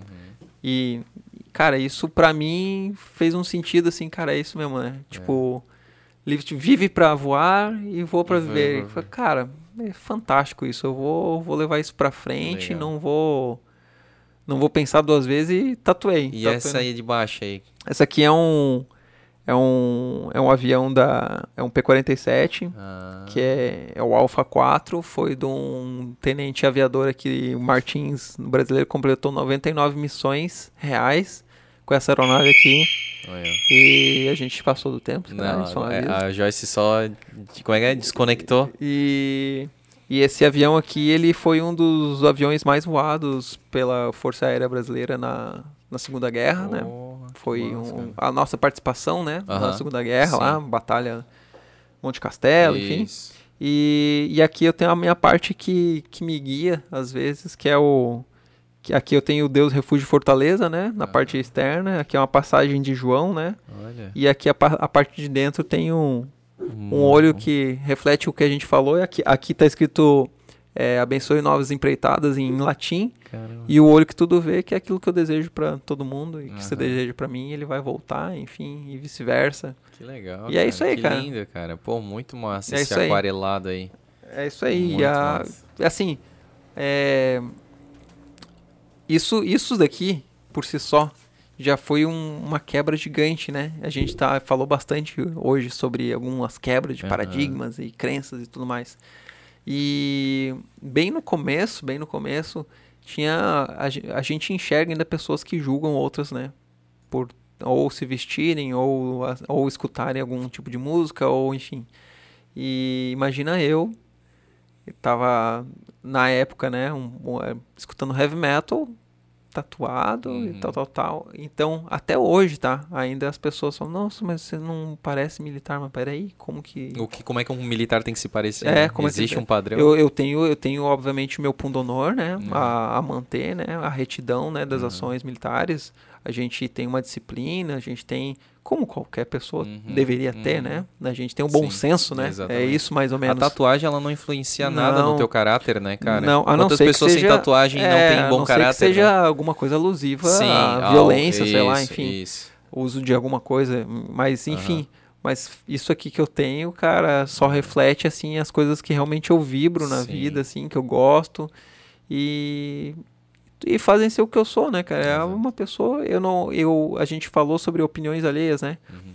Durante um momento da nossa vida, eu acho que de todos nós, a gente acaba se escondendo atrás de, de máscaras, né? Uhum. Que a gente fica preocupado com o que os outros pensam. Total. A partir do momento do, da inflexão, que você começa a ficar mais lúcido quais são os teus objetivos, você tira as máscaras. A gente se liberta. Cara, a liberdade, a gente alimenta a nossa sede, a gente se nutre de pessoas boas e tudo flui. Verdade. E as pessoas que têm que se afastar, elas se afastam. E Exato. tá tudo bem. É isso aí. Vamos pra próxima? Vamos lá. Tem uma lista. Não, tem. Tem várias perguntas que vocês já responderam no É, decorrer da a- conversa. Mas então cita a pessoa só pra. A gente... Sim, mas eu vou fazer uma, uma pergunta que vocês não falaram. O Aí, ó. Esta- Estevão Schutzik. Sabe mais ou menos em média quantas ocorrências já atendeu como tripulante? Já. Isso é Legal. muito curioso porque eu sei exatamente quantas ocorrências eu atendi. Uau. É, a gente tem no, no Batalhão de Operações Aéreas aqui do estado. Desculpa. É uma coisa bem curiosa que outros estados às vezes não têm. E, e a gente, a gente é, esteve em Vitória esses dias e eu tava falando comigo meu lá do Ceará, também da operação aérea lá do estado do Ciopaer. E a gente tá falando sobre paradas cardiorrespiratórias. E aí eu falei com ele sobre parada cardiorrespiratória e não sei o que, e ele falou, pois é, cara, pega- vocês pegam bastante aí. Falei, pois é, cara, é a minha centésima, trigésima, terceira parada cardiorrespiratória. Olha. Daí ele olhou assim, como assim, cara? Falei, 133 paradas. Eu, isso assim, é, eu enquanto tripulante operacional, porque a gente, quando a gente é tripulante operacional e a gente está de serviço, a gente não vai em todos os voos. Por quê? Porque a gente tem que tem outro tripulante que é o fiel normalmente e a gente reveza para que se tenha uma operação de resgate a gente esteja o mais descansado possível. Então, se eu tiver um voo agora, eu estou retornando de uma ocorrência, de um capotamento, de alguma coisa, e na sequência eu já tenho que fazer um resgate, quem vai pular na água é o que ficou na base que está mais descansado, porque ele vai colocar um estresse físico grande ali, Total. né? E, e ele também tem que se preparar para aquilo lá. E, e desculpa, eu, eu perdi mais ou menos o número de ocorrências, né? Eu falei de, de paradas cardiorrespiratórias. Eu já tô na minha 600 e... 620, se eu não me engano, 600 e pouco. Ele atualiza de, três, de duas em duas semanas a nossa estatística lá. A gente alimenta, né? Só que ele só atualiza pra gente lá de duas em duas semanas. Mas, salvo engano, já passou de 500 vítimas Caramba. e de 600 e poucos ocorrências. Eu tô com quase 400 horas de voo. Levando em conta que a gente tem, assim... Essa, helicóptero é, é tiro curto, né? Aham. Vamos dizer que um tiro longo pro helicóptero seria 10 minutos, 15 minutos de voo. Então, Hum, vai sim, contando imagina. de 5 Aham. em 5, 10 em 10, 10 em 10, 10 em 10, Sim. tô com quase Não dá 400. comparar com um piloto de avião que vai até pros Estados Unidos, né? Os nossos próprios pilotos de helicóptero, né? Aham. O, o, Major Jair, inclusive, essa semana, ele chegou a mil horas de voo. Caramba, é muita coisa, É né? muita Com coisa. Tiro curto, né? Como muita coisa um- Aham. em- no helicóptero de resgate, em É. ocorrências. Pois é. É muita coisa. E uma, uma coisa que eu achei legal antes da Joyce falar é que tu mostrou, inclusive, ali aquele, ah, aquele programa que vocês alimentam Ah, sim, com as o ocorrências, estatística, ah, aham. que daí depois aquilo ali gera um dashboard, assim, com né, qualquer coisa ali tu pode expandir. Ah, vocês pode... tiraram foto, foi verdade. Sim, exatamente. verdade. Isso ajudou. A gente colocou umas flags durante o Verdade, vídeo ali, verdade. colocando a quantidade de ocorrências, Isso. qual que era o top 3 e tudo mais. Isso aí. Isso gera muita, Parada, muito conteúdo. acidente, tal, tal, tal. É Exatamente. Muito legal, cara. É, é uma das aí. coisas que a gente, a gente tinha essa necessidade, né? As pessoas, a imprensa pergunta, as Uhum. pessoas perguntavam e a gente falava, ah, a gente atende, mas o achismo não responde nada. Exatamente. Então, cara. baseado nas estatísticas, é até dados, para né? até para questões governamentais, de Uhum. transparência, de tudo, né? A gente só voa quando está em ocorrência ou em treinamento. Uhum. Diferente disso, no a aeronave não voa. Uhum. E é para isso que ela tá lá, né? Para voar, para atender Exatamente. ocorrência. Enfim, Queria falar? bora. Duas coisas. Uma é que, para quem tem mais curiosidade sobre os números e sobre a rotina, tem o nosso doc lá É. no canal do Fantástico, Blumencast, ficou muito né? legal aquele lá. E mostra um pouquinho da rotina. Daqui um dia tem o próximo, hein? É, vamos Ah, pensar nessa aí. questão da, do- da água. Da água. E de todos esses atendimentos, tu sabe quantas vítimas foi possível reverter? Ixi, assim, o que a gente tem. Eu não. Obviamente a gente não se envolve a tal ponto, né? É porque existem algumas crenças que as pessoas têm. Vamos lá. A gente começou a investir numa vítima de parada cardiorrespiratória. As pessoas acham que a gente vai recuperar 100% dos casos. Não é o que acontece, obviamente. É porque por N fatores, né? N, N aspectos médicos envolvidos, fisiológicos, enfim. Ah, o que a gente notou foi que com a vinda do nosso compressor torácico automatizado, que é o E Lucas. né, tem o acrônimo de Lucas 3, ele ele aumentou de cerca de era cerca de 4% o índice de reversão das nossas paradas. Ele aumentou para próximos de 20%. Poxa, caramba. E, e essa sobrevida que a gente dá para o paciente é uma, é uma ponta de esperança que a gente constrói né, naquele momento negativo que ela está passando. É, o que as pessoas têm que entender é que às vezes hum, nem sempre é bom ter essa sobrevida, porque as sequelas que vêm na, na sequência disso são muito, muito, muito graves. Então, obviamente não cabe a nós né, decidir, o, a parte médica tem um protocolo a ser seguido, mas as paradas cardiorrespiratórias elas são assim é, tem o, o, o, modo operandi, digamos assim, né? tem uns padrões a serem seguidos, algumas, alguns aspectos que identificam quais são as causas que levaram aquela parada, que é a parte médica que faz né? essa abordagem, eles vão estimular com as medicações e a gente vai aplicar o protocolo, vai monitorizar, vai dar o choque se necessário, mas assim, a pessoa que está em parada, as pessoas já têm que... é muito grave, é muito grave a gente ter assim, ó, eu conto nos dedos quem teve, por exemplo, a gente teve uma, uma experiência muito legal, muito legal de um menino de 23 anos que levou um choque de 13 mil, ficou 40 minutos em parada e foi revertido com o uso do Lucas também, né? Uhum. E com todo o suporte básico antes, né? É, ele foi reanimado e depois de dois meses, um mês, ele estava lá dando abraço na gente. Meu. Mas e é depois, raro. E depois a gente teve outro histórico aqui de um senhor de Pomerode, que foi lá visitar a nossa base também, a gente também chorou bastante. Assim, que voltam com lucidez e com vida plena uhum. é mais raro, né? Uhum. Obviamente que as outras voltam, mas sempre fica alguma sequela. Uhum. Mas a gente tem que ter consciência que uma parada cardiorrespiratória, ela por si só já é muito grave. Então, é, se você reverter, ok, já fica com aquela. Pode vir sequelas. Uhum e principalmente afogamentos, enfim.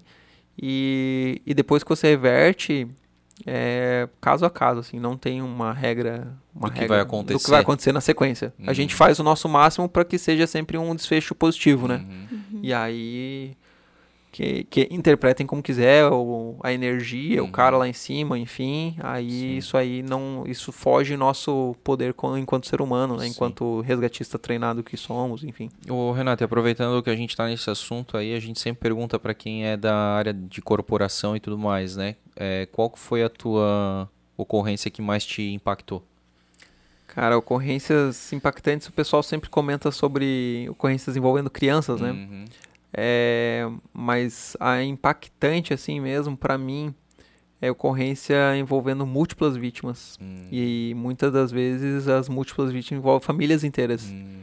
E aí, independente se é criança ou se é, é ou se é, enfim, adulto, uhum. isso no momento que a gente está operando, é, tem muita gente que faz uma leitura que o bombeiro, enfim, o pessoal que trabalha na frente, na linha de frente de atendimento de urgência, emergência, enfermeiro, enfim, tem um coração frio. Uhum. Ah, vocês já estão frio, né? Uhum. Já estão acostumados. Eu vou falar uma coisa, não acostuma. Não acostuma. Mas e eu complemento. Alguém tem que fazer o serviço. Uhum. E a gente é tão treinado, tão doutrinado a, e adestrado né, para os nossos atendimentos para ter um, um processo que ande rápido, de uma forma assertiva, que a gente tem que operar, né? Durante uhum. aquele momento. Então a gente, por vezes, parece até meio robótico, porque a gente tem que cuidar da segurança da cena, segurança da vítima, nossa segurança, uhum. a gente tem que isolar, a gente tem que estabilizar, a gente tem que fazer isso, a gente tem que fazer aquilo. E naquele momento a gente está no modo operacional, uhum. digamos assim, né? A gente está operando. E muitas vezes a ficha só vai cair quando a gente pousa lá na base. Uhum. Quando a gente está reabastecendo o arcanjo, quando a gente está reabastecendo o material. A gente para para pensar assim, daí começa a pesar. Uhum.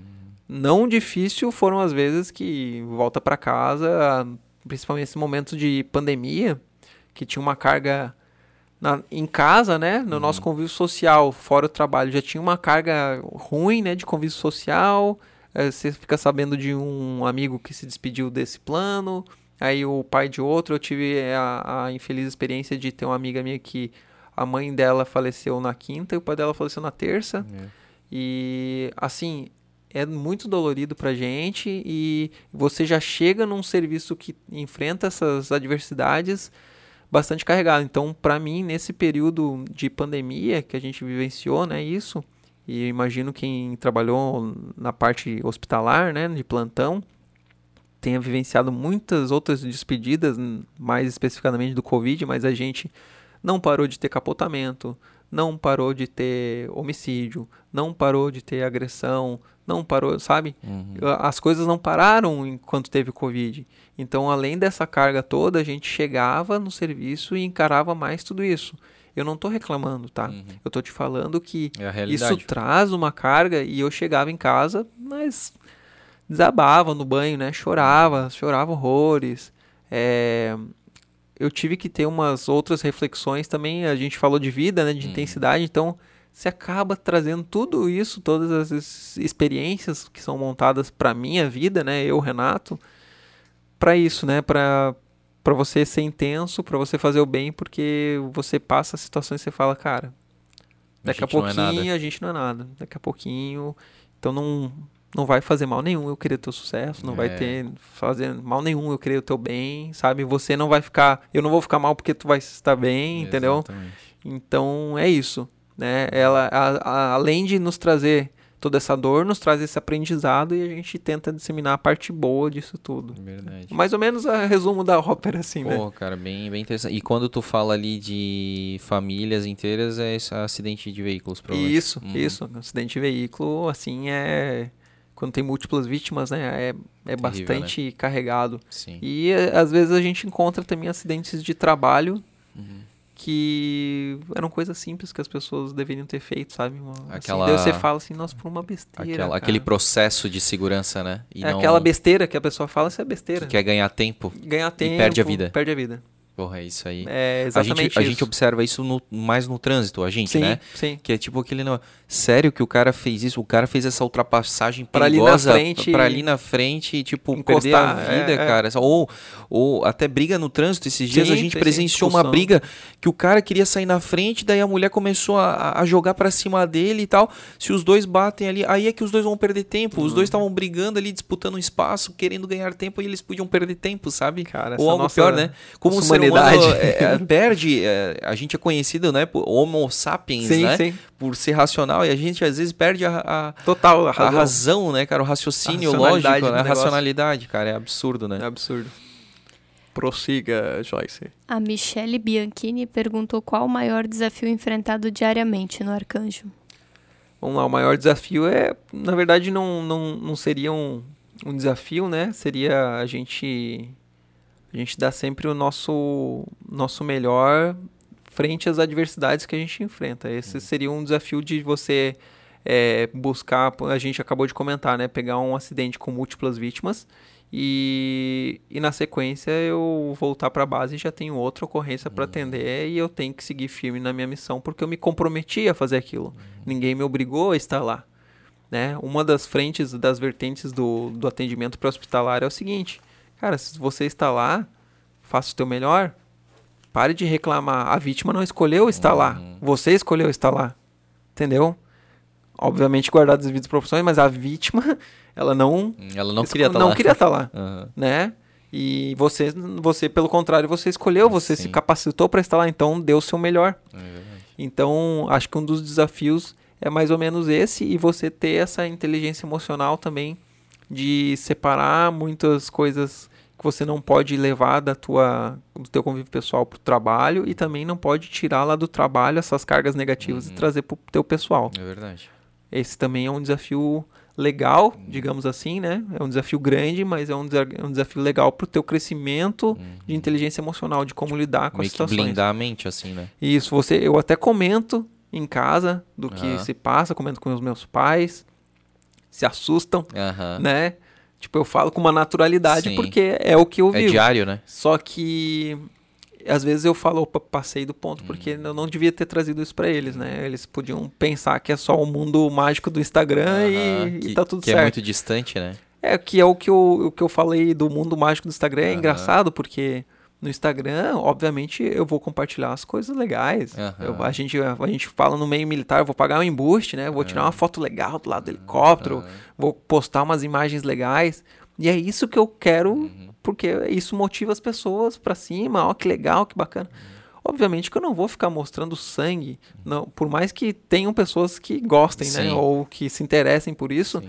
Mas não é uma realidade legal porque você tem que ter respeito com a vida das pessoas, né? Uhum. Eu entendo dessa forma, então seria um desrespeito meu.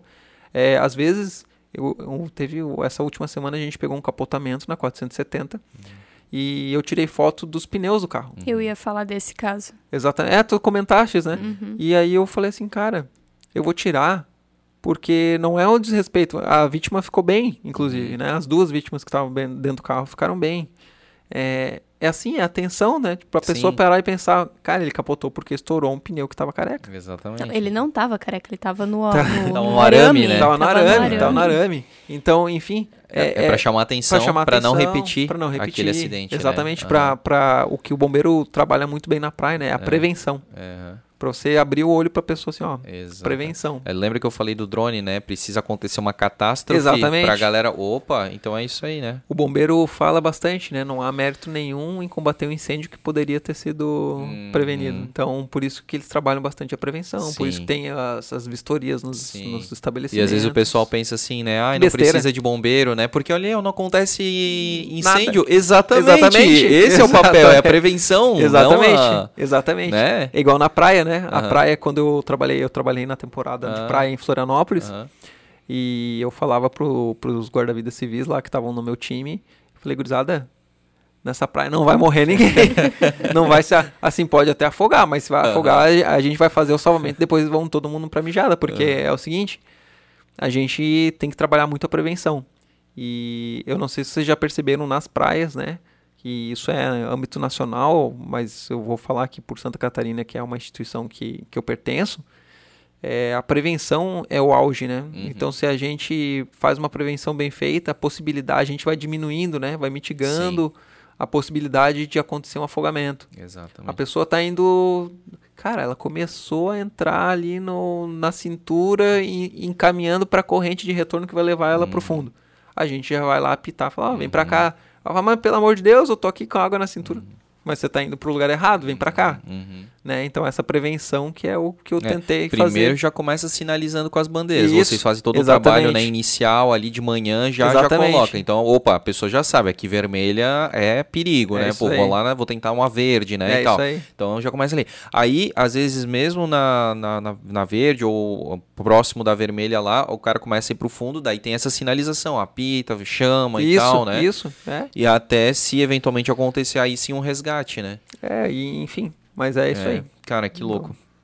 A K. Caroline perguntou: Renato, você acha que a paixão por aviação e drone tem algo em comum?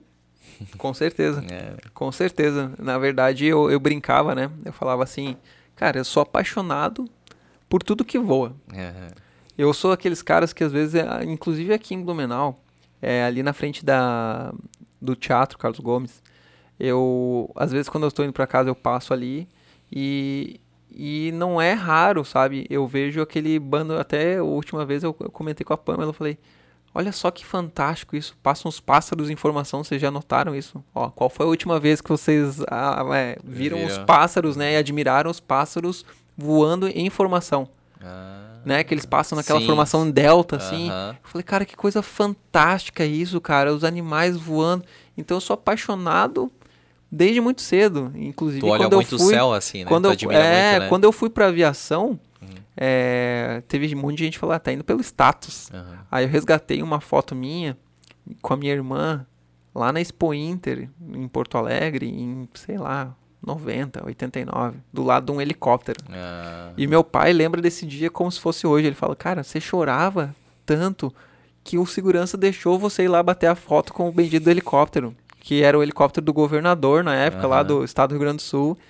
E aí eu chorava que eu queria ir, que eu queria que E meu pai falou com segurança. E eles abriram lá pra eu ir lá bater foto no era helicóptero. paixão já, né? E, e eu, e eu brinco assim, cara, se você me falar que o tapete aqui voa, eu vou querer fazer o curso de Aladim. Entendeu?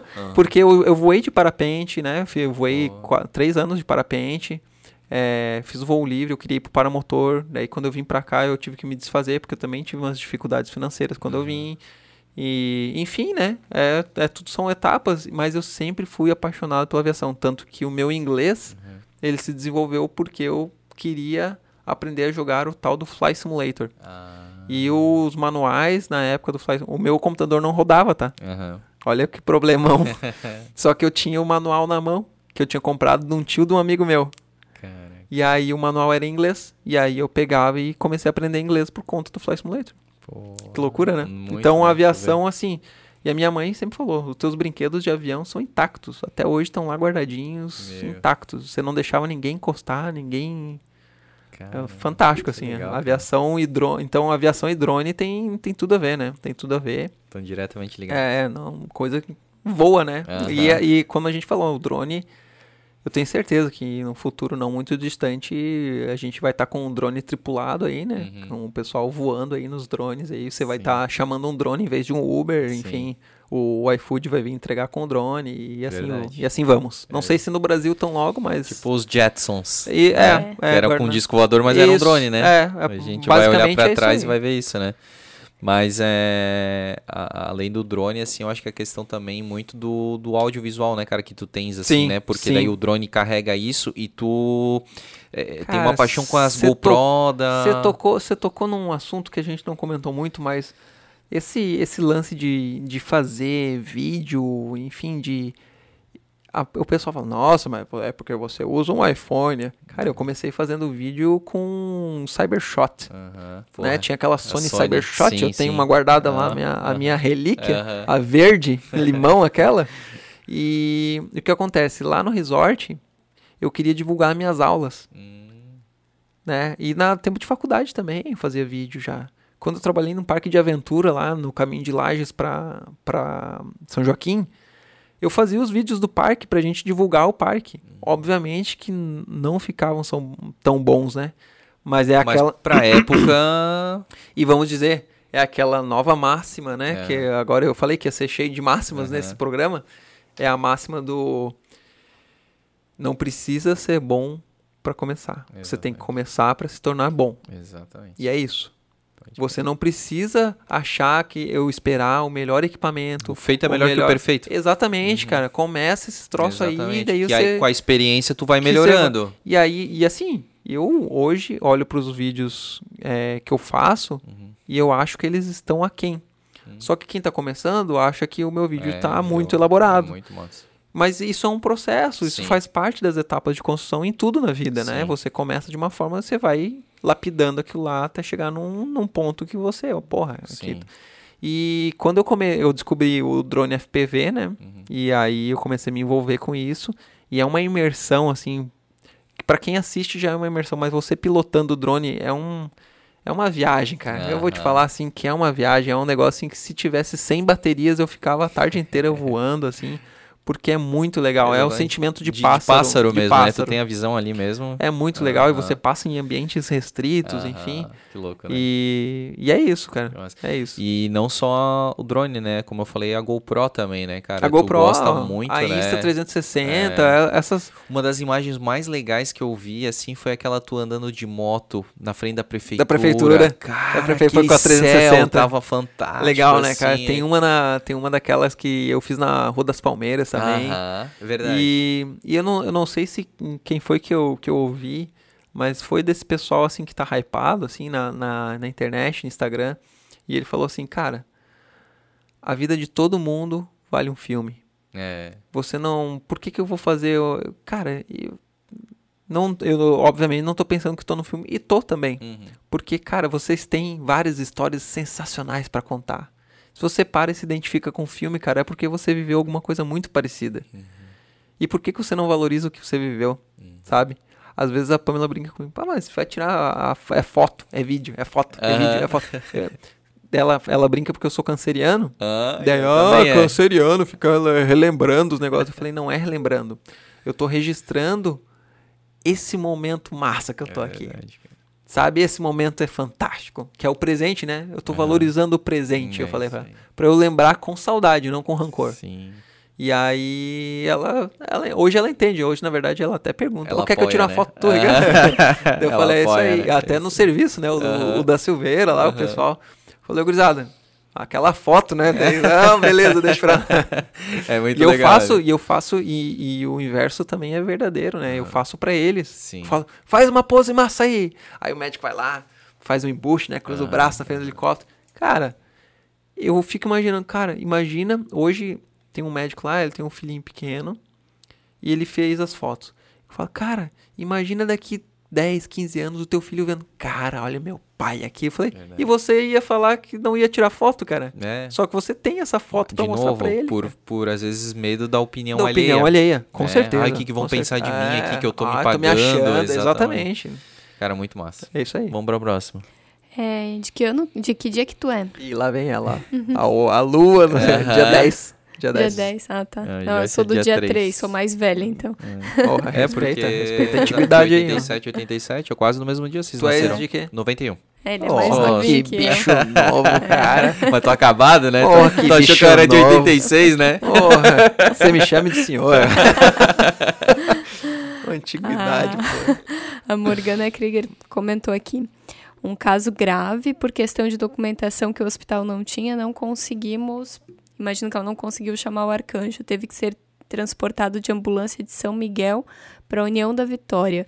Como funciona para conseguir um transporte pelo arcanjo? Meu sobrinho precisou assim que nasceu, ela comentou aqui. Você tá vendo que até a, até a voz da. Já, já, Já- muda, né? Foi assim, é, vamos lá. O arcanjo ele pode ser acionado de diversas formas. Nesse caso de transferência aeromédica, provavelmente iria o avião, né? Não o Uhum. helicóptero. Hoje no, o- no batalhão a gente dispõe de três aeronaves asa fixa, né? Que são os aviões. É, existem três formas de acionar o arcanjo: Central do Bombeiros, Central do SAMU e Serinter, que é lá na Secretaria de Estado de Saúde. Quando a pessoa está lá no ambiente hospitalar, ela tem esses caminhos a serem seguidos. E aí eles vão ser, vão ser triados, né? E aí, dentro dessa triagem, existem protocolos e nem sempre é, o aeromédico vai ser o mais recomendado, né? Nem sempre o, o aeromédico ele vai ser... Acionado. Não, É. é, por exemplo, é que tem gente que acha assim, a gente chega de helicóptero na ocorrência e, e daqui a pouco eles veem o helicóptero levantando só com o tripulante. E o médico enfermeiro ficou e a gente foi... O que, que adiantou, vem? Cara, adiantou, a gente chegou com atendimento avançado ali. Na, pra aquela vítima, não era recomendado o aeromédico. Vou, vou dar um exemplo pra vocês. É uma hemorragia de crânio. Aham. Se eu coloco uma pessoa... Isso é avaliação médica, tá? Uhum. Mas dependendo do, da situação de hemorragia, Uhum. não é não é, é contraindicado, A- não é indicado altura, eu colocar altitude. isso, porque Aham. vai ter Pressão. variação de altitude, vai ter mudança de direção, Aham. vai ter mudança de gravidade, né? Porque a gente, por mais sutil que sejam os comandos, vai ter uma mudança de gravidade, vai ter vibração da aeronave, vocês voaram, vocês Ah, sabem sim, como sim. vibra. Então vai ter ruído, às vezes é muito criança, tem eh, o lance de ruído, Uhum. tem o lance de prejudicar a saúde da criança num aspecto geral. Uhum. Então, quem faz essa triagem normalmente é lá em cima, antes de chegar o pedido para os arcanjos, né? Uhum. Então, passa por centrais reguladoras até chegar na solicitação, a, vamos dizer assim, despachar a solicitação de, de transporte. Sim. É, Para que também não seja uma coisa é, que fique assim, ah, só chama o arcanjo para... é, não, não, não pode ter um, Porque um, às vezes, digamos, um, Ah, um- de ambulância vai 4 É. horas e de arcanjo vai 20 minutos. Tá, mas existe a necessidade, né? Sim. Por isso que existe esse a, Por isso que a existe a regulação, triagem. né? Exa- Exatamente. exatamente. E uma coisa que eu percebi, e eu tinha essa visão, ó, ó, tem 60 segundos aí pra desativar. Ô, louco, cara. Rápido, maratona. Deixa eu ver se ficou, ficou em mim aqui, daqui a pouco a Joyce muda a câmera pra ti, vamos ver. O, legal é que vai aparecer no, no áudio aí, ó, pessoal.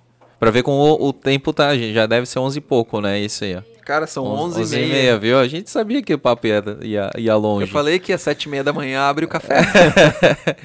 e mas uma coisa que eu tinha de visão e, e eu acho que muita gente tem é eu achava que o atendimento se fazia dentro do helicóptero. Por isso que tem gente que diz Ah, assim: sim, sim. "Ai, por que tá voando e os caras ficaram?" É, Sim, não, cara, o- não. O, helicóptero, claro, tem a questão que dá pra fazer muita coisa dentro dele, mas Não. basicamente é chegar É o rápido. meio de transporte. É o meio de transporte, né? Meio de e aí o transporte. atendimento, tudo a, a- a- ali a reviv- é, ressuscitar a pessoa, enfim, Aham. é, reanimar, é fora do, da aeronave, A né? gente só vai embarcar uma vítima no arcanjo quando essa vítima estiver Estabilizada. estabilizada. Isso aí. Totalmente estabilizada. Quando o médico ali, o responsável pela saúde daquela vítima, falar pra gente assim, ó, a vítima tá estável, vamos preparar a aeronave. E a Isso. gente vai preparar a aeronave. E já aconteceu de a gente preparar a aeronave, botar a vítima a bordo, e aí tá pronto para acionar, e a vítima começa a instabilizar. Uhum. E aí a gente tem que remover aquela vítima e aí vai plano Uhum. Todo o B, que vai ir por, por ambiente terrestre, né? Por Ah, ambulância ah. terrestre, enfim. E mas é isso. A- o, o objetivo do arcanjo, ele é um atendimento avançado em qualquer local, né? A Uhum. gente fala assim, é em qualquer local. Essa é a diferença do arcanjo. A gente chega muito rápido com atendimento avançado, avançadíssimo, em qualquer local. É diferente, por exemplo, de suportes base.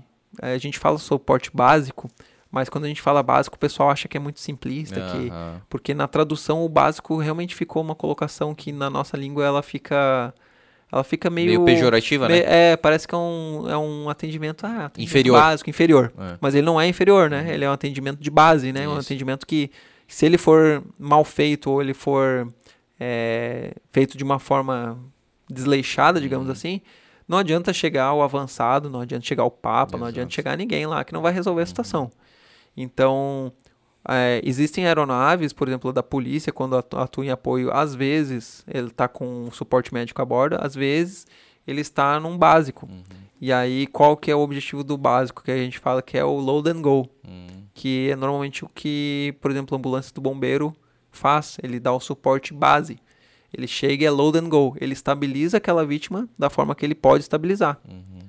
que precisa estabilizar, e leva rápido para o recurso mais próximo Perfeito. para o recurso avançado mais próximo. E nós não, nós somos o recurso avançado que vamos até a, a cena, né? A Uhum. gente vai voando até a cena. Então aí é a, a diferença do, do arcanjo. A gente chega com a- um suporte avançadíssimo em qualquer local. Uhum. Depois de estabilizado, aí vai ser feita uma nova triagem, digamos Uhum. assim. Se a vítima vai por via aérea, se vai por via terrestre, para ver qual, que vai, tal qual, qual a referência que a central vai falar. A referência aí é Rio do Sul, a referência é Itajaí, enfim. Uhum. É isso aí. Massa, é isso aí. Aqui eu vou citar o nome de algumas pessoas que fizeram perguntas que vocês já comentaram. Então é a C Fisiofit, o Valmir Professor e a Grace Paris. São perguntas aqui que vocês já falaram aí no decorrer dessas quatro horas de papo. E Não, não. meia hora Meia que hora não é- gravou, meia né? hora que não É, gravou. mais de quatro horas. Na real, então. são Foi cinco pouco. horas, né? A gente fez É. uma hora de off, Ah, então também são tem. Foi horas. pouco, vou falar pra Cara, vocês. Foi pouco. Ô, ô, Renato, é, Só eu... que calma aí que Ah. não acabou, tem mais duas aqui. Ah, Ah, é? Então tá, então Só manda. passei por essas. Olha só. É, A, Joyce é assim, Vai ela ter, bota um negócio ter. no meio, não tem muito uma ordem. Deixa eu te perguntar, vai ter nuvem lá no YouTube, lá pra eles, pro servidor deles lá, essa conversa toda. Ah, o Leandro Sene- Senedesse Uhum. perguntou quais são as ocorrências mais frequentes e quais as mais difíceis de atender. Legal. E a outra eu falo depois. É. O- vamos lá. As, as mais frequentes, é, notavelmente, é parada cardiorrespiratória. né? A gente criou uma cultura legal aqui de acionamento para esse tipo de ocorrência, porque não tem benefício em você transportar numa ambulância uma pessoa e fazer reanimação ao mesmo tempo. Isso não, isso cientificamente comprovado que não tem, Não é efe- não tem eficiência. Hum, Então a gente co- conseguiu criar uma cultura né, regional e, e de consciência né, da- das unidades que acionem, que façam as manobras lá e acionem o suporte avançado, né, seja ele arcanjo ou terrestre. Então a PCR é bastante frequente e, salvo engano, a segunda é acidente de trânsito. uhum, Acidente de trânsito dá muito.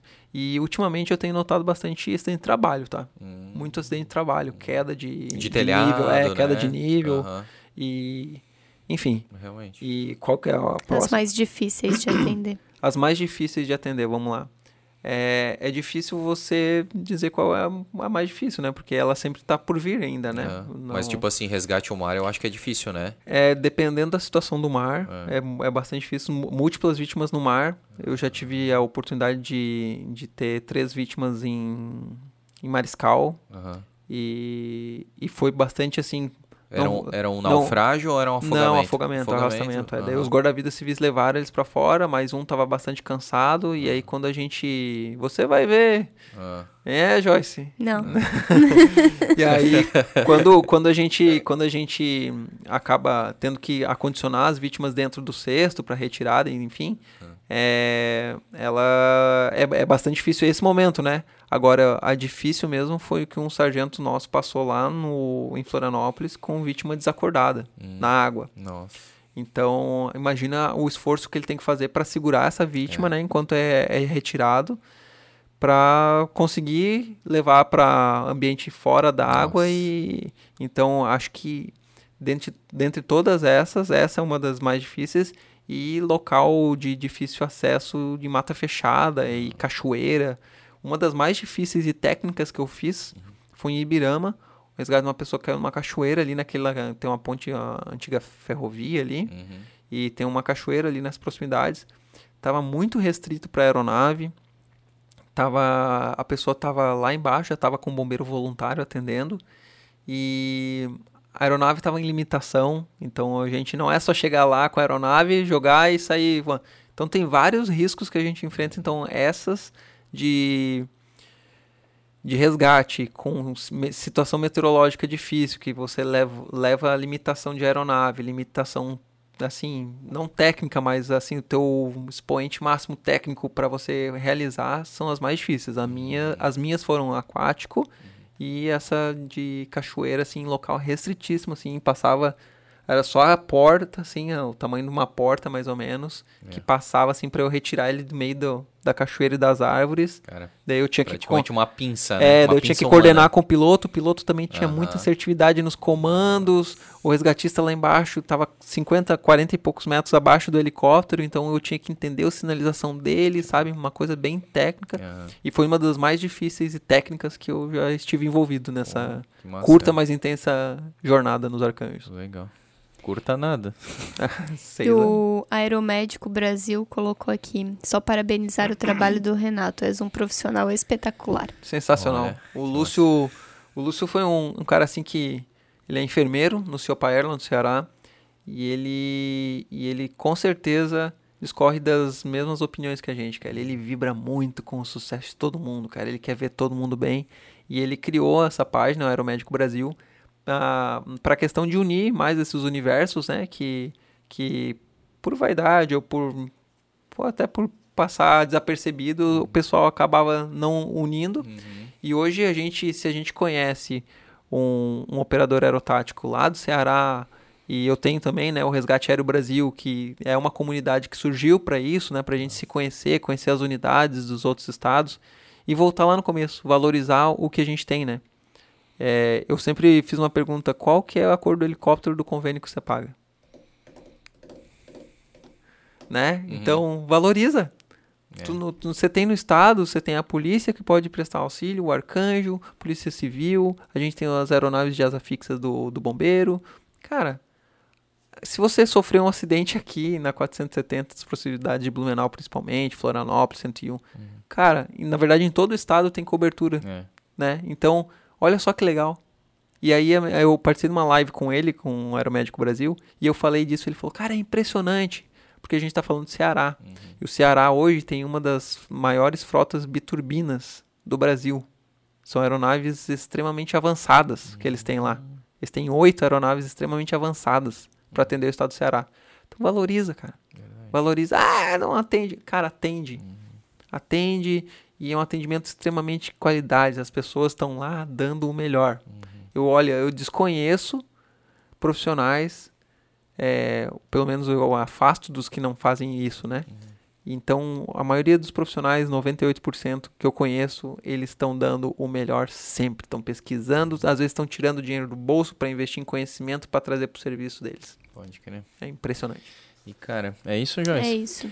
Aê, Eu- Joyce! Aí sim, Ah. né? Que isso. Ela ia começar um outro assunto, assim, porque hoje ela tá fora da ordem. Não, acabou as perguntas. Cara, eu, Renato, quero né, te agradecer e tu tava falando agora, né, dessa questão aí do, do comportamento, né, do, dos resgatistas, do, do arcanjo, assim. É, eu, né, te conheço já há um tempo e tive a oportunidade também, né, de conhecer a Tati, o Major Jair e, e até foi, né, com a tua... Sim, você fez a sim. ponte, né, para que isso acontecesse. E Foi legal, né, cara? Foi fantástico. E esse esse doc foi muito legal lá também, assim, a gente fica, meu, a gente saiu de lá extasiado. A gente ficou a gente falou para um pro outro assim no carro assim, lá na Pedro Zimmermann Que assim, loucura. Tu, tu tá entendendo o que que a gente fez Cara, olha o dia de hoje, que coisa fantástica. Se a gente Que fosse legal, né, CLT cara? numa empresa, a gente não teria essa oportunidade, sabe, cara? Com então, certeza não. Cara, é uma coisa muito impressionante. E a vibe é muito boa, sabe? De vocês, assim. A gente, meu, se sentiu muito bem acolhido em casa Que mesmo. legal, assim, são pô, sempre- O carinho de vocês Braços é muito legal, sempre. sabe? Então, assim, e eu tenho certeza, todo mundo, quando a gente fala, quando a gente conversa sobre o arcanjo, todo mundo reverencia o arcanjo, Legal, assim, cara? porque vocês respeitam muito, vocês cuidam, né, da, da população. Tem um trabalho muito importante, é arriscadíssimo o que vocês fazem, tanto nas operações até quanto nos treinamentos, né? é- Sim. Envolve muito risco. Sim. E então, assim, cara, meu, o trabalho de vocês são fantástico. O teu, né, é, é um caso à parte, porque, porra, tem essa questão, né, que a gente falou do drone, que é uma coisa nova, é inovadora. É, tem a questão do, do- do empreendedorismo do mais um, sabe? Que tu tá apostando aqui na cidade, né? Isso é tão importante. Tem tá mais gerando. coisa, tem mais coisa pra vir. Pois é, ainda. e veja, cara, É tu, tu acha que tu não vai estar lá no novo estúdio lá? É Tu isso vai aí, vai estar cara. no estúdio, cara. Reserva nuvem aí. YouTube. Bota mais um servidor lá no Bota mar. mais um servidor pra aguentar cinco horas de conversa. E, cara, então, assim, a tua, a tua história de vida é muito legal. E, e isso que até que eu queria falar pra finalizar a minha fala, cara. Porque é, a gente vem pra cá pensando isso. Cara, vamos falar disso, disso, disso, daquilo. E, de repente, o que a gente menos falou foi disso. Do que Foi. a gente colocou lá na, na É. chamadinha, entendeu? A gente, cara, a gente resenhou aqui. Foi muito legal. É muito doido. Eu, e eu, eu gosto de falar isso é, pro convidado, assim, quando a gente tem a oportunidade mesmo de, de trocar a ideia, de conversar, do, do convidado falar, mas eu poder falar também, não só, tipo, entrevistar, Sim, sabe? Não fazer sim, a pergunta sim. e só receber a resposta. A, a tuas troca é também. muito gostosa, sabe? sim. E foi isso que aconteceu. A gente pô, super se entendeu aqui, Não, foi cara, uma vibe muito boa. cara. E já tá feito convite, né, cara? já Volta vamos aí tá pra... lá, já. com Isso é uma certeza, cara. absoluta. cara. Eu me programo, a gente vai estar lá, a gente vai, vai ter open house lá. ou- Ah, a gente vai Vamos- fazer alguma vamos coisa. pensar, É, vamos aí, ó, planejar. aí. Depois de umas três semanas de descanso, assim, é, né? não, primeiro aproveita, né? Só o que me falta, né? Ah, cara, de coração, eu quero agradecer a- o convite, a oportunidade de estar aqui é, compartilhando um pouco do que eu vejo do mundo, do que eu entendo como como um norte às vezes para mim, que pode servir como norte para outras pessoas, pode inspirar outras pessoas. É, torço para que outras pessoas torçam pelo meu sucesso, porque eu também torço pelo sucesso delas da mesma forma que elas devem torcer por inúmeros outros sucessos e cada um dos seus sucessos a gente vai construir um mundo muito melhor, sem vaidade, sem egocentrismo, sem ninguém puxando teu tapete. Esse seria um mundo ideal, né, que eu que eu imagino, digamos assim. É, cara, eu vou te falar que enquanto a gente conversava, eu eu tava me, me, me pegando assim nos pensamentos. É, é muito curioso isso, porque a gente está numa conversa aqui tão intimista, a Joyce aqui, tu, tu estás aí na minha frente, e, e ao mesmo tempo eu tô com a sensação aqui, ó, que o pessoal tá aqui com a Aham. gente, né? Quem tá nos assistindo tá aqui com a gente, tá conosco, tá, tá nos acompanhando, de repente tá fazendo as suas próprias reflexões. E, cara, isso é sensacional, Sim, cara. cara. É sensacional. gente, isso cara, vai- isso vai Ecoa, né? De novo. né? ecoa, cara. E Vai eu quero, eu quero assim, eu quero que cada vez mais vocês cresçam, que como eu te falei, cara, eu quero ver vocês voando literalmente.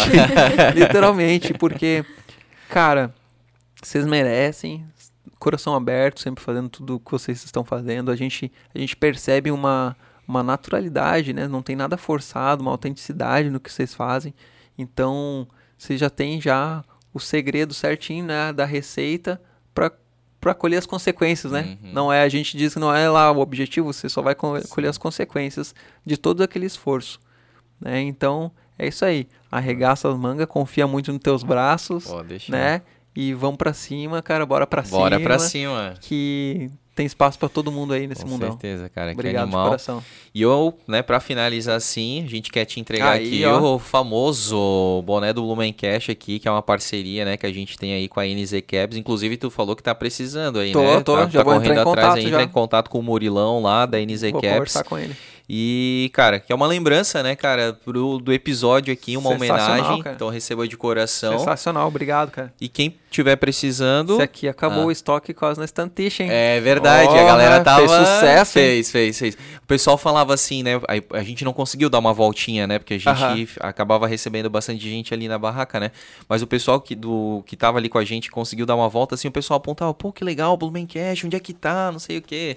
Realmente é uma marca que tá, tá ficando aí. Ficou legal, as cores são legais, Legal, cara. né? Muito bem acertado a- as Sim. cores do teu, da tua logo. Que massa, E, né? o boné, e a torre, né? Do o boné rapé, é né? sensacional, Ah, cara. sim, Ah, é sim. verdade, né? A É, torre é do, do do- da igreja, cara. Que sensacional, cara. É cara. verdade. Que tem que simbolizar Blumenau, né, Pô, cara? Que legal, cara. Que massa, Tem toda mesmo, uma cara. simbologia. Que massa, cara. Mas assim, sucesso, né? Pra Tamo todos junto, nós. cara. Bora pra cima. cara. Bora pra cima, cara. E só falando aí, né? Quem quiser um boné a partir de uma peça, a NZ Caps faz, tá? E então isso que é o grande diferencial. Bonés de extrema qualidade, material de fino acabamento aí. E faz a sua cotação, né? Então tá chegando aí final de ano, pode ser brinde pro, pros, pros teus clientes. É, final de ano, né? A tua turma lá pode fazer o encerramento. A gente utilizou né, os bonés aí para fazer o nosso grupo, para identificar ainda mais o grupo do Stamptish. Então tem várias oportunidades aí de você, você é, inclusive é, divulgar mais a tua marca através aí de um, de um material de qualidade, tá bom? Então, NZ Caps. É isso. Renatão, mais uma vez, Fechou, tamo irmão. junto, irmão. Obrigado Conta com a tudo. gente sempre. Vai ter mais um episódio, porque, Recíproca cara, eu adorei verdadeira. conversar contigo, cara. Cara. Sempre é legal.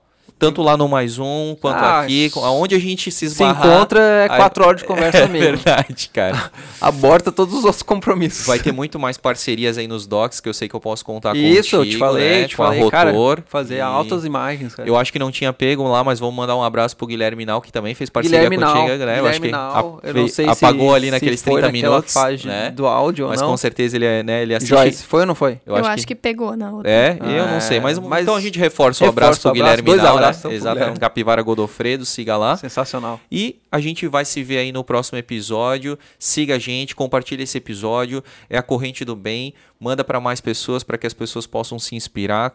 É, se inscreva aqui no canal do Blumencast. E até o próximo episódio, meus queridos. Um abraço e tchau!